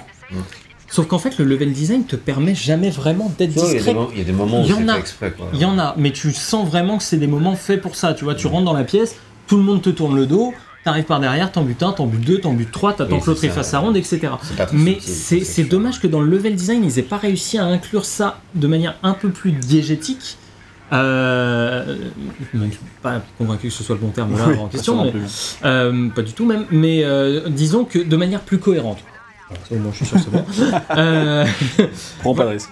donc c'est un peu le souci que j'ai ouais, sur ce truc-là de dire vous avez une idée et vous met- vous arrivez pas à mettre tout en œuvre pour y arriver. On rappelle que évidemment il y a eu du crunch, il y a eu un truc, ils- les équipes ont été forcées de terminer à l'arrache. Certes, on voit ça aussi avec un regard de 20 ans plus tard. Oui, Mais- bah, bah, même regarde, en 2005, on m'a déjà fait chier. hein. Voilà, mais déjà en 2005 ça te faisait chier et je pense que Même, même quand le jeu est sorti sur PC en 2004, il a été porté par, Il euh, il s'est par, fait euh, clash. Gearbox. Il s'est fait, fait clasher déjà techniquement parce que euh, le jeu était trop lourd. Euh, Enfin, il fallait une grosse config pour le faire tourner. Et euh, le jeu était moins beau que sur Xbox, un truc comme ça. Mm. Et euh, donc c'était pas terrible. Et, euh, et à part ça, les gens ont commencé à dire que quand même le jeu avait vieilli euh, dans, dans le game design. C'est le, le constat sur lequel j'arrivais ensuite, c'est lié le level design avec le game design, c'est que Halo est un jeu qui a vieilli extrêmement vite quoi. Et puis, difficile aussi parfois de le replacer dans l'histoire du truc, tu sais, 2001, d'accord Trois ans plus tard, il y avait Half-Life 2 qui venait mais assassiner le game en- à tous les niveaux. Pas sur console. Mais pas, non, certes, mais c'est pour ça que je te dis, j'ai toujours un peu, j'ai un peu de mal quand même à le replacer dans son contexte de Oui. 2001. 2001 pour moi c'est une date, j'ai pas forcément de repère en termes de jeux vidéo sur 2000 euh, par rapport à 2001 parce que Normal, je jouais, oui mais je jouais pas à ces jeux-là non plus. C'était pas mes, c'était pas mes jeux. Alors que je pense que si tu l'as, si t'as vécu ces jeux-là à l'époque, peut-être qu'Halo c'était la claque et peut-être que tu trouvais que ça vieillissait moins vite. Mais le fait est que là il a quand même très très vite, je pense, 2003, il y avait déjà Après, pris surtout sur. PC que les, les- les FPS ont évolué de ouf Oui, en ça, 2004. c'est clair. T'as cité Half-Life, mais t'avais aussi Doom 3, t'avais aussi. Bon, Doom 3, il y a ses défauts. Oui, Mais mais, je veux dire, C'est l'évolution. oui, mais Doom 3 faisait évoluer un truc, tu vois. Technique, t'avais Far c'est- Cry, t'avais t'avais plein de trucs. La gestion de la lampe torche. Donc bref, voilà, ça c'est clairement le système de level design qui fait plus souffrir le jeu. J'ai quand même marqué que Dieu merci, il y a des flèches sur le sol pour te dire où aller, parce que sinon, Oui. putain, tu n'auras aucune idée de savoir où aller. Parce Oui, que- parfois tu, tu, tu fais demi-tour, tu vois des flèches qui vont dans l'autre Il sens. bloque les portes, il te donne les flèches. Ouais, c'est que tu Il y a un moment dans le jeu où tu dois aller dans le sens inverse des flèches. Oui. T'es perdu à ce moment. Oui, oui. Oui, mais quand même, tu Toujours tu- les niveaux de la neige d'ailleurs, je pense. C'est vrai, mais après, Nique ce niveau. mais quand même, tu vois, il y a. Mais heureusement qu'ils font ça, parce que sinon c'est impossible de te retrouver. Et voilà, aujourd'hui, évidemment, les devs euh, sont eux-mêmes très critiques de ces niveaux. hein. Ils se rendent bien compte que c'est pénible et ils en rigolent en revoyant les vidéos. Non, on rigole pas. C'est pas drôle. non, on joue. Et exemple de la, pour le niveau de la bibliothèque, ils disent qu'apparemment le développeur qui était en charge du niveau était devenu tellement bon au, euh, au niveau Qu'il s'ennuyait, il s'ennuyait en fait en ligeant. Et du coup, bah, pour le rendre plus stimulant, il le rendait plus difficile et de plus en plus long. Mais gros, c'est pas, c'est pas ça. C'est pas ça stimuler en C'est fait. pas ça qu'il faut faire. c'est quoi? J'ai marqué que c'était une erreur de débutant, je pense. Oui. Bah parce que voilà, ils avaient pas, Non, bah ils étaient Voilà. pas, ils étaient, c'était pas, pas, des vétérans. quoi. C'était pas des vétérans. Pas dans ce domaine en tout cas, pas Oui, tous. oui, bien sûr. En tout cas, pas tous. Et voilà, le bilan là-dessus, c'est que le jeu a beau ne pas être très long, seulement une dizaine d'heures, on va dire, allez, on peut arrondir entre enfin. 8 et 12, allez. Euh, il paraît quand même affreusement long, il devient usant et pénible, et on s'excuse auprès de tous les fans que ça pourrait déranger. La réalité est parfois durante. On peut dire ce que tu nous as envoyé comme message? Quoi? Non, c'était juste parce que j'arrêtais pas de me faire euh, one shot. Vas-y, vas-y, c'était quoi déjà? Tu nous dit j'en peux plus de ce jeu de merde. Pour citer euh, dans le texte. Un grand philosophe. on, on- on pense aux fans. Donc, Et voilà, c'est vraiment le défaut qui fait le plus de mal au jeu, c'est ce que je marque. Ouais. Les autres défauts, tu peux encore leur pardonner, ils sont pas si graves pour l'expérience générale, mais c'est le level design qui tire vraiment le, Le le jeu jeu vers vers le bas. Ça, c'est terrible à dire. Tout à fait. Et c'est d'autant plus dommage car dans sa direction artistique, Halo a vraiment un certain cachet, un univers artistique unique qui constitue vraiment sa force. C'est la transition vers la direction artistique et l'univers artistique de Halo, mon ami. Il y a des choses à dire parce que c'est intéressant. Et dans, dans le choix de ses couleurs, dans son architecture, dans son travail sur le cara design, et plus particulièrement sur les armures, sur les aliens, dans sa création des armes et des véhicules qui ont tous une gueule mémorable, qui sont devenus cultes, il marque la rétine ce Halo, il faut le dire, il faut le dire. Et artistiquement, il est loin d'être lambda. Ce n'est pas un simple shooter futuriste euh, qui n'a pas, euh, qui serait random. Il a vraiment son identité. Ou peut-être que s'il sortait aujourd'hui, ce serait moins unique. Parce que voilà, tu rien que Destiny, machin, bah forcément c'est Bungie, tu vois. Euh, où il y a beaucoup de jeux qui jouent sur les couleurs un peu violettes de nos jours. Oui, oui, mais c'est vrai que lui, il comme je disais tout à l'heure, il a, il a des couleurs très très pastel qui sont surprenantes. hein. Ouais. Euh, quand tu mets le jeu dans sa version euh, de base comme ça, et ça a été atténué avec la version euh, anniversaire.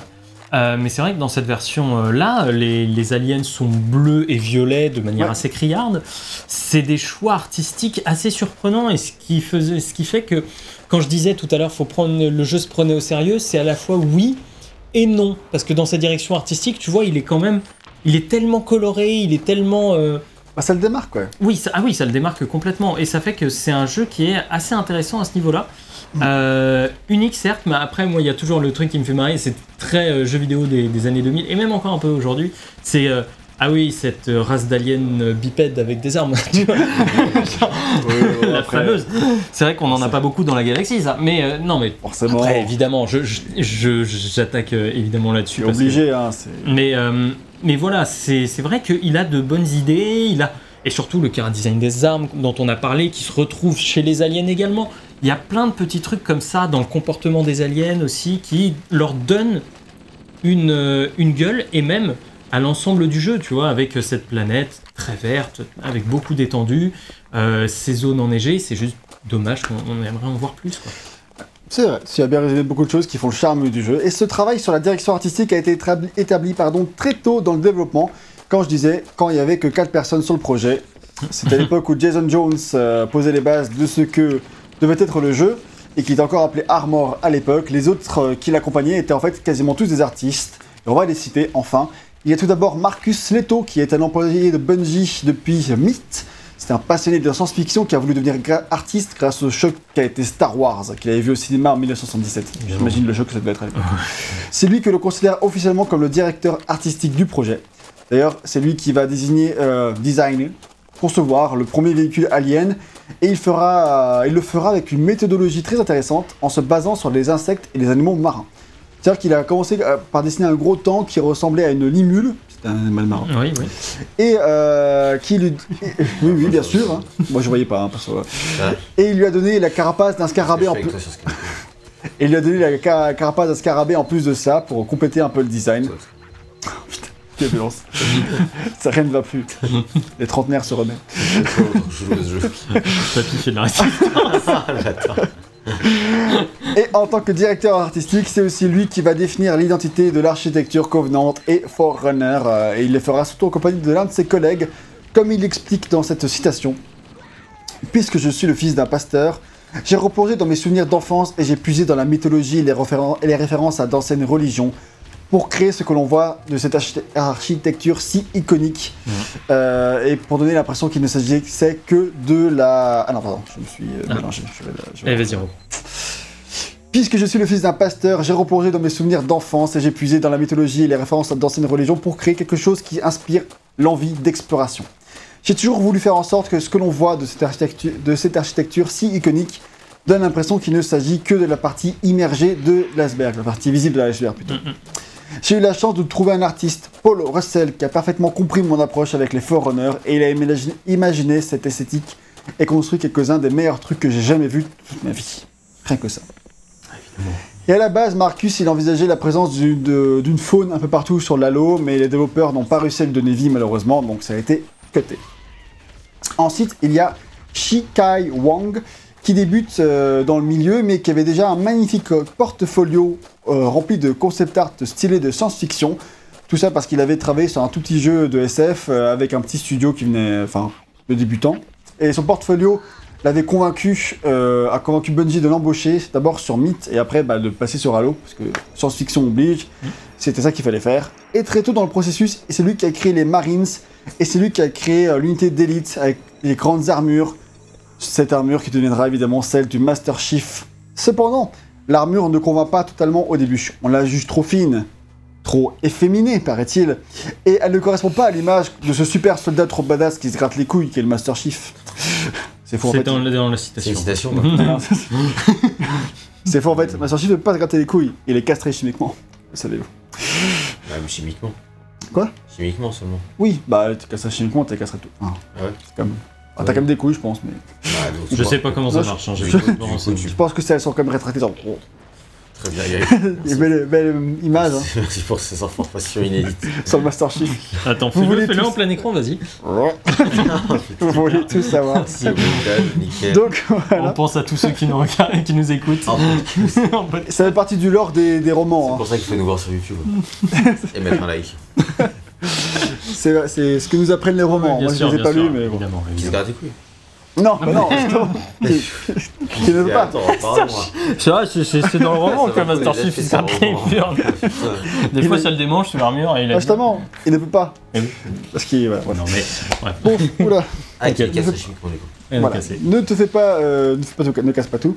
Donc voilà, euh, bref, l'armure ne convainc pas au tout début, et c'est donc Marcus Leto, le directeur artistique, qui terminera cette armure et la rendra plus massive et plus lourde, et qui sera celle euh, qu'on a dans le jeu au final. En revanche, c'est tu- c'est Shi, Shi Kaiwai qui, dans les premières euh, semaines slash mois du projet, va créer les premiers aliens et tombera immédiatement sur le design final de la race alien qui est les- celle des élites dans, le- dans le jeu. Ok. Et le design ne bougera pas dès les premières semaines et elle la trouvera. Il- C'est rare, hein. Ouais. Il concevra aussi euh, les grognards, qui sont les petits euh, aliens qui courent partout là, en se basant sur un mélange de crabes, de singes et de tortues. Et en se basant, en gardant l'idée de Marcus Leto d'avoir un mélange avec les insectes, c'est lui qui va créer les autres euh, vaisseaux aliens, toujours en se basant sur les insectes. Et enfin, c'est Robert McLeese qui est là depuis Marathon 2. Euh, donc ça fait plus longtemps évidemment qu'il est là par rapport aux autres. C'est lui qui est un véritable passionné d'armes et c'est lui qui va se jeter corps perdu dans les- la conception des armes. C'est lui qui crée du coup évidemment l'iconique fusil d'assaut de la série avec son compteur de munitions visible à tout moment, un truc super utile en gameplay, mais de rien, parce que tu, regardes vraiment. Et euh, si vous n'avez pas fait attention, il y a une petite boussole sur l'arme. C'est une Ah. boussole, c'est ça évolue dynamiquement. Putain. Et c'est réel, c'est pas du fake. C'est genre euh, vraiment. euh, Et apparemment ils ont galéré parce que l'halo c'est pas, y a pas des, des points coordonnés très simples, mais c'est vraiment réel. Et d'ailleurs ça, les emmer- stylé, hein. ça les a emmerdés pour le multijoueur, mais ils ont quand même rendu, rendu fonctionnel dans le multijoueur. C'est stylé, Mais- on pas l'a pas remarqué, Oui, mais, mais, non, mais ça n'empêche, c'est stylé. si tu la mets en version euh, de base, c'est un peu plus rigide, mais euh, et ça se voit quand même. Ouais. Voilà, c'est quand Ah, tu le vois mieux même. Hein. peut-être ouais. Bah c'est, t'as moins de choses à regarder du coup. c'est peut-être ça le truc. Mais voilà, ça rend tout ça, ça rend l'arme unique. Et les armes aliens, on les a dit, elles sont très stylées visuellement. Et euh, je sais pas si c'est lui qui les a conçues, euh, je j'ai pas le détail euh, de qui a fait quoi, mais c'est peut-être lui. En tout cas, elles sont mémorables, surtout celles qui lancent des aiguilles, comme on l'a fait remarquer.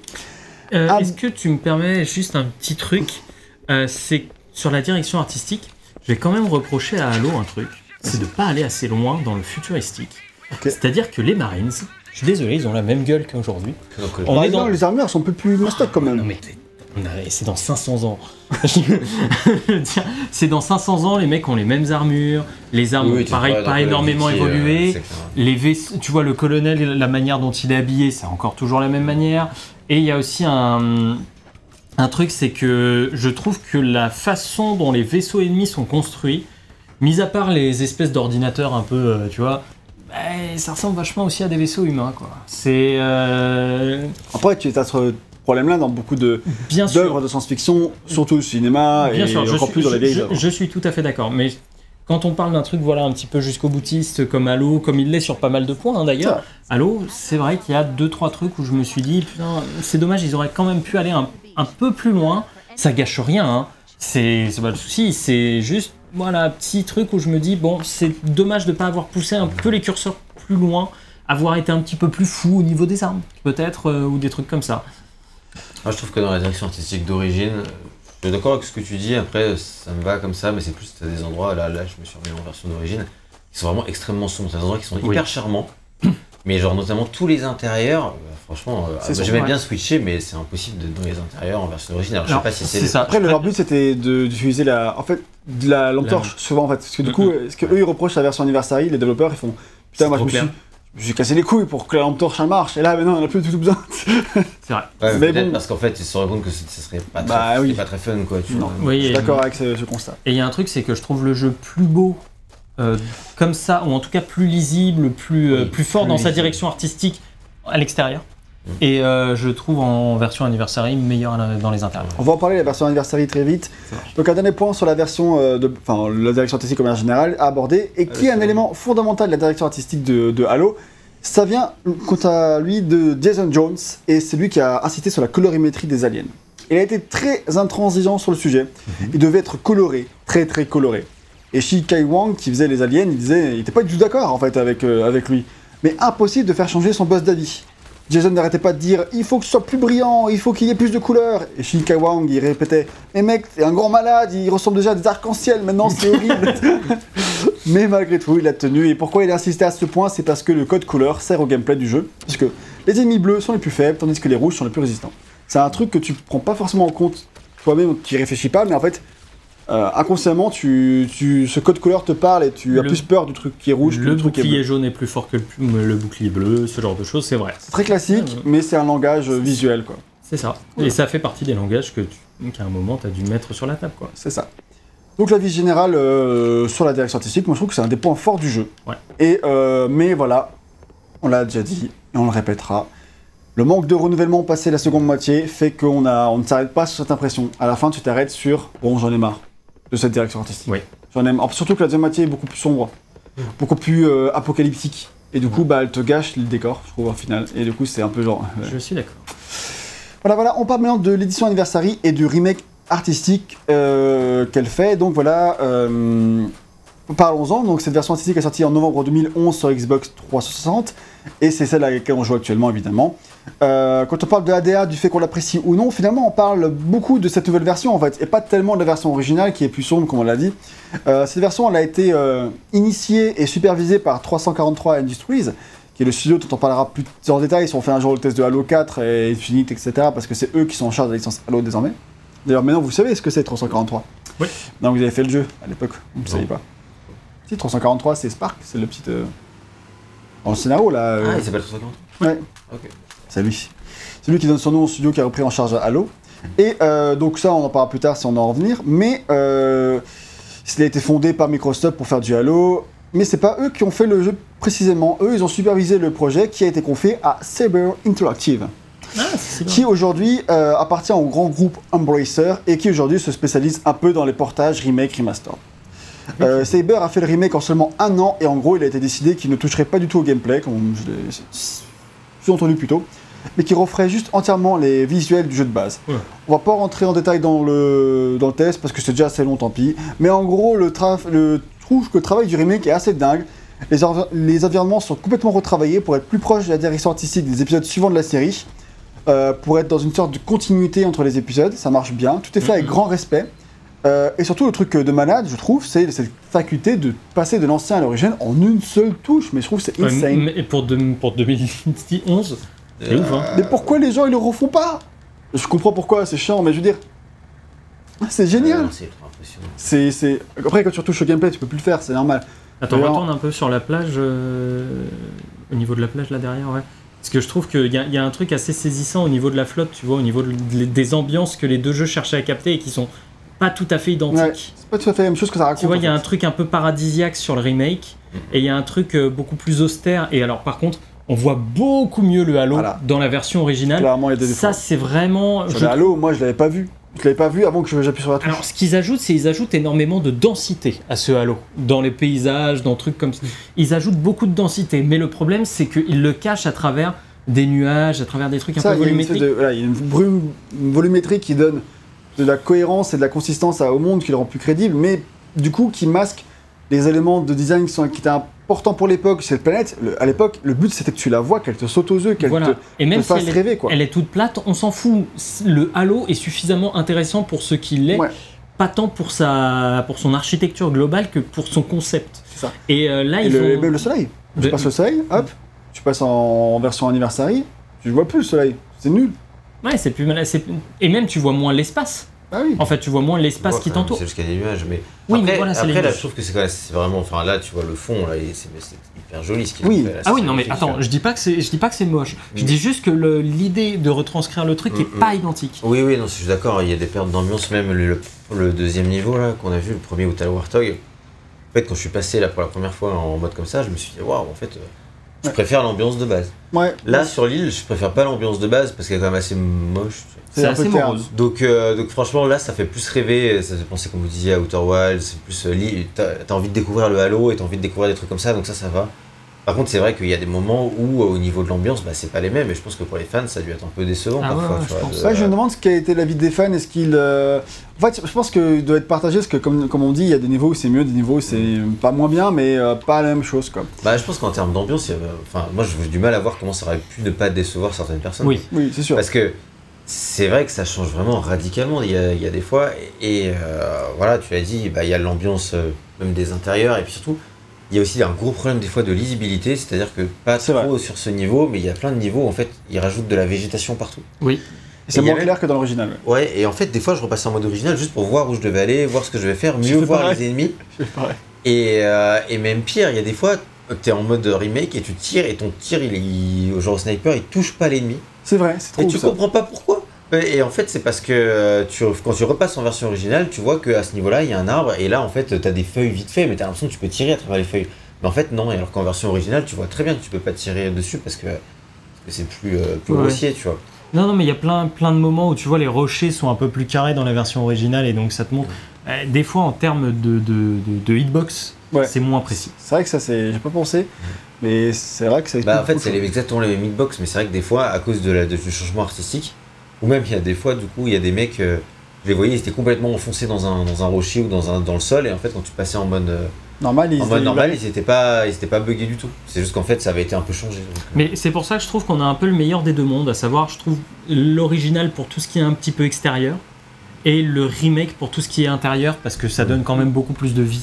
Ouais, surtout c'est moins sombre, quoi. C'est chaud, on est voilà. dans le noir, quoi.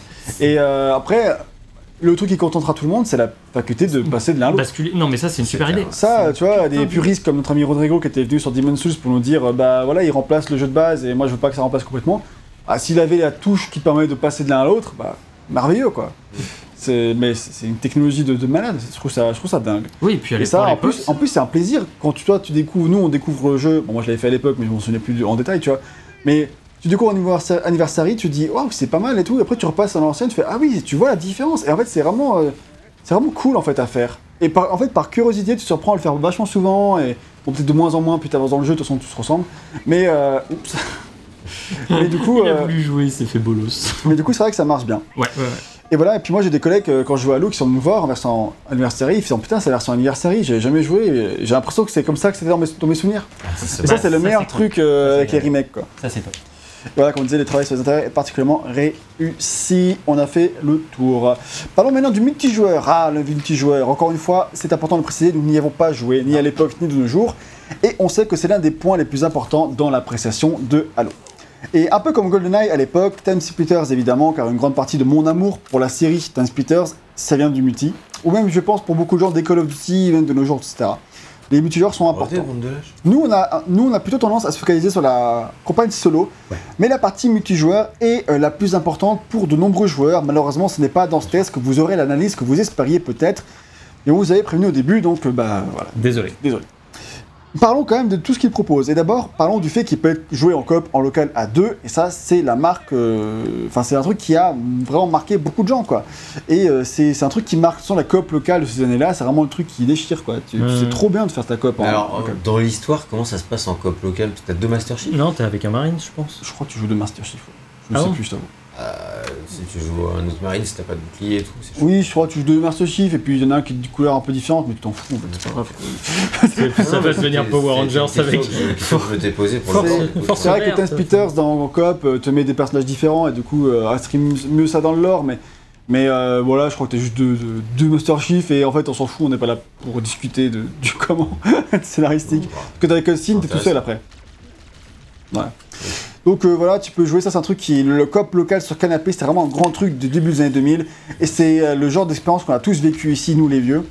Et euh, moi j'ai fait Halo en cop en entier, c'était beaucoup moins pénible dans les moments chiants. Ah ça oui. franchement, ça te sauve le jeu. Également, euh, on s'en sort mieux et plus rapidement, donc tout se passe bien. Par contre, c'est vrai que quand t'es en coop, le problème c'est que tu fais moins attention à l'histoire. Alors du coup, bah, les cryptiques, c'est pas si grave, tu vois, mais quand même. Euh. C'est vrai que. Non, mais le, le fait de jouer à deux, de toute façon, tu peux, tu peux te marrer avec ton pote. Ça, ça, c'est la- la- son truc sur la, la gueule, c'est vachement mieux dans l'original. Ouais, ouais. Et je trouve même qu'il. que- il prend de l'âge et de la bouteille. euh. je, trouve, je trouve même, tu vois, que l'armure est peut-être plus réussie dans l'original.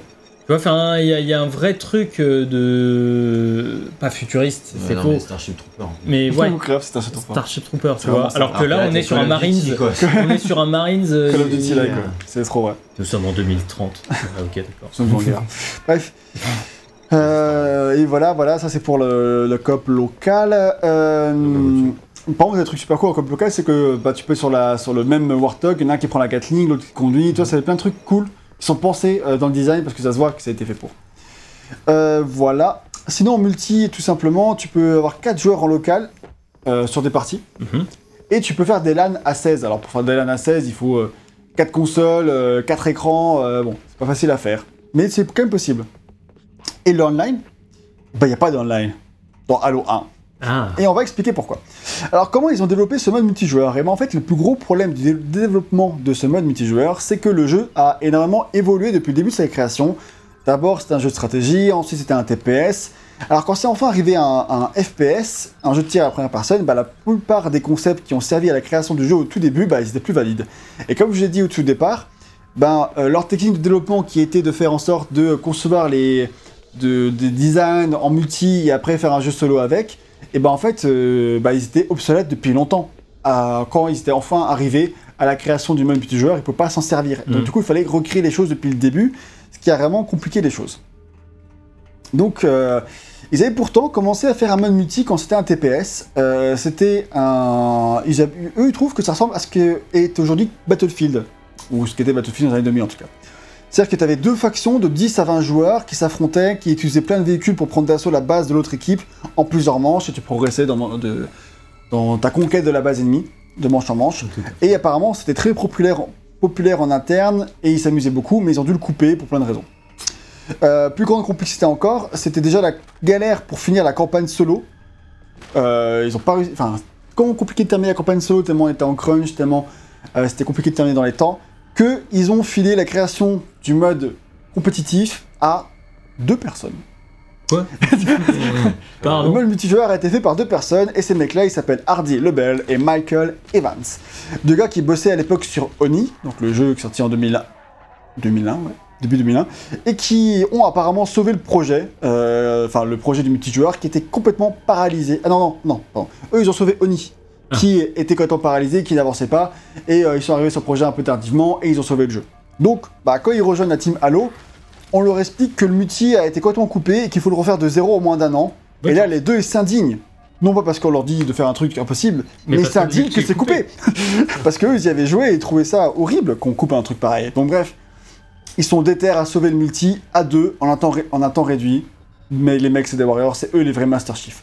Et évidemment, ils crunchent comme des malades, et ce n'est pas tout, ils vont devoir créer de toutes pièces des maps alors qu'ils n'ont jamais construit de niveau de leur vie. Parce que c'est pas des level C'est pas des designers, c'est des programmeurs, tu sais, genre, c'est. Et leur dit de faire du design, des trucs, faire des maps, alors qu'ils savent pas faire, quoi. Genre, et ça, je trouve ça fou, quoi. Et c'est pour ça que du coup, bah, les maps du- de Halo 1 sont, en multi sont pas des maps euh, d'une vraie multi, en fait, finalement. Alors, peut-être qu'elles ont été créées à la base en pensant en multi, et finalement, elles n'ont pas été utilisées. Ça, c'est possible. En tout cas, c'est pas les maps du multi. D'accord. Euh, je me suis fourvoyé parce que c'est vraiment c'est l'impression que ça me donnait quand j'y jouais. Ouais, bah du coup non, Euh, j'étais curieux, je me demandais quelle allait être la vraie histoire derrière tout ça, et maintenant on la connaît. Et l'une des grandes vi- volontés pardon, de Hardy, c'était de faire un truc qui était accessible. Et euh, pour ce faire, il s'inspire des modes multijoueurs des jeux Nintendo, où n'importe qui peut prendre la manette et s'amuser, et avoir la même chance qu'un autre. Alors moi je joue à Mario Kart et c'est pas vrai. hein. Ouais, c'est clair. Mais bon, ça c'est un autre débat. Et du coup c'est par C'est la exemple... ce qui- manière dont les gens ils voient Mario Kart. Oui, ah, ça. les jeux Nintendo. Et c'est par exemple ce qui va pousser à la création de certains power-up, donc l'invisibilité et le bouclier supplémentaire, qui sont des power-up que tu as dans la campagne solo, mais qui ont été d'abord créés pour le multijoueur. Et euh, donc par exemple ça c'est cool. Ce travail sur le multijoueur permettra aussi à certaines armes de devenir essentielles alors qu'elles ont failli être code du solo. Par exemple le fusil à pompe a failli être code du solo, Non. le fusil de sniper également. Et ces Non. deux armes c'est le multijoueur. Et le fait que les mecs pour équilibrer le meilleures multijoueur... Moi j'ai jamais utilisé le, le sniper, j'aime pas ça. il est, Ah, il est- putain, il est il est- trop bien le J'aime sniper. pas jouer au sniper, Il mais est- bon. Et donc euh, c'est euh, les équilibrages en mode multijoueur qui ont fait non mais ces armes là vous les coupez pas, il faut les finir, il faut, ça, ça, ça. Et euh, c'est ce travail là en fait euh, qui les rendent plus concrètes et là qui font que ok non ces armes sont essentielles et qui redéfinissent leur rôle. et euh, voilà, ce qui a sauvé ces armes là, donc ça c'est stylé quoi. Bah, c'est cool de voir qu'il y a une histoire derrière les- Ouais. ces trucs. ouais. Et euh, en ce qui concerne le mode online, euh, alors qu'il devait être proposé dans Halo 1 à la base, Microsoft doit force, force finalement se rétracter et annonce que le service Xbox Live ne sera pas disponible À au la lancement de la console. Ah. Il sera finalement disponible le 15 novembre 2002, soit un an après la sortie de la console sur, aux Sur US. Donc un an de retard et c'est un an de ont- retard sur. fait l'inverse de Sony une génération plus tard. C'était disponible à la sortie et un an après c'était disponible. Ah ouais? Tu parles Du hack de la PS. Ah oui, euh, fais un petit blague. D'accord. Ouais, ça c'est blague de vieux ça. Qui se souvient du hack de Sony Moi, je me souviens des jeux. pendant 6 mois il n'y a pas eu de, de, de Ouais, PSN. c'est c'était- hallucinant moi, quand, quand il pense. C'était 6 mois, je crois que c'était moins un an, sur genre 2-3 mois, mais quand Ouais, même, ça paraissait. Oui, Mais c'était tellement énorme qu'ils se sont excusés, ils ont faire des jeux. L'année 2011, les amis. Eh ouais, Il y a 10 ans.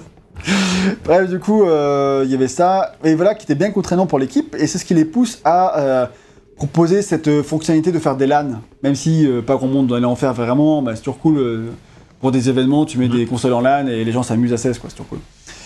Et voilà, parmi les maps, euh, ils, ils en conçoivent une qui est assez grande, qui permet l'utilisation de, de divers véhicules, et qui est censée reproduire l'ancien mode qui ressemblait à Battlefield. Cette map a vraiment été pensée pour laisser les joueurs expérimenter, en leur offrant la possibilité de paramétrer leur match à leur guise, comme ça se faisait déjà souvent à l'époque avec GoldenEye et tout ça. Enfin, GoldenEye, je sais pas, mais en tout cas, Dan Peters et d'autres multi euh, le faisaient euh, sûrement Quake. Hein. En gros, c'est-à-dire qu'avant que tu lances ta partie, tu choisis quelles armes sont dispo dans la map Ouais. et euh, quel- contre tel type de bot tu vas t'affronter si tu mets des bots. Et euh, voilà, pour créer un peu personnaliser tes, maps. Et du coup, cette grande map, euh, cette grande étendue a vraiment été pensée avec cette idée en tête de personnalisation, de bac à sable, vraiment. Donc voilà, je sais pas trop si c'était vraiment à quel point c'est novateur, mais en tout cas, c'était stylé, ils avaient ça en tête. Et une histoire de fou par rapport à ce même multijoueur, c'est que pour le sound design de tout le multi, euh, Martin O'Donnell, qui s'occupe à la fois du sound design et de la composition, n'avait pas du tout le temps de s'en occuper. Et Hardy Lebel, il, il arrêtait pas de- et lui, ils arrêtaient pas s'engueuler à ce sujet. Et au bout d'un moment, Martin, il lui aurait foutu une baffe en lui criant dessus en mode ne me parle plus jamais du multijoueur, je n'ai pas le temps pour ça.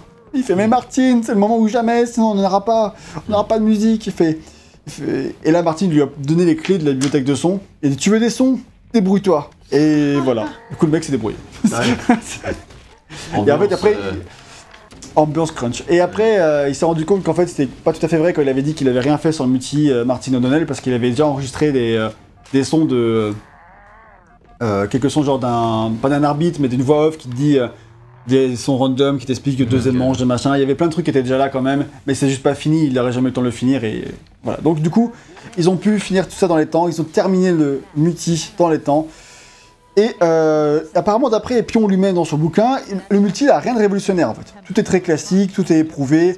Euh, L'heure n'était pas à la prise de risque. Il fallait vraiment créer des- des- un truc marche, fonctionnel ouais. et sans se faire chier à faire des modes de jeu extravagants. T'as de, euh, de la prise de drapeau, enfin capture the flag et tout ça quoi. Un truc très Mais- très classique. Mais les véhicules, mais l'univers, mais les Voilà, mais les, voilà, les, les véhicules, les armes, les grandes maps euh, qui permettent d'expérimenter font que c'est un truc très amusant et c'est ce mode qui sera un vrai succès. Sa force, ça serait d'avoir su allier l'accessibilité et la performance, c'est-à-dire que c'est à la fois très facile à prendre en main euh, pour les débutants, ils s'y amuseront hyper facilement, et c'est aussi à la fois très technique pour les joueurs les plus émérites, ceux qui sont avides de percer le jeu dans ses moindres détails, qui s'amuseront à trouver les moyens de, de bou- de briser un bouquet hyper rapidement et de faire un headshot direct ensuite. Mhm. Vraiment, ce côté, c'est facile à prendre en main et c'est technique, apparemment, cet équilibrage, il fonctionne très bien et c'est chouette. Et ça, je suis sûr, le genre de jeu aujourd'hui. S'il y avait un, il y a un online d'ailleurs, je crois maintenant euh, dans avec la Master Chief Collection. Ouais. Mais je suis sûr aujourd'hui, t'y vas, tu en 3 secondes t'es mort. Il doit y avoir plus que des vétérans de ouf là-dessus Ouais, qui pense, connaissent le Bah, truc. sauf si. par cœur. Sauf s'il y a une sorte d'équilibrage avec qui, sur- avec qui tu tombes. Mais c'est vrai qu'il y a sûrement pas beaucoup de newbies qui jouent, surtout à l'heure où Halo Infinite est sorti en free to play. oui. Oui, bah c'est tous nos jours. Et la volonté, ça aurait été d'aller euh, chercher le meilleur des deux mondes entre un GoldenEye et un Counter-Strike, et visiblement ça marche grâce à un équilibrage au top qui sera encore affiné dans les jeux suivants, évidemment. Et forcément, dit comme ça, ça donne envie, mais allez savoir ce qu'on en aurait pensé à l'époque, et surtout, qu'est-ce Est-ce qu'on en penserait Bon, je pense, euh, à l'époque, moi je jouais souvent en multi avec mon frère, tout ça, donc je pense que j'aurais. Ah oui, en, en local. ouais. Oui, bah oui, Ah, ça, y a pas- vois, De toute façon, il n'y a, pas de- il y a pas que, il y a que ça. Ouais, sûrement- à l'époque, si j'avais une Xbox, j'aurais joué en, j'aurais fait la campagne en coop avec mon frère, on Ouais, aurait je fait du pense. multi. je comme, moi, que- comme moi je faisais Ratchet et Clank 3, tu vois, ça. en multi avec Et je mon pense frère. que je- ça, aurait, ça me serait resté un coup de cœur, je pense, à Halo. Je Oui. pense. Même malgré ses défauts, je pense que le côté coop, le côté multi, et surtout en 2001, bah, ça aurait été cool. Voilà, voilà. Euh, musique, maintenant. Seulement parler de, des compositeurs avant de parler de la musique en elle-même. Déjà, c'est intéressant de noter qu'ils sont beaucoup plus vieux que la moyenne des, de chez Bungie. C'est-à-dire que Martin O'Donnell, il est né en 55, donc il a 46 ans quand sort Halo. Et euh, déjà 41 ans quand il commence à travailler euh, avec eux sur Myth, alors que les membres de Bungie, ils ont genre euh, entre 20 et 25 ans. Ouais. En tout cas, au début, ils doivent avoir la trentaine quand sort Halo, je pense. Et Michael Salvatori, le deuxième compositeur, il a un an de plus. Les deux, ils se sont rencontrés à l'université. C'était une université spécialisée dans la musique, c'était le Wheaton College Conservatory. Et sont évidemment passionnés de musique depuis leur tendre enfance, chacun ayant ses propres talents. Martin, lui, il joue de nombreux instruments, il pratique le chant grégorien, c'est le major de sa promo dans la performance musicale, enfin c'est vraiment c'est un dieu de la musique. Et mais quand il, euh, quand il euh, rencontre son autre pote, là, à cette époque-là, quand il va à l'université, il décide de se réorienter vers la composition. En fait, c'est un excellent joueur de musique, musicien tout simplement, et lui, il veut commencer à composer, devenir compositeur. Donc c'est à cette époque-là, il, se réori- se réoriente.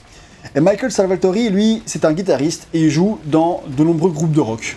Et euh, il a sa petite carrière euh, de rock, etc. Euh, vite fait, hein. c'est Mhm. pas rockstar. Et euh, après l'université, chacun vogue un peu de son côté et fait ses propres expériences professionnelles. Martin, il finit par complètement changer de vocation et ne peut du tout vouloir vivre de sa musique. Il veut garder son art pour lui. un peu euh, un but de lui-même dit comme Oui, ça, un mais, peu, Ah, ouais. mais voilà, c'est c'est l'artiste, le cliché de l'artiste. hein. Hashtag pas tous. Et il, bo- Et il bosse sur des, euh, dans des tournages de films à Chicago, je sais pas si c'est des grands films ou des petits trucs, mais voilà, il, pour gagner sa vie, sa croûte, il, il est assistant, euh, enfin, euh, il fait des petits trucs sur des tournages, quoi. Et euh, sur un des tournages, euh, qu'il en- il est machiniste, c'est le terme, et quand, euh, au bout d'un moment, un- le réalisateur du film qu'il est en train de faire, il fait, en fait, on n'a pas de musique, j'ai pas le temps, toi je sais que tu as un background musical, est-ce que tu veux faire la musique? Et Martin, il refuse catégoriquement, il dit, cache, je ne prostituerai pas mon art. Oh là là. Sérieux? Ouais, le fake. Ah, c'est dégueu. C'est- Suite à ça, t'es grand mort. Quoi? Je ne prostituerai pas Mais mon art. c'était pourquoi euh, C'était pour le, le- le- La musique du, d'un, film random, Osef, euh, ou d'un- voilà, ouais. Ouais, sur lequel il bossait en tant que machiniste. très bien. Et là, le réalisateur, il répond Je te paie 500 dollars. Et là, Martini fait Ok Ah, donc il a prostitué son art pour pas si cher au final. C'est ça qui, Ah, avec l'infla- avec l'inflation, hein, c'est c'est pas ça pareil. qui hein. me fait autant rire. C'est qu'en fait, du coup, visiblement, c'est sûrement lui qui les raconte de nos jours, mais ça me fait trop rire, le mec.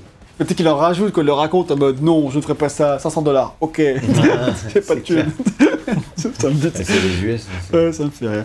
Et le problème, c'est que Martin, il n'a pas de studio d'enregistrement. Par contre, il sait que son vieux pote Michael Salvatori, euh, lui, il en a un. Et il s'est installé, il a un studio d'enregistrement dans la banlieue de Chicago, lui aussi. Ils vivent tous les deux là-bas. Et euh, du coup, bah, il va voir Michael et lui dit Est-ce que ça, tu accepterais de collaborer avec moi sur cette euh, OST Et du coup, on aurait 250 chacun. Et il Il accepte. répond non, je ne prostitue pas. Du coup, ils font, Non, je ne prostituerai pas mon studio. il faut une petite euh, OST pour 250 dollars chacun. Je trouve un peu ridicule. Oui, c'est clair. Mais bon, c'est un truc de ouf. La prostitution bas de gamme quoi. Et démarre alors leur collaboration en 1982. Ils vont fonder, fonder une entreprise qui s'appelle Total Audio, euh, qui va se spécialiser dans le sound design et la musique. Dans un premier temps, ils vivront de la création de jingles publicitaires, dont certains vont cartonner aux États-Unis. Apparemment, il y a, pour certains gens des années 80, euh, certains jingles qu'ils ont composés à l'époque sont encore cultes. Tu sais, comme nous on se souvient des jingles de merde, nos pubs des années 2000, bah, bah, c'est pareil pour les pubs de Michael euh, et Martin. Et euh, ils vont faire ça pendant pas mal d'années, et ils vont pas mal gagner d'argent grâce à ça, pendant plusieurs années. Et au début des années 1990, Martin, euh, il accueille dans le studio le fils d'un de ses amis. Un gamin qui est passionné de musique et de jeux vidéo. Ils se mettent, à discuter de jeux vidéo, et le gamin lui dit, euh, un gamin qui a 18 ans, hein, il lui dit, euh, bah voilà, moi j'ai des potes, ils sont en train de faire un, jeu qui est plutôt cool. Ils, sont 4-5, ils font un petit jeu qui a l'air qui, qui a l'air sympa. euh, et Martin, il dit, oh, c'est mignon, innocent. Des petits gamins de 18 ans qui font un petit jeu vidéo. Jusqu'à ce que euh, il regarde la bêta du jeu. Et ce jeu, c'est Myst. Non, c'est mythe. Non, non, c'est Myst. Encore une fois. Donc, D'accord, très bien. Il la feinte. Il s'était pas trompé. mais non. Il l'a préparé depuis le début du test. Il y a 4 heures. Et donc, euh, donc Myst, c'est- le jeu d'aventure révolutionnaire qui sort en 95 ou 93, je sais plus, mais c'est c'est une grosse claque. Ouais, c'est en 93. C'est une grosse claque. Et Martin, il prend ses claques à l'époque. Et en fait, il se dit, mais en fait, c'est un truc de ouf, ces gamins, ils font un jeu incroyable et euh, je veux absolument bosser pour eux.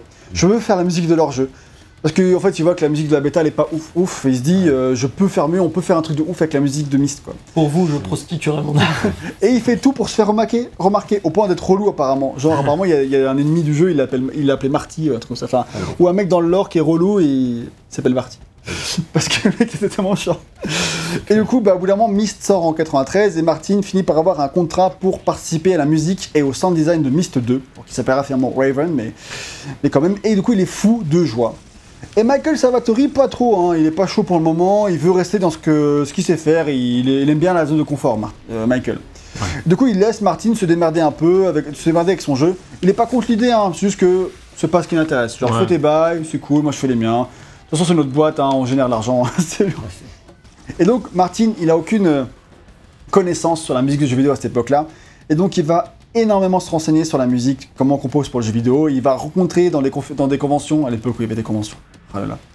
Il va rencontrer les grands compositeurs de l'époque, Tommy Tallarico, Peter McConnell, Clint Bajakian par exemple. Et en parallèle, des grands, des, Ouais, pour ouais, ouais, des grands, avec des pontes, hein. des grands. Et en parallèle, il va bosser sur Riven et euh, il se rend souvent, souvent dans les locaux de Cyan, qui est le studio qui fait euh, Myst.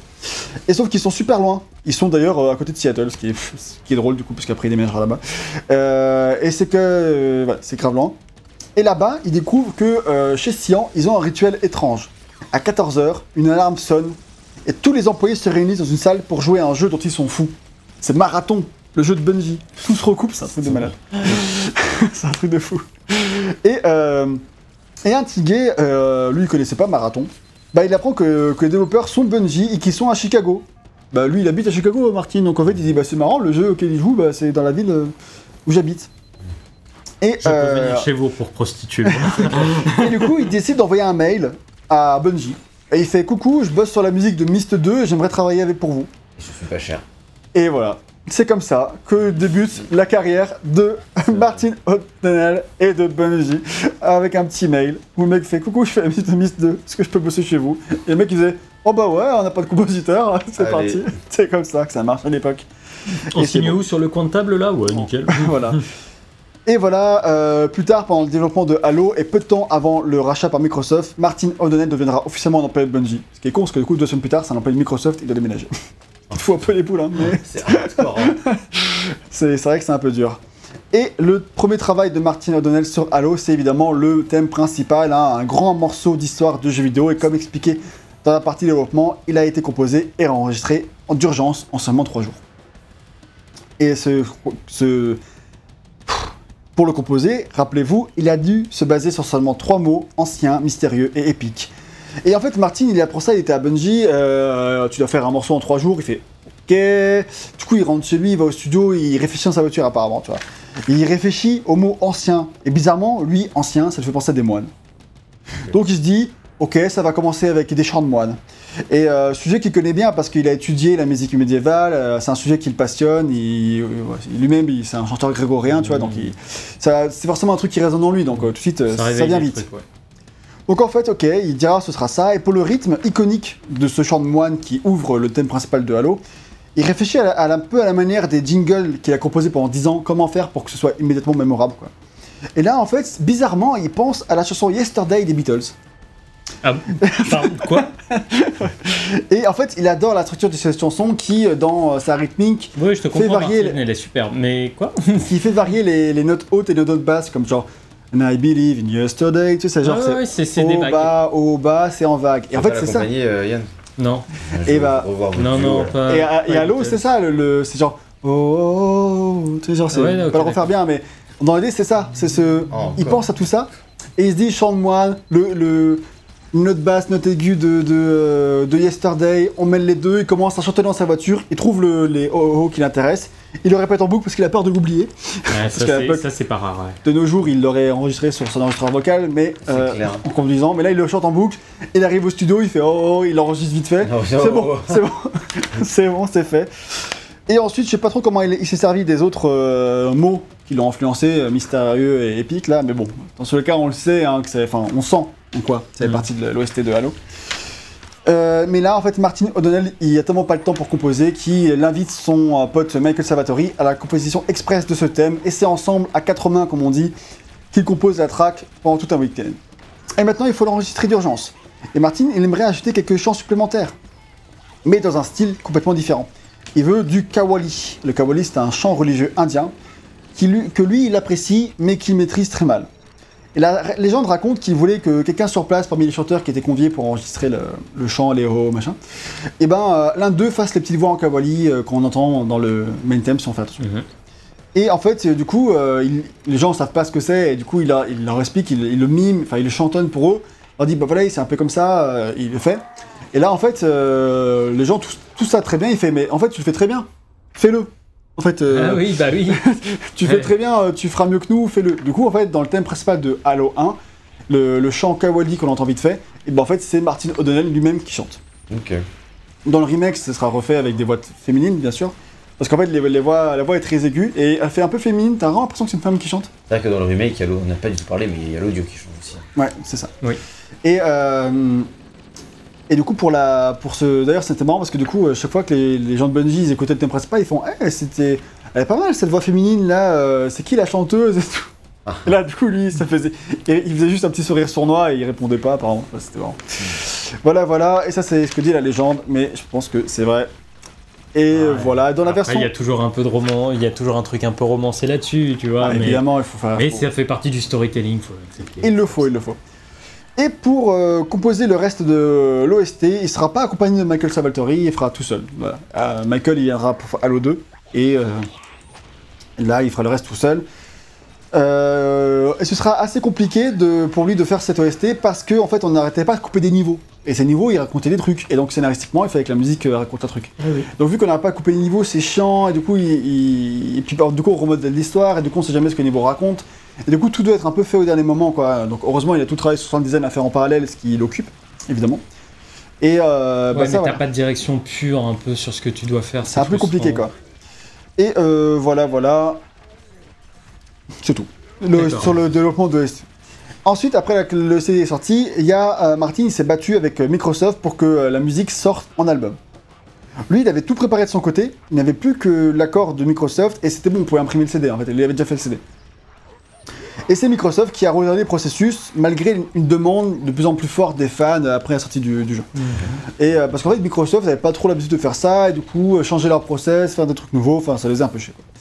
Euh, et du coup, bah, Martin se bat, etc. Il faut dire qu'il avait quand même bien géré son coup, parce que quand il a composé le thème principal à l'arrache, à l'époque, il n'était pas employé de, de Bungie, et du coup, il Ah, avait... Le thème lui appartient. Et du coup, le thème lui appartenait à lui en fait.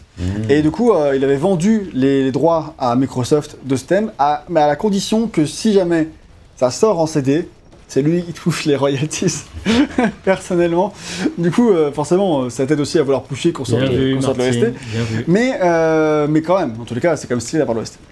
Je pense pas qu'il a le même contrat pour les jeux suivants, mais en tout cas, euh, voilà. Et du coup, bah, au bout d'un moment, euh, Microsoft continue de, de- de retarder, pas trop vouloir. Et ce qui a vraiment décidé Microsoft dans la commercialisation de cette euh, bande originale, c'est l'intervention de Neil Rogers. C'est un célèbre producteur de musique qui produit des morceaux pour Madonna, David Bowie ou encore les Daft Punk. Euh, ce mec tombe amoureux de la bande-son de Halo. Et en y jouant, il fait Mais c'est un truc de ouf. Et il veut absolument publier l'OST avec son label. Trop bizarre, quoi. Et donc, c'est ce qui se passera. Neil Rogers sera ensuite même le producteur des OST de Halo 2 et Halo 3. quoi. Genre, c'est- fou comme histoire, je trouve. Ouais. Et du coup, en fait, ce qui s'est passé, c'était marrant, c'est que euh, Martin était invité dans une réunion Microsoft pour reparler de l'OST, et puis en fait, il en avait déjà fait 5-6, il se doutait bien que ça allait pas avancer. Et là, il y, a, composi- il y a des producteurs de musique importants qui sont là, ils comprennent pas ce qui se passe, c'est trop bizarre. ouais. Du coup, c'est comme ça que la musique a pu être commercialisée, et euh, c'est cool parce que la musique, elle est super stylée, et c'est le, le truc qu'il faut dire. La musique est ouf, elle transcende le jeu, elle l'illumine, elle rend épique les scènes les plus plates. C'est une tuerie. Vraiment, l'OST de Halo, euh, surtout quand tu y joues, en fait, elle est vraiment. euh, elle porte le jeu, quoi. Mhm. C'est un moment donné où c'est plat, quand la musique elle se déclenche. En plus, elle est, les, c'est pas des petits morceaux courts, hein, c'est genre parfois t'as des suites qui durent 5-6 minutes et Ah du ouais. coup, euh, Bah, c'est une vraie construction musicale quoi. T'as une, su- une suite, ce qu'on appelle une suite en tout Ouais. cas, par niveau, Ouais, ça. à peu près. Mais en tout cas, sur les quatre premiers, je crois que t'en as une par niveau. Et après, euh, t'as des morceaux qui reviennent plus ou moins de temps en temps.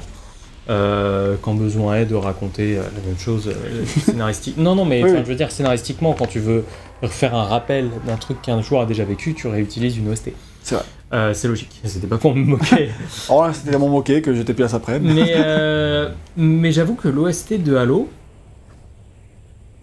j'ai pas été. euh, le, Ah ouais le thème principal, ouais, il y, a- il y a des thèmes ici et là. Incroyable quand même le thème principal. Ah ouais, le thème principal, je suis d'accord. Et puis, il y a- il y a- je te dis, il y a aussi quelques thèmes ici et là qui. Mais dans l'ensemble, en fait, moi j'ai un problème avec euh, les sons très ronds de cette époque-là. C'est des sons que j'aime pas du tout à l'oreille. Euh, Mm. C'est les sonorités un peu techno de l'époque. Je, je suis vraiment pas fan et qui me, me démangent. Mais là, c'est vraiment personnel. J'ai pas, j'ai pas grand chose à redire sur, euh, sur cette OST, sur sa construction, surtout qu'elle est longue. Elle fait deux heures, je crois. Oh non, une petite heure et demie. Une heure et demie. Une heure, et demie. Une heure et demie. Euh, vu une heure. en fait. Voilà, et il y a, comme dit, il y a plein de bonnes choses, mais dans l'ensemble, je suis pas, je suis pas fou de cette OST, Ok. vraiment. Mais c'est, je le, j'en, j'en veux pas au jeu spécialement. hein, là, c'est, c'est moi qui ai pas du tout été euh, réceptif sur le truc, quoi.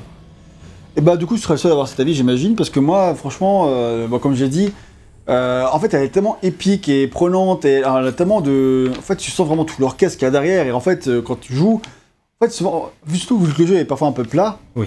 bah, en fait, euh, elle surélève le tout, quoi. T'es vraiment pris dedans, et en fait, elle, insuffle quelque chose de gameplay, Ça va d'ailleurs, euh, enfin en tout cas quand tu joues euh, pas au casque avec une- un truc hallucinant, c'est que la musique elle est dix fois plus forte que le reste du jeu. Et sur Xbox, bizarrement, tu peux pas régler les niveaux de son. Et donc euh, régulièrement, euh, j'étais obligé d'augmenter ou de baisser de 10 le volume de ma télé, tu vois, parce que quand t'as une musique qui se déclenchait, bah c'était hyper. En même temps, c'était hyper stylé parce qu'elle prenait le pas sur tout, quoi. Mm. Et c'est vrai que, bah, comme tu dis, euh, il y a plein de moments qui sont vraiment pas intéressants, plats et tout. Et en fait, à ces moments-là, t'as la musique qui se déclenche et d'un coup, t'as l'impression de faire un truc épique alors que tu fais la même merde depuis le début du niveau, tu vois, ça n'a pas changé. C'est une OST aussi tout en économie. Euh, C'est-à-dire qu'il y a beaucoup, beaucoup de moments où c'est simplement du silence. Hein. Ouais, T'as beaucoup de moments Oui, où il n'y a pas de musique. Ah, c'est pour ça que c'est vraiment quand ça se déclenche, c'est un peu salvateur même, tu vois, des fois. euh. Après, écoutez, bah, à, en la, jeu, moi, à la fin de ce niveau, quand tu ouvres le hangar et qu'il y a 50 mecs qui sortent et que tu as la musique, c'est vrai que ça te porte. ouais, Après, c'est pas tant l'utilisation de la musique hein, vraiment qui me gêne. Je trouve qu'au contraire, intelligente. C'est la composition. C'est la composition. Moi, je l'ai écouté qu'une fois en jeu. En, en jeu, j'ai vraiment été très convaincu. Et hors jeu, je l'ai écouté une fois, euh, je l'ai trouvé vraiment euh, très sympa. C'est vrai que rien que le, le thème principal et même le, le thème global de Halo, c'est vrai que. Qui est le bah, fameux euh, euh, anthem pour sauver le monde, là, le rock anthem to, to save the world, ça s'appelle comme ça, où c'est avec la guitare électrique, ce truc de fin, tu vois. Oui, c'est oui, le oui, thème oui, repris à la oui, guitare électrique. bah, Ouais, ouais, ouais. c'est- non, quoi, Il y, a des- il y a des trucs cool. Hein. Il y a des trucs cool. Après, après, du coup, c'est pas la même OST euh, de base et. Oui, euh, en fait, en fait, si, c'est la même chose. En fait, c'est-à-dire que, euh, effectivement, euh, il faut dissocier les deux. Et D'ailleurs, quand vous jouez à la version anniversaire, vous pouvez choisir quelle OST vous voulez avoir. Ouais. C'est super cool. Euh, ça devrait être proposé plus souvent dans les re- remasters d'ailleurs, hein, mais en tout cas, ça l'est pour ce- celui-ci. Et euh, en fait, ce qu'ils ont fait pour le remastered, pour la version anniversary, c'est qu'ils ont, ils ont dû évidemment réenregistrer l'OST parce que bah, sinon ça allait pas matcher, ça allait être un peu plus vieux, donc ils ont réenregistré. Et puisqu'il n'y avait pas de fichier MIDI à l'époque, il y a quatre compositeurs qui ont réécrit les pistes originales à l'oreille en fait. C'est juste qu'ils ont refait la même chose. Ok. Euh, le but c'est de refaire la même chose, euh, peut-être avec un peu plus de volume, plus de euh, plus grands orchestres et s'arranger pour que ça marche. Et en fait c'est globalement la même chose, avec quelques nuances ou j'imagine peut-être euh, quelques pistes un peu plus longues. Enfin voilà, c'est un tout petit peu remanié. Mais globalement, ça reste les mêmes thèmes, quoi. C'est pas, c'est pas changé. Et les compositeurs, je vais les citer euh, pêle-mêle, on ne mettra pas d'insert, flemme.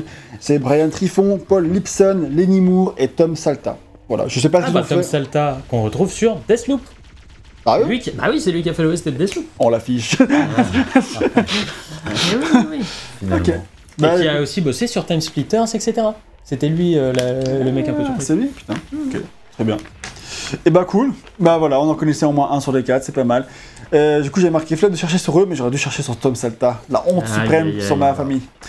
En tout cas, l'album du remaster est très bien également. En fait, t'as les deux sur Spotify et tout ça. Genre, c'est cool. Ah, tu peux-. Donc, ouais, t'as vraiment les deux albums et moi j'ai écouté les deux. Et pour, pendant les dizaines d'heures pour faire cette fiche, t'inquiète, hein, je... Je connais par cœur, hein. Et franchement, après, j'arrive pas à choisir laquelle je préfère entre les deux parce que Ah, c'est vrai que quand tu as le. Quand tu as le, le- quand tu écoutes l'original, en fait, euh, le, il paraît pas vieux en fait. Il paraît, euh, ça paraît très récent. Du coup, bah, les petits changements qu'il y a dans la version re- remaster, tu les captes pas trop, quoi. C'est juste un peu plus long. Je crois que c'est justement c'est la remaster qui dure une heure et demie. Et effectivement, l'album euh, original dure une heure. C'était pote. Du coup, euh, voilà. C'était pote. C'était. C'était À ce stade-là, là, c'est c'est plus. c'est fait, mes potes. Et voilà. euh, mais je trouve cool qu'ils aient fait un bon taf pour l'OST du remake. Et les amis, nous avons terminé ce test. Eh ben, est-ce que vous voulez que je commence Oui, Euh, De toute façon, on va plus ou moins avoir, on va plus Ah ouais, ou moins je- avoir les mêmes conclusions. hein, je pense, c'est que je pense que Halo, quand tu l'as vécu à l'époque, ça devait être ma boule. Ça devait être vraiment un jeu assez dingue. Euh, sur un FPS console, c'est pas un truc auquel tu, te, tu devais attendre d'avoir un truc. En fait, euh, presque space opéra un petit peu, tu vois, dans la présentation, avec autant de scènes d'action dans l'espace. Il y a beaucoup de choses qui se passent. Et le problème, c'est que, et on l'a dit tout au long de ce test, Halo, ça devient aussi très monotone très vite. Euh, c'est un jeu sur lequel on finit par s'ennuyer un peu de manière mm, passablement, tu vois. C'est, tu joues, et voilà, c'est poli. Ah Oui, oui, bah, là, là, depuis plus de 4 heures, c'est plus que Oui, bien sûr, euh, voilà, bon, ouais, Depuis plus de t'es quatre heures. petit joueur. Hein. T'abuses. hein. Moi, je l'ai fait en deux, Ah, je bah, l'ai fait en deux ressenti sessions. six, hein. Mais Oui, mais, non, mais toi, t'as des Ouais, problèmes. ça fait ça fait pas 4 heures. Mais Si vous avez un bon psy à lui conseiller. mais euh, ce que je veux dire, c'est que Ça fait 3h15 Halo les gars, du calme. 3h20. mais ce que je veux dire, c'est que Halo, Deux jours de. Halo, je pense, est un objet intéressant d'analyse vidéoludique pour ce qu'il nous dit sur son époque, sur ses développeurs et pour son développement. Et aussi pour ce qui va être par la suite véritablement un, un pilier du jeu vidéo console euh, pour les très nombreuses années à venir. Jusqu'à Halo 3 d'ailleurs, ils vont pas trop changer la formule de ce que j'ai compris. Euh, Vous verrez.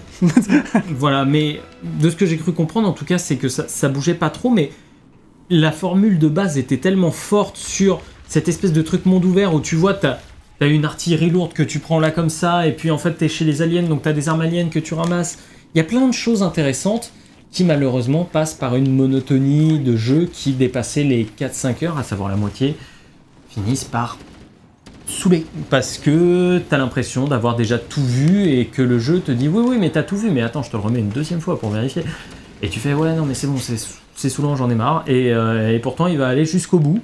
Et je trouve que dans son dernier niveau il a quelques bonnes idées de mise en scène.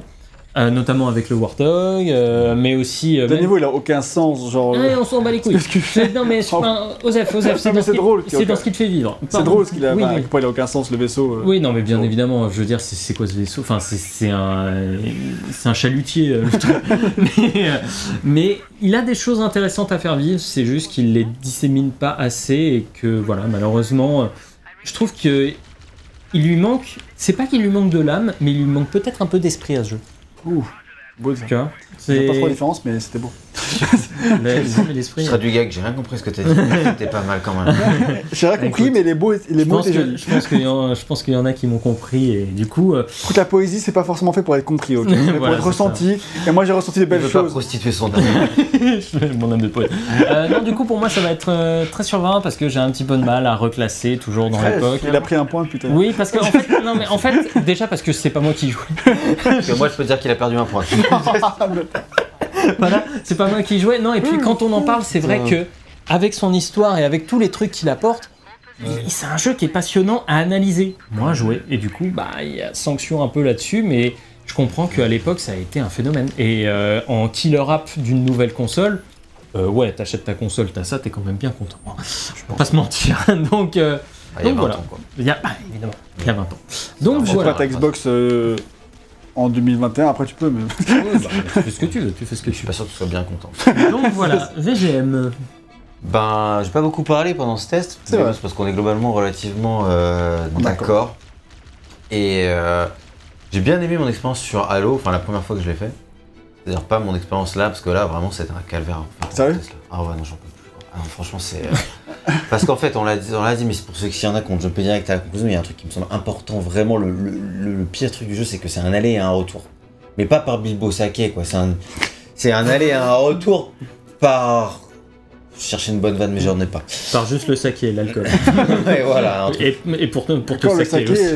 un, un truc comme ça. Et, et- et en fait, du coup, tu fais déjà le jeu un peu deux fois. Et là, en fait, le fait de le d'y rejouer pour le test, c'est vraiment la de trop, quoi. Enfin, en, en aussi peu de temps derrière. Parce que c'est un jeu qui est vraiment beaucoup, beaucoup trop répétitif et qui a vraiment beaucoup trop peu de choses à te faire vivre. Et il y a un autre truc aussi, et qui est hyper important, c'est qu'en fait, Halo, bah, peut-être que c'est musique.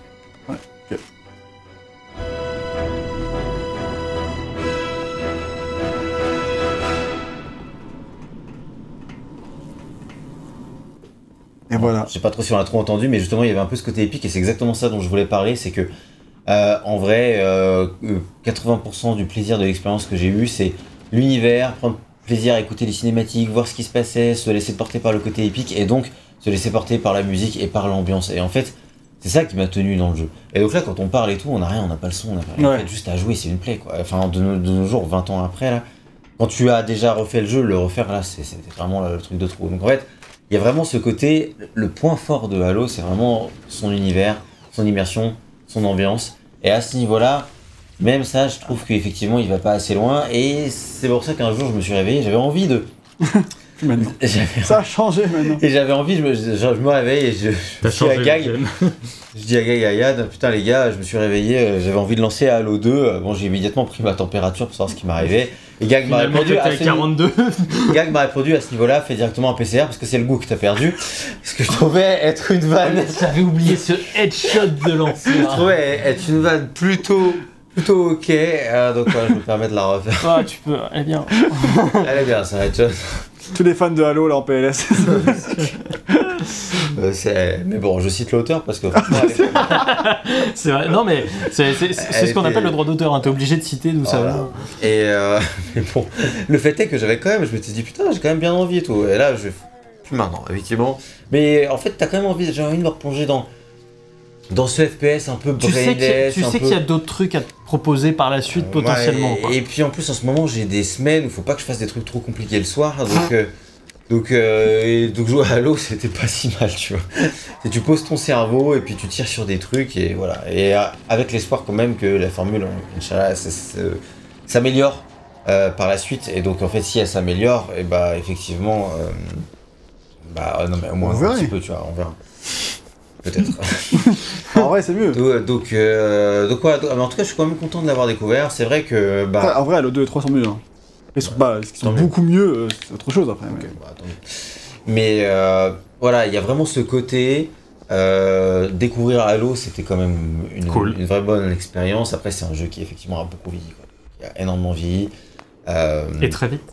Et oui, oui, très vite. Mais bon, après qu'il ait vieilli vite ou pas, dans tous les cas, 20 ans plus tard, il a vieilli. Oui, de toute évidence. Et, euh, et c'est vrai que quand tu le refais de nos jours, bah il y a quand même des trucs euh, qui, qui sont un peu compliqués. Et comme on l'a dit, ce qui, on, pourrait tout lui pardonner sauf le level design, et c'est vraiment ça qui le, qui le rend vraiment euh, laborieux. Donc effectivement, avant le test, j'étais plutôt à 14 et maintenant après le test, je suis plutôt à 13 là. Parce Aïe, que aïe, c'est vrai aïe. que, Pauvre Halo. La douleur. hein. en vrai, euh, c'est difficile de se remettre dans le contexte de sortie de l'époque, quoi. Tu, vois, l'expérience, même en essayant quand même de te remettre dans une sorte de contexte, bah, t'es quand même euh, influencé par l'expérience que t'as là de nos jours. Bien. Donc voilà, donc on va dire 13 et demi comme ça. euh, Aïe aïe aïe je aïe à la manette, vous faut te brouiller. Oh putain, euh, merde, comment ça joue ça ça ne me concerne plus. Et ben moi de mon côté, Halo, bah, de toute façon c'est les mêmes conclusions. hein. C'est euh, le jeu est passionnant à découvrir pour son univers, pour euh, enfin passionnant c'est c'est un grand mot, mais en fait disons qu'il a vite un charme. Il a vite quelque chose de très charmant qui Non, c'est bon. qui euh, quelque chose de très charmant qui fait que qu'en fait euh, même malgré ses défauts ce que tu perçois très vite quand même euh, en fait bon moi je connaissais déjà le jeu surtout hein, mais mais euh, tu il y, a il y a ce charme il y a cette envie tu dis ah, il y a quand même un truc avec Halo tu vois. Et franchement euh, qui donne envie de poursuivre ton expérience et tout ça. Puis même euh, jusqu'à la moitié du jeu j'ai presque envie d'être vraiment généreux dans ma note peut-être pas très généreux mais certaine forme de générosité Non, quand même La première moitié est vraiment sympa à découvrir. et en fait, la deuxième moitié, euh, même si euh, le float, c'est vraiment un truc super stylé euh, qui élève un peu le truc scénaristiquement au moment où ça arrive. On dit le flou en français. Ouais, bah, en anglais, c'est le float. Mais en flou de. C'est c'est le forum JVC. Souvenir. Et puis Halo, c'est le flop. Voilà. Et donc, euh, enfin. Jusqu'à ce que tu aies ça, et ben en fait, après, après tout se casse, quoi, comme on l'a dit, ça malheureusement, en fait. euh, tout le design devient de pire en pire, c'est de plus en plus redondant, et en fait, il a plus rien à proposer, le pauvre, quoi. Enfin, c'est chiant. Parce qu'en fait, c'est vrai qu'il avait grave les moyens d'être euh, hyper marquant, mais euh, et- il l'a été, en fait. Mais de nos jours, là, c'est trop, trop problématique, et ça arrête de me faire vomir, s'il te plaît. Et, et c'est vrai que c'est c'est vraiment dommage. Moi, je mettrais quand même une note qui est moins, qui est meilleure, plus haute que la vôtre, on va dire. Simplement parce que je trouve que bah effectivement, il a quand même des trucs, plein de trucs qui sont chouettes quand tu te rends compte de ce qu'il a apporté en termes de gameplay, de FPS. Quand tu mets dans ce côté un peu en remise de contexte, ça passe mieux. Euh, puis même malgré tout, même sans ça, il y a quand même du charme, notamment rien que pour sa direction artistique, pour sa musique qui est quand même assez folle, euh, qui, qui lui donne un truc, un cachet supplémentaire, et pour une première proposition en FPS euh, Xbox 1, première du nom, disons, et ben euh, pour moi il mérite quand même un bon 14, même de nos jours. C'est un peu. J'ai quand même le sentiment. En fait, j'ai quand même mettant 14, j'ai envie de dire. C'est surnoté quand même. Mais 13. Certains te diront que c'est sous-noté. hein. Oui, bien sûr, mais 13, ça me paraît trop, trop faible. Tu vois, je me dis vraiment Oui, 13, je c'est un peu méchant comme il vaut, il vaut 14. hein. Mais c'est compliqué, c'est compliqué. Enfin, Bref. Au moins 14. En tout cas, voilà pour Halo. Euh, moi, quand j'ai terminé Halo 1 à l'époque en coop, j'attendais vraiment que Halo 2 élève le tout. On verra si c'est le cas quand on, si on fait le test un jour. Moi, je l'ai plus tellement en tête. Halo 2 à l'époque, je l'avais fait sans me concentrer sur le scénario et j'ai envie de le refaire en solo pour euh, vraiment euh, mieux comprendre le scénario par rapport à l'époque. Donc, j'attends un petit rerun de, du 2 dès que les gens seront chauds. S'ils le sont Dès que les gens sont chauds. Non, mais il y a la série Halo qui sort euh, l'an prochain, donc peut-être que ça sera la bonne occasion pour se lancer dans Halo 2. C'est vrai. En tout cas, euh, on va se laisser là-dessus pour ce test, Tout à fait. sur ces notes. En tout cas, on est très ravis d'avoir fait ce test enfin.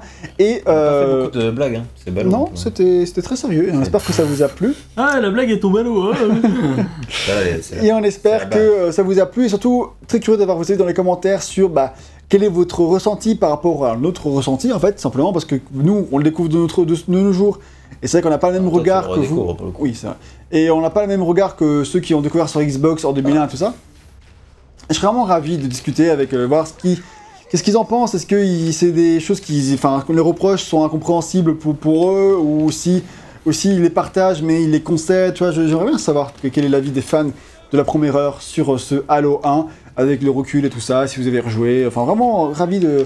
Parce que je pense qu'effectivement, pour un hit interstellaire tel que Halo 1 qui a tellement changé la donne, c'est vraiment des notes qui sont basses. Faut le dire. Ah oui, non, non. Et, euh, et du coup, euh, très curieux de discuter avec vous. En tout cas, on est ouvert au débat et ce sera avec plaisir qu'on euh, échangera avec vous. En attendant, on vous embrasse. N'hésitez pas à vous abonner si ce n'est pas déjà fait. C'est hyper important. À mettre des likes, bien sûr, même si on ne voit plus de dislikes, c'est pas une raison. Et toujours à commenter parce que comme vous voyez là, tu l'air un jeu. Hein. Et, euh, et en plus, au-delà de ça, tu as, euh, il y a aussi euh, le réseau social Facebook, Twitter, Instagram, euh. Discord et Tipeee et Utip pour nous soutenir. Vous pouvez aussi nous retrouver sur Spotify, Deezer, Apple Music et SoundCloud et tout un tas d'autres applications pour, de streaming pour nous écouter. Si vous écoutez, si nous regardez, ça vous enchante pas plus que ça. Ouais, Voilà. Ainsi que notre site internet pour retrouver pas mal d'informations, etc. Si ça vous intéresse. Ça fait beaucoup d'informations d'ailleurs pour la fin de On ce sait, test. on Donc on se laisse là-dessus et on vous dit à une prochaine pour d'autres tests passionnants. Ciao à tous bisous. Salut